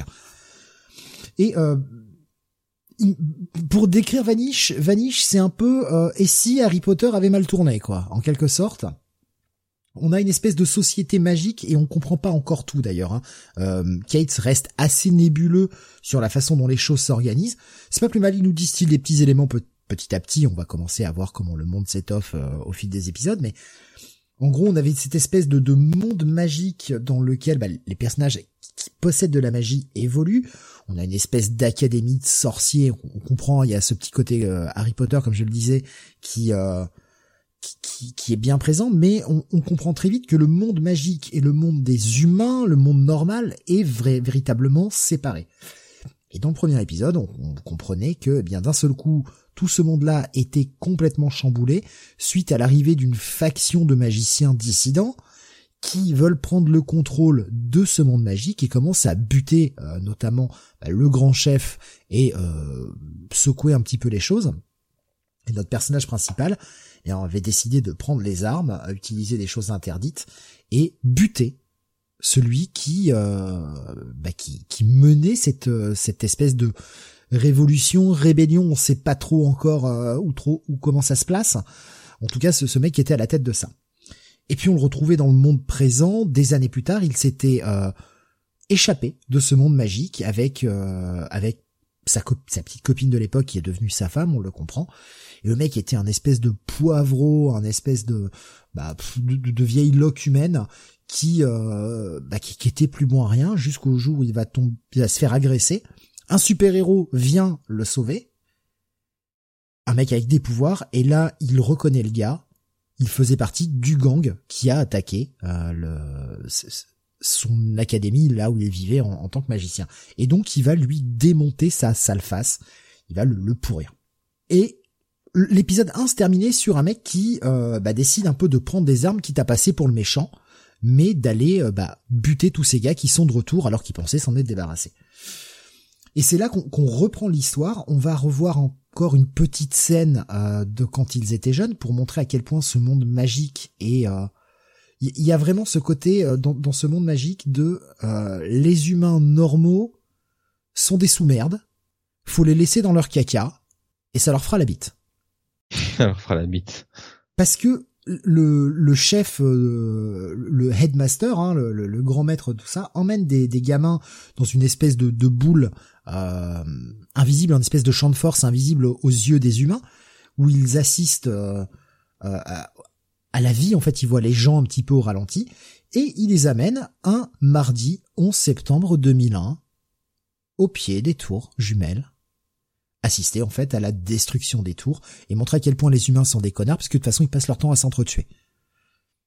Et euh, le, gamin se dit peut-être qu'on aurait pu agir, peut-être qu'on aurait pu faire quelque chose, mais non, la leçon à enseigner c'était que de toute façon faut pas les aider parce que si on les aide ils déclencheront des catastrophes derrière. Et donc des jeunes on leur montre la mort et la destruction en leur montrant que les humains sont des connards.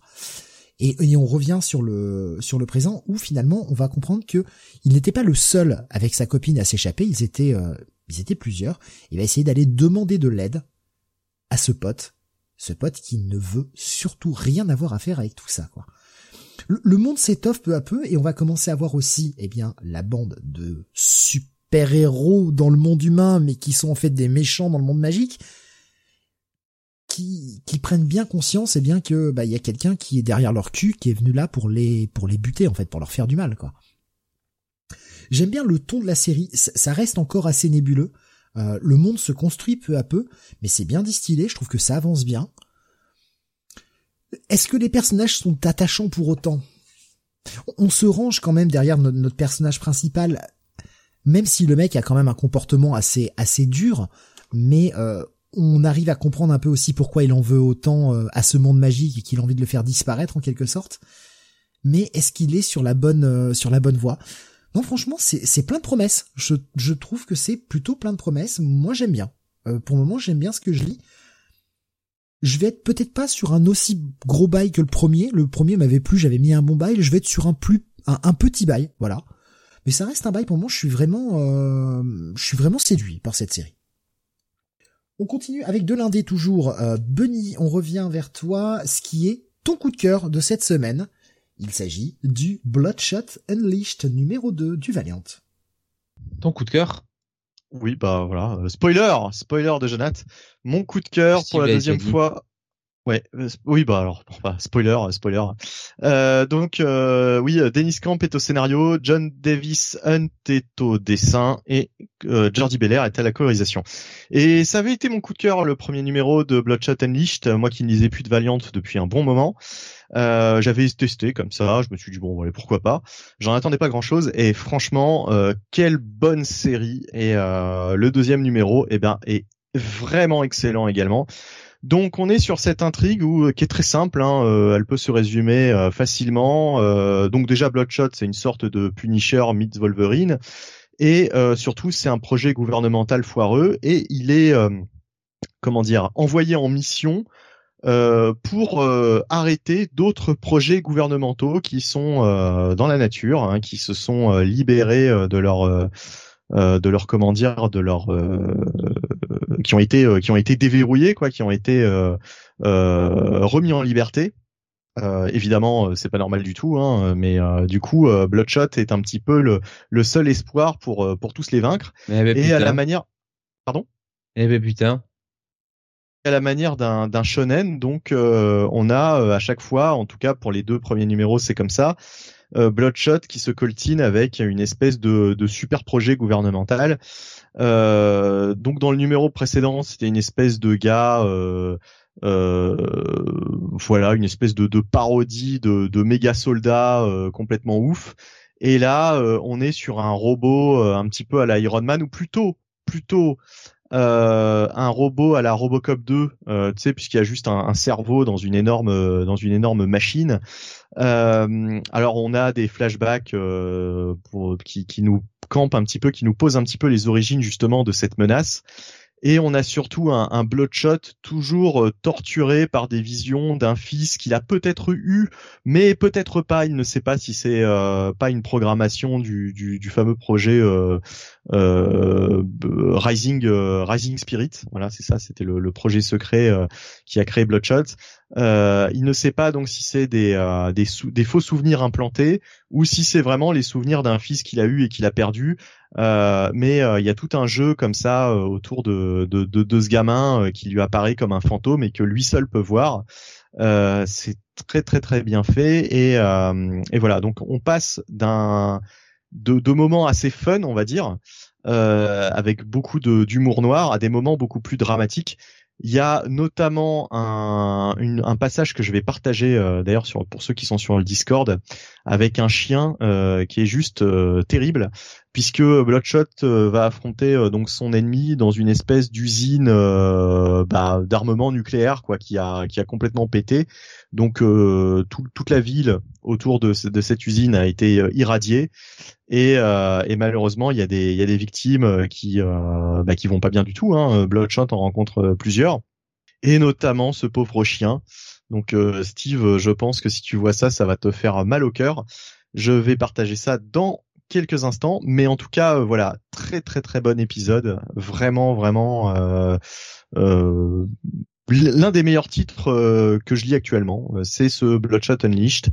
Et, euh, et voilà. Et euh, qu'ajouter d'autre euh, Bah méga gros, méga. Hein, comme tu l'as dit, Steve, mon coup de cœur, euh, mon coup de cœur de la semaine.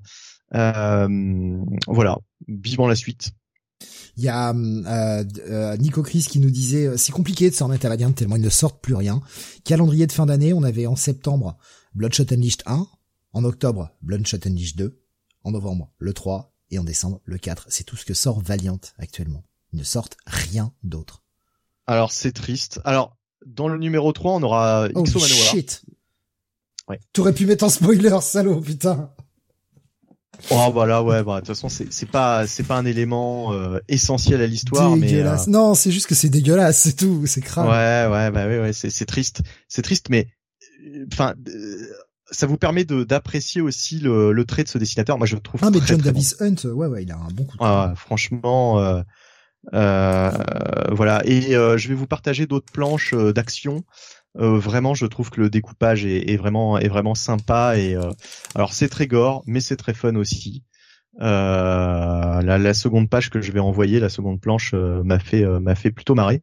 donc ouais, méga gros bail. Hein. Franchement, très très bonne surprise. Si vous voulez lire un truc Valiant parce que vous avez aimé Valiant, il fut un temps, il y a quelques années, bah là c'est l'occasion. Franchement, de toute façon en même temps il y a que ça qui sort. Hein, c'est ce que j'allais dire. Si vous voulez lire un truc Valiant, il y a que ça de toute façon. Voilà. Voilà. Non, mais on, aurait pu lire aussi euh, des trucs euh, parce qu'ils font toujours la pub pour les anciens TPB, euh, les trucs qui sont sortis il y a quelque temps. Mais ça, ça peut se lire en plus sans avoir lu grand chose avant. C'est-à-dire, vous pouvez vraiment lire, n'avoir jamais lu Bloodshot et commencer par ce truc-là, c'est tout à fait compréhensible. Et c'est pas quand même assez lié avec ce qu'a fait l'émir. Bah, c'est lié avec un petit peu chaque série qu'on a eu sur Bloodshot depuis le, le relaunch de Valiant mais euh, on est euh, on n'est pas perdu quoi. C'est-à-dire que l'auteur là euh, parvient à, tout expliquer, nous donne toutes les cartes dont on a besoin pour pour pour comprendre de quoi il retourne. Il n'y a pas besoin d'avoir lu tous les tous les arcs précédents. Et donc franchement c'est c'est très bien de ce côté-là. Et voilà. Donc non, mais méga coup de cœur, méga bail, aussi bien graphiquement que scénaristiquement. deux auteurs, deux artistes à surveiller. Hein. Franchement, très très bien. Après, John Davis Hunt a déjà une bonne carrière, hein. il est quand même connu. Oui, non, mais ce que je veux dire, c'est que euh, on, on, le, moi, je, je, je, je, sais pas si j'ai lu grand chose en fait de, de, de ce monsieur. Euh, Qu'est-ce qu'il avait fait Est-ce qu'il avait bossé chez Marvel et chez DC euh, Je suis même pas certain. par contre, sur quoi Je sais plus, mais il a, il a bossé, ouais, chez, chez les Big Two.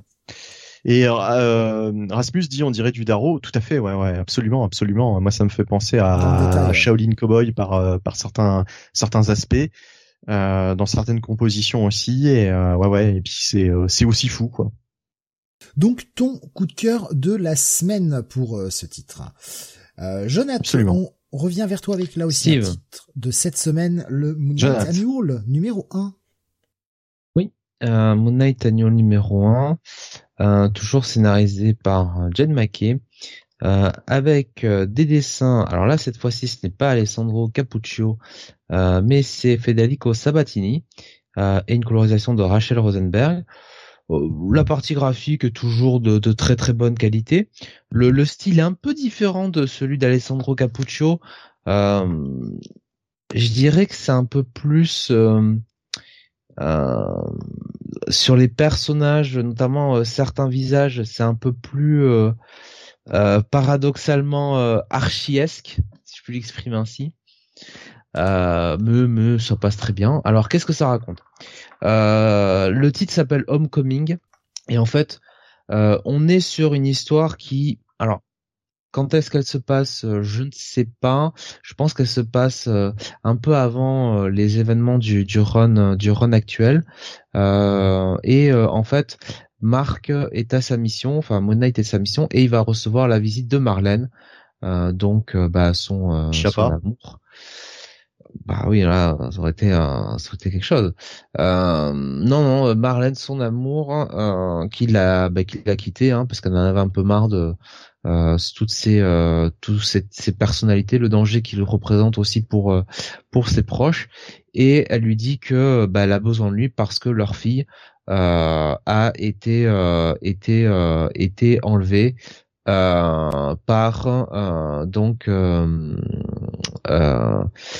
Jack Russell. Donc bah, pardon Wolf, Werewolf by Night. Et en fait, on va apprendre que la fille de Marc qui euh, bah, du coup et euh, d'une certaine façon la petite fille de Konshu. Euh, il y a une prophétie qui est un peu liée à elle et Jack veut se servir entre guillemets d'elle pour faire payer Konshu puisqu'il estime que sa condition en tant que loup-garou et sa malédiction est due à Kunshu.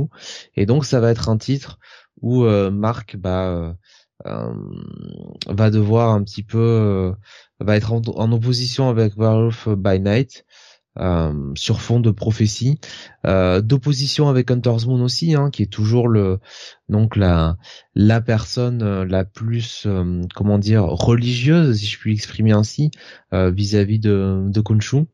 voilà, donc une aventure sympathique pour on va dire pour cet cet annual.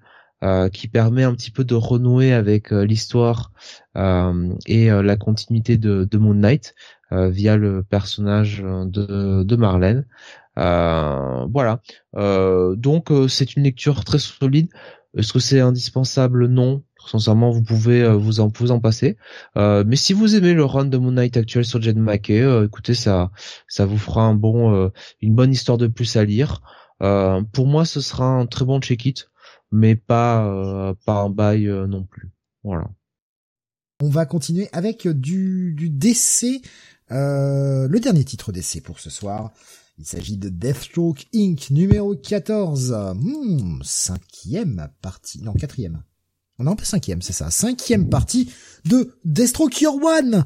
Et oui, vous savez, cette reprise du titre de Deathstroke Inc. après Joshua Williamson et son super run très sympathique. Bien, écrite par Ed Brisson qui nous raconte la première année de Deathstroke dont on se carre l'oignon. Euh, complètement, on s'en fout. Euh, dessiné donc par Dexter Soy avec une colorisation de Veronica Gandini. Euh, bah alors après moult péripéties incroyables qu'il a fallu quatre numéros pour nous le raconter alors que ça aurait pu en tenir en deux. Euh, Deathstroke, toujours dans sa première mission, premier moment engagé en tant que mercenaire qui doit aller euh, eh bien euh, buter celui qui, qui, lui a donné un peu ses pouvoirs, qui a été l'espèce de savant fou qui a qui a orchestré eh bien son changement au sein de lui-même s'est fait casser la gueule par Green Arrow, mais s'est réveillé à la mort, tout va bien, il est pas mort. Il a repris contact avec Wintergreen qui est venu le sauver. Et Wintergreen qui, euh, bah, sa femme l'appelle tout le temps et il essaye d'esquiver et il a enfin sa femme et sa femme lui dit chérie, je suis à nouveau enceinte. Ouais, bah j'ai une mission à faire, hein. Allez salut. Et donc il va aller finir son contrat parce que ce qui est important, c'est sa parole à notre bon Slade Wilson. Sa parole, il a donné sa parole qu'il ferait son contrat, il va le faire. Et donc il va aller dans le bunker où euh, bah, sa cible est protégée, emmené par des par des Black Ops hein, qui viennent le protéger, le mettant dans une espèce de cage indestructible. Et, et, et dans le bunker, eh bien tous les soldats se font éliminer un à un. On se dit putain, il est violence Deathstroke. Mais non, c'était pas lui. Une autre équipe de petits margoulins avaient été engagés pour tuer là aussi euh, le, le, le, professeur avec une belle prime à la clé. Et donc Deathstroke va les massacrer évidemment. Mais va-t-il réussir à les massacrer? On s'en fout. Franchement, je le lis par habitude. Voilà, je le lis par habitude parce que c'est franchement pas incroyable. C'est un peu mieux que l'épisode précédent, clairement, mais c'est vraiment totalement dispensable quel est l'intérêt de nous raconter ça, quoi? Et euh, à vérifier, hein, mais je, suis persuadé que le prochain qui sera le dernier signe la fin de la série. On s'en qu'on s'en fout en fait. Voilà, donc c'est un check it, check it moi. C'est pas mauvais, hein, mais c'est c'est c'est c'est juste totalement dispensable. D'ailleurs, Jonathan, t'as même fait l'impasse carrément cette fois-ci hein, sur cet épisode. Ouais, mais je serais quand même allé lire hein, si j'avais eu un peu plus de temps. Mais euh, bon, tellement de Tellement de lecture. Euh, c'est pas un mauvais choix, honnêtement. C'est enfin vraiment, hein, euh, ça sert vraiment pas à grand chose. On continue avec un, le dernier titre de la semaine dernière euh, que l'on va traiter. C'est un retour chez Marvel avec la sortie du Thor numéro 28, Bunny. Ouais, euh, effectivement, euh, Thor 28. Alors avec un scénario en plus de euh, je crois que les crédits sont à la fin, hélas. Euh, un scénario normalement de Donny Cates, mais en plus, enfin c'est plus un, script en fait de de Wing, euh, qui est venu jouer les guest writers euh, aux côtés de, Donny Cates. Donc, euh, ce qui était un petit peu problématique, c'est qu'on sortait de cet arc crossover avec avec Hulk euh, qui était un petit peu un petit peu saoulant en fait, qui m'avait un petit peu sorti de, de cette série, qui jusqu'à maintenant était très très bien. hein. Moi j'aime beaucoup euh, ce que faisait Donny Cates sur Thor. Et puis il y a eu l'arc avec Hulk, et maintenant on se tape un arc euh, crossover avec euh, avec Venom. Euh, C'est même pas un crossover, qui- hein, c'est un guest, hein, parce qu'il n'est pas du tout crossover avec la série Venom. C'est vrai, oui, oui, enfin, enfin, oui, c'est en, en guest, quoi. Oui, c'est vrai, c'est vrai, c'est pas, c'est pas le même principe. C'est, en fait, le, le seul crossover, c'est le, le fait que euh, Ali Wing se retrouve euh, co-scénariste, en fait. C'est-à-dire, c'est Ali Wing qui vient, euh, qui vient euh, co-scénariser euh, sur euh, sur Thor avec avec Donny Cates et du coup qui, bah, du coup qui, comment dire, implique des des storylines qui sont en train de se dérouler dans dans Venom. Donc, pour resituer, on avait euh, vu ce qui se passait avec Donald Blake. Hein. Vous savez que Donald Blake euh, n'est pas n'est pas tort. Euh, donc Donald Blake, euh, il y a eu tout un arc autour de lui et il s'était fait prisonnier par Loki. Il est en train de subir un châtiment, un châtiment assez terrible. Et en fait, le, personnage de Donald Blake aura de l'importance. Je vais pas dire pourquoi. C'est justement à la fin de cet épisode que on sait pourquoi on voyait Donald Blake et j'aime beaucoup l'idée. Euh, D'ailleurs, je tiens à préciser que l'épisode précédent, je l'avais pas du tout aimé. Je, je l'ai trouvé euh, très très moyen. Je ne sais plus si j'avais mis un, un pass ou un check-it, mais en tout cas, euh, bon, enfin voilà, ça m'avait ça m'avait saoulé. Là, euh, il y a une belle remontée sur cet épisode. En fait, euh, il y a de bons de bons petits twists. Donc, on redémarre sur Thor qui faisait face au fils. Attention, alors faut suivre. Le fils de Bedlam. Voilà, donc Bedlam, l'un des symbiotes qu'on voit actuellement dans dans Venom. Euh, le fils Ah du- de Bedlam, donc qui vient du futur. Mais, mais vu que Bedlam c'est Brock. Ouais. Oui. Ok, ok. Mais oui, mais t'auras les explications, faut lire Thor. Voilà. Je ne peux pas donner toutes les explications, monsieur.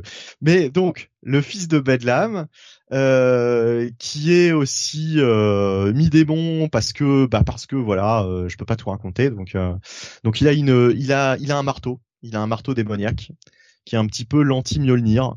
Euh, voilà, le Devil's Hammer, quoi. euh, bref. Euh, et bien sûr, il a un symbiote. Hein et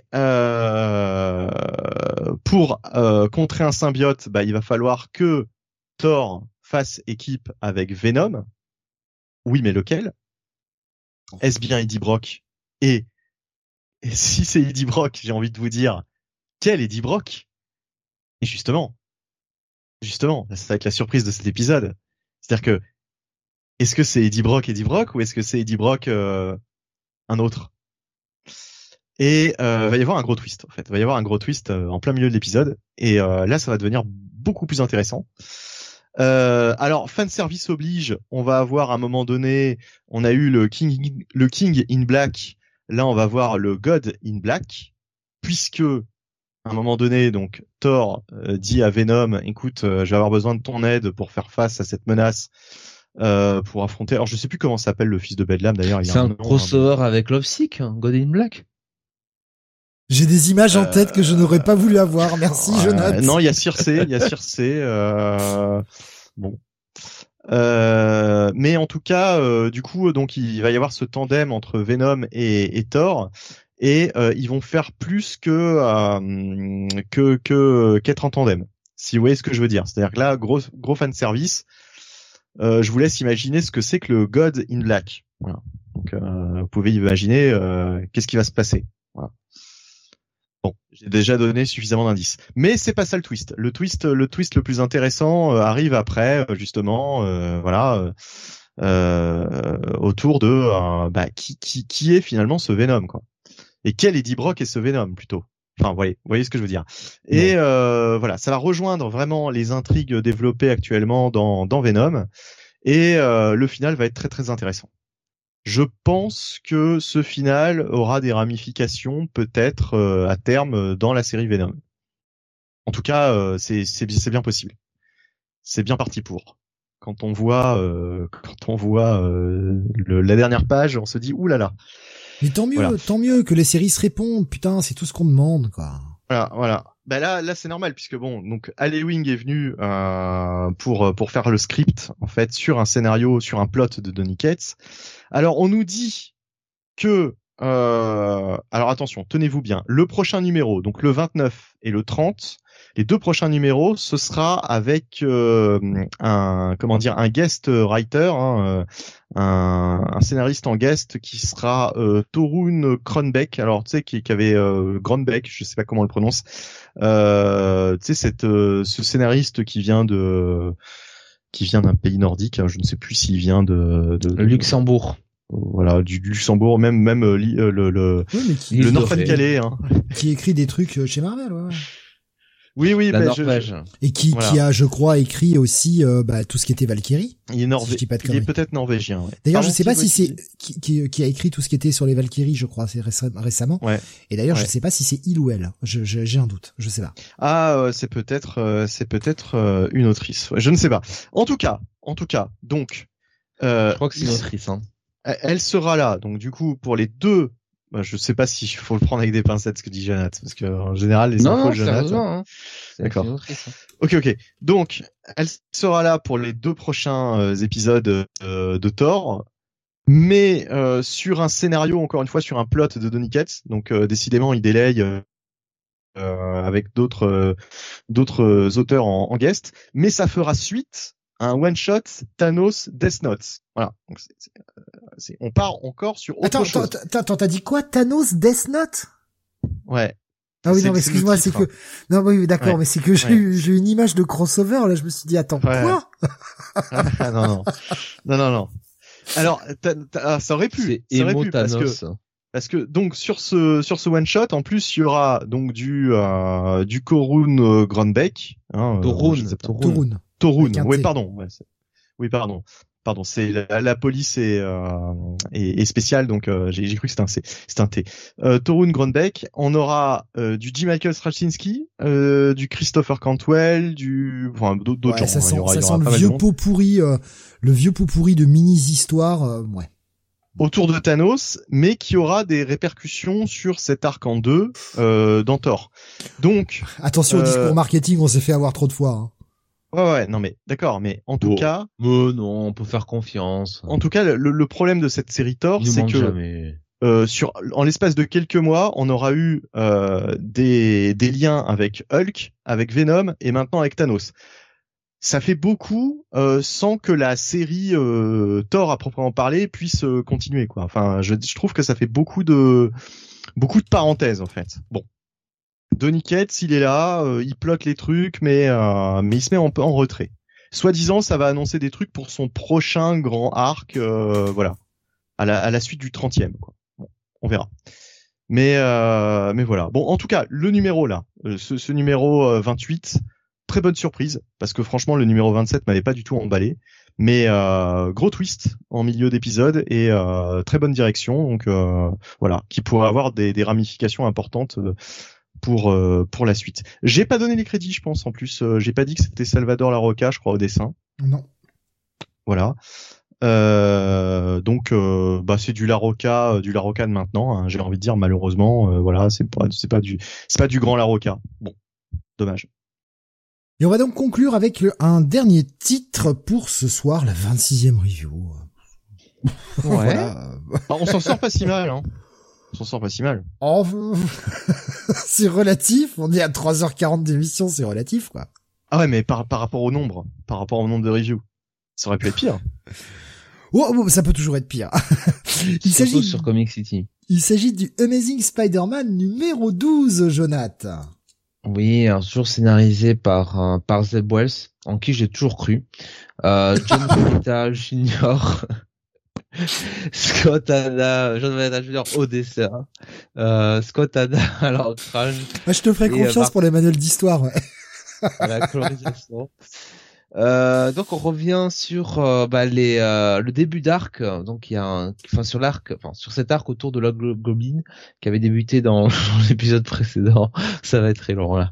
Euh, donc il y avait eu ce, ce guet-apens donc sur les quais hein, là aussi de New York pas de pas de Gotham City euh, où euh, finalement euh, cette rencontre entre euh, Norman Osborn et euh, Roderick euh, Kingsley euh, eh bien avait été interrompue par le Hog- Goblin euh, qui euh, avait tout fait péter. Euh, évid- évidemment, euh, bah, euh, Norman euh, est, blessé, est enseveli sous les décombres. il est transporté dans une ambulance. Roderick, lui, s'en sort sans trop dégratinure. Il est quand même un peu interrogé par la police. Et, et, donc on, on entame vraiment cet épisode avec Peter qui vient rendre visite à Norman. bah, un Peter qui à la fois, euh, enfin, reproche un peu à Norman d'avoir fait cavalier seul, d'être, euh, de lui, avoir menti sur l'heure du le jour du rendez-vous euh, avec Roderick Kingsley, mais en même temps, c'est un Peter moins, moins arrogant, moins con. Moins, moins, vindicatif vis-à-vis de Norman. On sent qu'il lui fait pas tout à fait confiance, mais il se rapproche quand même de lui. Euh, Jonathan, là, je sais pas toi, mais je n'ai pas eu de moments face-palme sur cet épisode. C'est la première fois là. Non, non, franchement, c'est très bien écrit. Sur son ensemble, au niveau du, personnage de Peter Parker, euh, c'est euh, bah, c'est un Peter Parker qui a son âge, quoi. C'est pas un Peter Parker euh, qui est censé être adulte et qui en fait est lycéen, quoi. Donc, donc c'est très bien. Peter qui va rendre visite à Betty Brandt et clairement Peter qui va essayer un petit peu de, bah, voilà, de de se la faire. non, pas du tout bah non, un peu trop vieille hein, maintenant. Euh, il va, il, se demande euh, qu'est-ce qui se passe avec Ned Leeds? Parce que clairement l'Hobgoblin est, est apparu alors que Roderick Kisley euh, était avec Norman, donc il y a il y a sous roche. Il y a un gros problème, ouais, il y a un gros problème. Il y a un gros il y a problème. un jeu sur là-dessus. Et clairement, il comprend que Ned a a quelque chose à voir là-dedans. Il va rendre visite à Ned. Euh, et euh, et euh, le Hobgoblin va va attaquer. Mais là où c'est bien mis en scène, je pense entre Zeb Wells et John Romita Jr., c'est que c'est fait de telle façon que t'as pas force, tu peux pas penser que c'est Ned Leeds quoi. Ça peut pas être Ned Leeds en fait. C'est pas lui d'ailleurs. Euh, c'est euh, c'est notre personne quoi. Donc il continue un petit peu de te mettre le doute sur qui est vraiment euh, Love Goblin. Et ça va rester comme ça euh, tout tout l'épisode. et va y avoir un affrontement un affrontement avec Peter, une révélation. Alors dont on aurait pu dont on aurait pu se douter, mais par contre le Cliff lui euh, euh, est, euh, est assez surprenant et très franchement, bah moi je, je, vais te laisser la parole après, mais pour moi c'est encore un très bon numéro euh, que ce donc ce, cet épisode 12 de, de Amazing Spider-Man.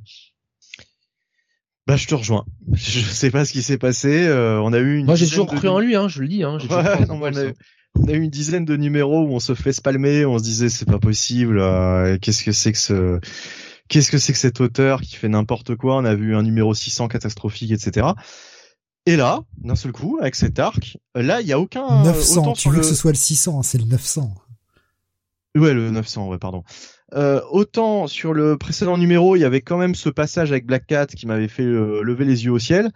Autant là, il n'y a même pas de moment, tu vois, il n'y a pas le petit moment où euh, ça dérape.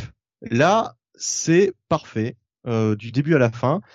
Euh, en même temps, bon, il se passe un peu moins de choses que dans le premier épisode, c'est normal. Hein, dans le premier épisode, il posait vraiment son intrigue. Là, euh, il y a un peu plus d'action, euh, mais euh, mais c'est toujours très bien très bien fait. Et puis franchement, c'est toujours très très prenant parce que effectivement, il brouille les cartes. moi, j'ai envie de savoir. bah alors, ok, on a pensé que ça pouvait être Ned Leeds, c'est pas Ned Leeds, c'est visiblement pas Roderick Kingsley. Il y a quelqu'un qui tire les ficelles, mais alors qui? Euh, Est-ce que c'est un tout nouveau Hobgoblin? Euh, Est-ce que est-ce que Norman Osborn se fout de la gueule du monde? Euh, Je ne pense pas non plus. Hein, je pense que clairement, euh, bah non non, mais je pense que c'est pas aussi simple. Il euh, y a toujours en filigrane par contre le, le, le, fameux projet de Norman qui va aboutir sur une mini-série là, le fameux Gold Goblin là qui arrive.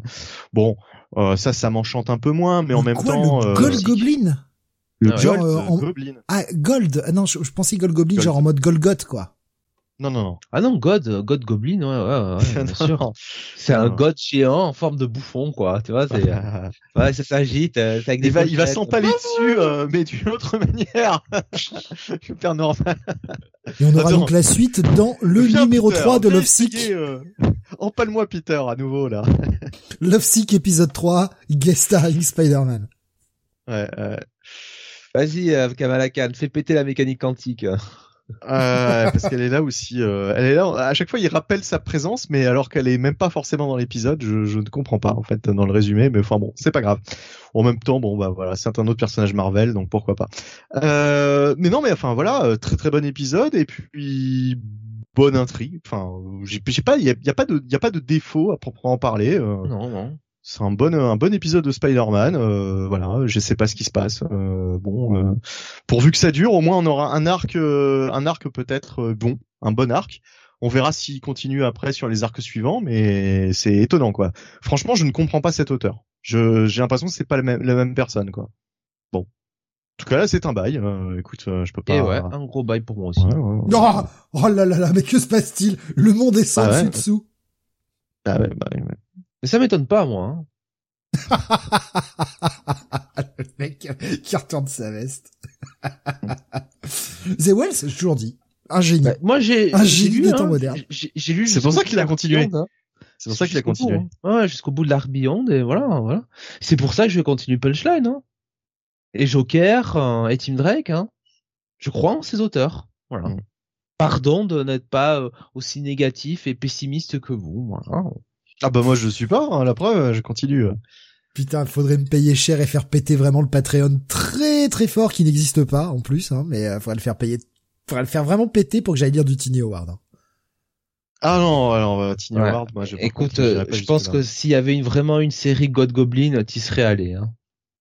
Oh mais, mais quel, quel enfer quoi.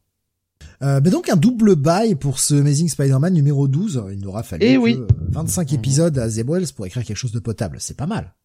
Il y en a qui n'y arrivent Oh, jamais. non, pas- pourquoi à 25 d'un seul coup. Bah, et attends, Beyond, on était sur 18. Alors oui, il les a pas tous écrits, mais il était Ah, a- il co-scénariste. en a hein. fait que quelques-uns hein, en fait. Oui, non, mais il Euh, était co-scénariste, hein, il est dans la bande. Hein. Non, il, il était là, il était avec les autres, il était en réunion éditoriale et il faisait partie de tout le truc. Alors il a pas tout écrit, Non, certes, mais non. mais il en faisait un partie. d'emprunt. On, on lui piquait son nom. Lui, il était déjà en train d'écrire son run sur Amazing Spider-Man. Non, non. C'est Bendis qui écrivait ça encore, hein, Beyond. Euh, bah voilà, bon, on finit, on finit sur une petite note. Bah oui. Donc euh, bah, grosse émission, hein, voilà, 26 reviews on avait cette semaine. Bon, on a on a rattrapé quelques titres de la semaine dernière effectivement qu'on avait euh, bah, qu'on avait malheureusement pas pu faire. Il y en avait pas tant que ça au final, hein, 2 3 4 5 6, il y avait que 6 titres de la semaine dernière. Donc euh, on était quand même sur une émission à 20 reviews euh, cette semaine sur les sur les sorties récentes. Ce qui est plutôt pas mal parce que je trouvais que c'était une petite semaine pour ma part. Quand même. Ouais, mais ça dépend. euh, Ça dé- On suit pas tous les mêmes euh, les mêmes titres, donc euh, de toute façon. euh, Moi, en ce qui me concerne, même sans les reviews à rattraper, j'avais j'avais une bonne dizaine de titres. quoi. Ouais, il y a The Facile. Scorched que t'as pas lu par exemple. Oui, en plus, en plus, j'ai même dû faire des. Ouais, ouais, ouais. Je l'ai, je l'ai, je l'ai, je l'ai mis de côté, mais je l'ai pas lu. Ouais, de, de la semaine dernière, moi, ce que j'ai pas lu, il y avait True Cult euh, et il y avait euh, Sacrament, voilà, qui, qui sort chez Awa, euh, que que que j'ai pas que j'ai pas lu également. Et puis c'est pareil, la semaine dernière, il y avait un Gunslinger Spawn que du coup, euh, que du coup, j'ai pas, j'ai pas rattrapé quoi. Donc euh, du, là, là, j'ai mis de côté l'univers Spawn parce que je me suis dit non, c'est pas possible. Il y a déjà trop de trucs. euh, tant pis. Alors, les, les- les gens qui gentiment nous demandent une rétro review, bah non, non non non non non, les gars, moi ça fait 12 heures que je suis en live cette semaine, ça va pas ou quoi? Non mais on va se calmer maintenant. Il y a des gens qui travaillent encore demain, ça suffit. Non non non, pas de pas de rétro review ce soir. Euh, Rendez-vous donc la semaine prochaine. Euh, Wild dans la semaine en rétro review un jour, euh, pourquoi pas, Nico Chris, euh, totalement faisable, bien sûr. Euh, de toute façon, il n'y a pas de choses euh, qu'on s'interdit hein, dans les rétro reviews. Euh, promis, ça arrivera euh, si un jour j'ai mes horaires, euh, car bah, on est dans la même Ah si, Giant qu'hier. Days. Hein. Giant Days, on, on se l'interdit. Ouais, ouais, on, bah, non, non, on se l'interdit pas, mais comme on a 20 ans minimum, ça va, on a le temps de voir venir. Pardon, excusez-moi, du coup, j'en tousse. Donc, euh, pour la semaine prochaine, normalement, Comics Weekly jeudi. Je dis bien normalement, puisque je ne suis pas en mesure toujours de le certifier. On a une semaine et je ne sais pas... Euh, je, je ne sais pas comment je travaille à partir de mardi, donc euh, j'ai toujours pas mes horaires. J'espère vraiment les avoir demain parce que sinon je vais être dans la merde. Euh, donc, euh, bah, comptez 21h jeudi prochain et puis si euh, il y a un changement de programme, de toute façon ce sera marqué dans les annonces hein, sur le sur le Discord comme d'habitude. désolé de pas pouvoir plus prévoir. Je, je là, je suis vraiment, c'est vraiment totalement dépendant de ma volonté, quoi. Et croyez bien que ça m'emmerde vraiment de ne pas pouvoir prévoir quoi que ce soit d'ici trois jours. Mais bon, voilà, on fera normalement le Comics Weekly la semaine prochaine, comme d'habitude. D'ici là, bah, comme d'habitude, portez-vous bien, reposez-vous bien, passez un excellent week-end. voilà, faites-vous des bisous, faites, je sais pas, faites, des trucs. Euh, donnez-vous des idées en lisant Love Sick, hein, je pense, euh, messieurs, vous avez euh, fortement apprécié. Hein. Ah oui. Hmm. Je, je, rappelle les coups de cœur, ce que j'ai oublié de faire, ce que je voulais faire, les coups de cœur bah, de cette semaine. Euh, pour Jonathan, Batman Beyond the White Knight numéro 6, avec le public domaine de la semaine dernière. Pour Bonnie, il s'agit de Bloodshot Unleashed numéro 2, et puis bah, en coup de cœur de la semaine dernière, on va dire à la fois le, le Rogues et puis le Flashpoint Beyond, le dernier qui était le numéro 6. Euh, et pour moi, bah, cette semaine, eh bien, mon coup de cœur était le Star Trek numéro 1. Voilà donc pour avoir fait euh, le, tour un peu complet. Si vous voulez rajouter quelque chose, allez-y, je vous en prie. C'est le moment. Bah non. Lâchez-vous, soyez fous.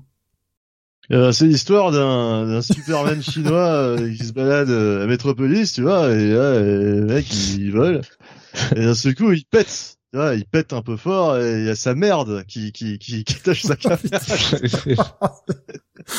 Jusque là ça allait mais ça y est ça a dérapé, c'est trop tard. non mais de toute façon je sais même pas quoi, je sais même pas quoi me dire. mais c'est l'histoire qui a un début pas de fin donc c'est euh, ça. Ah, bah, peut-être libre cours à votre imagination avec ce pitch de départ euh, effroyable. écoutez, rendez-vous la semaine prochaine, amusez-vous bien et portez-vous bien. Salut à tous. Ciao, ciao.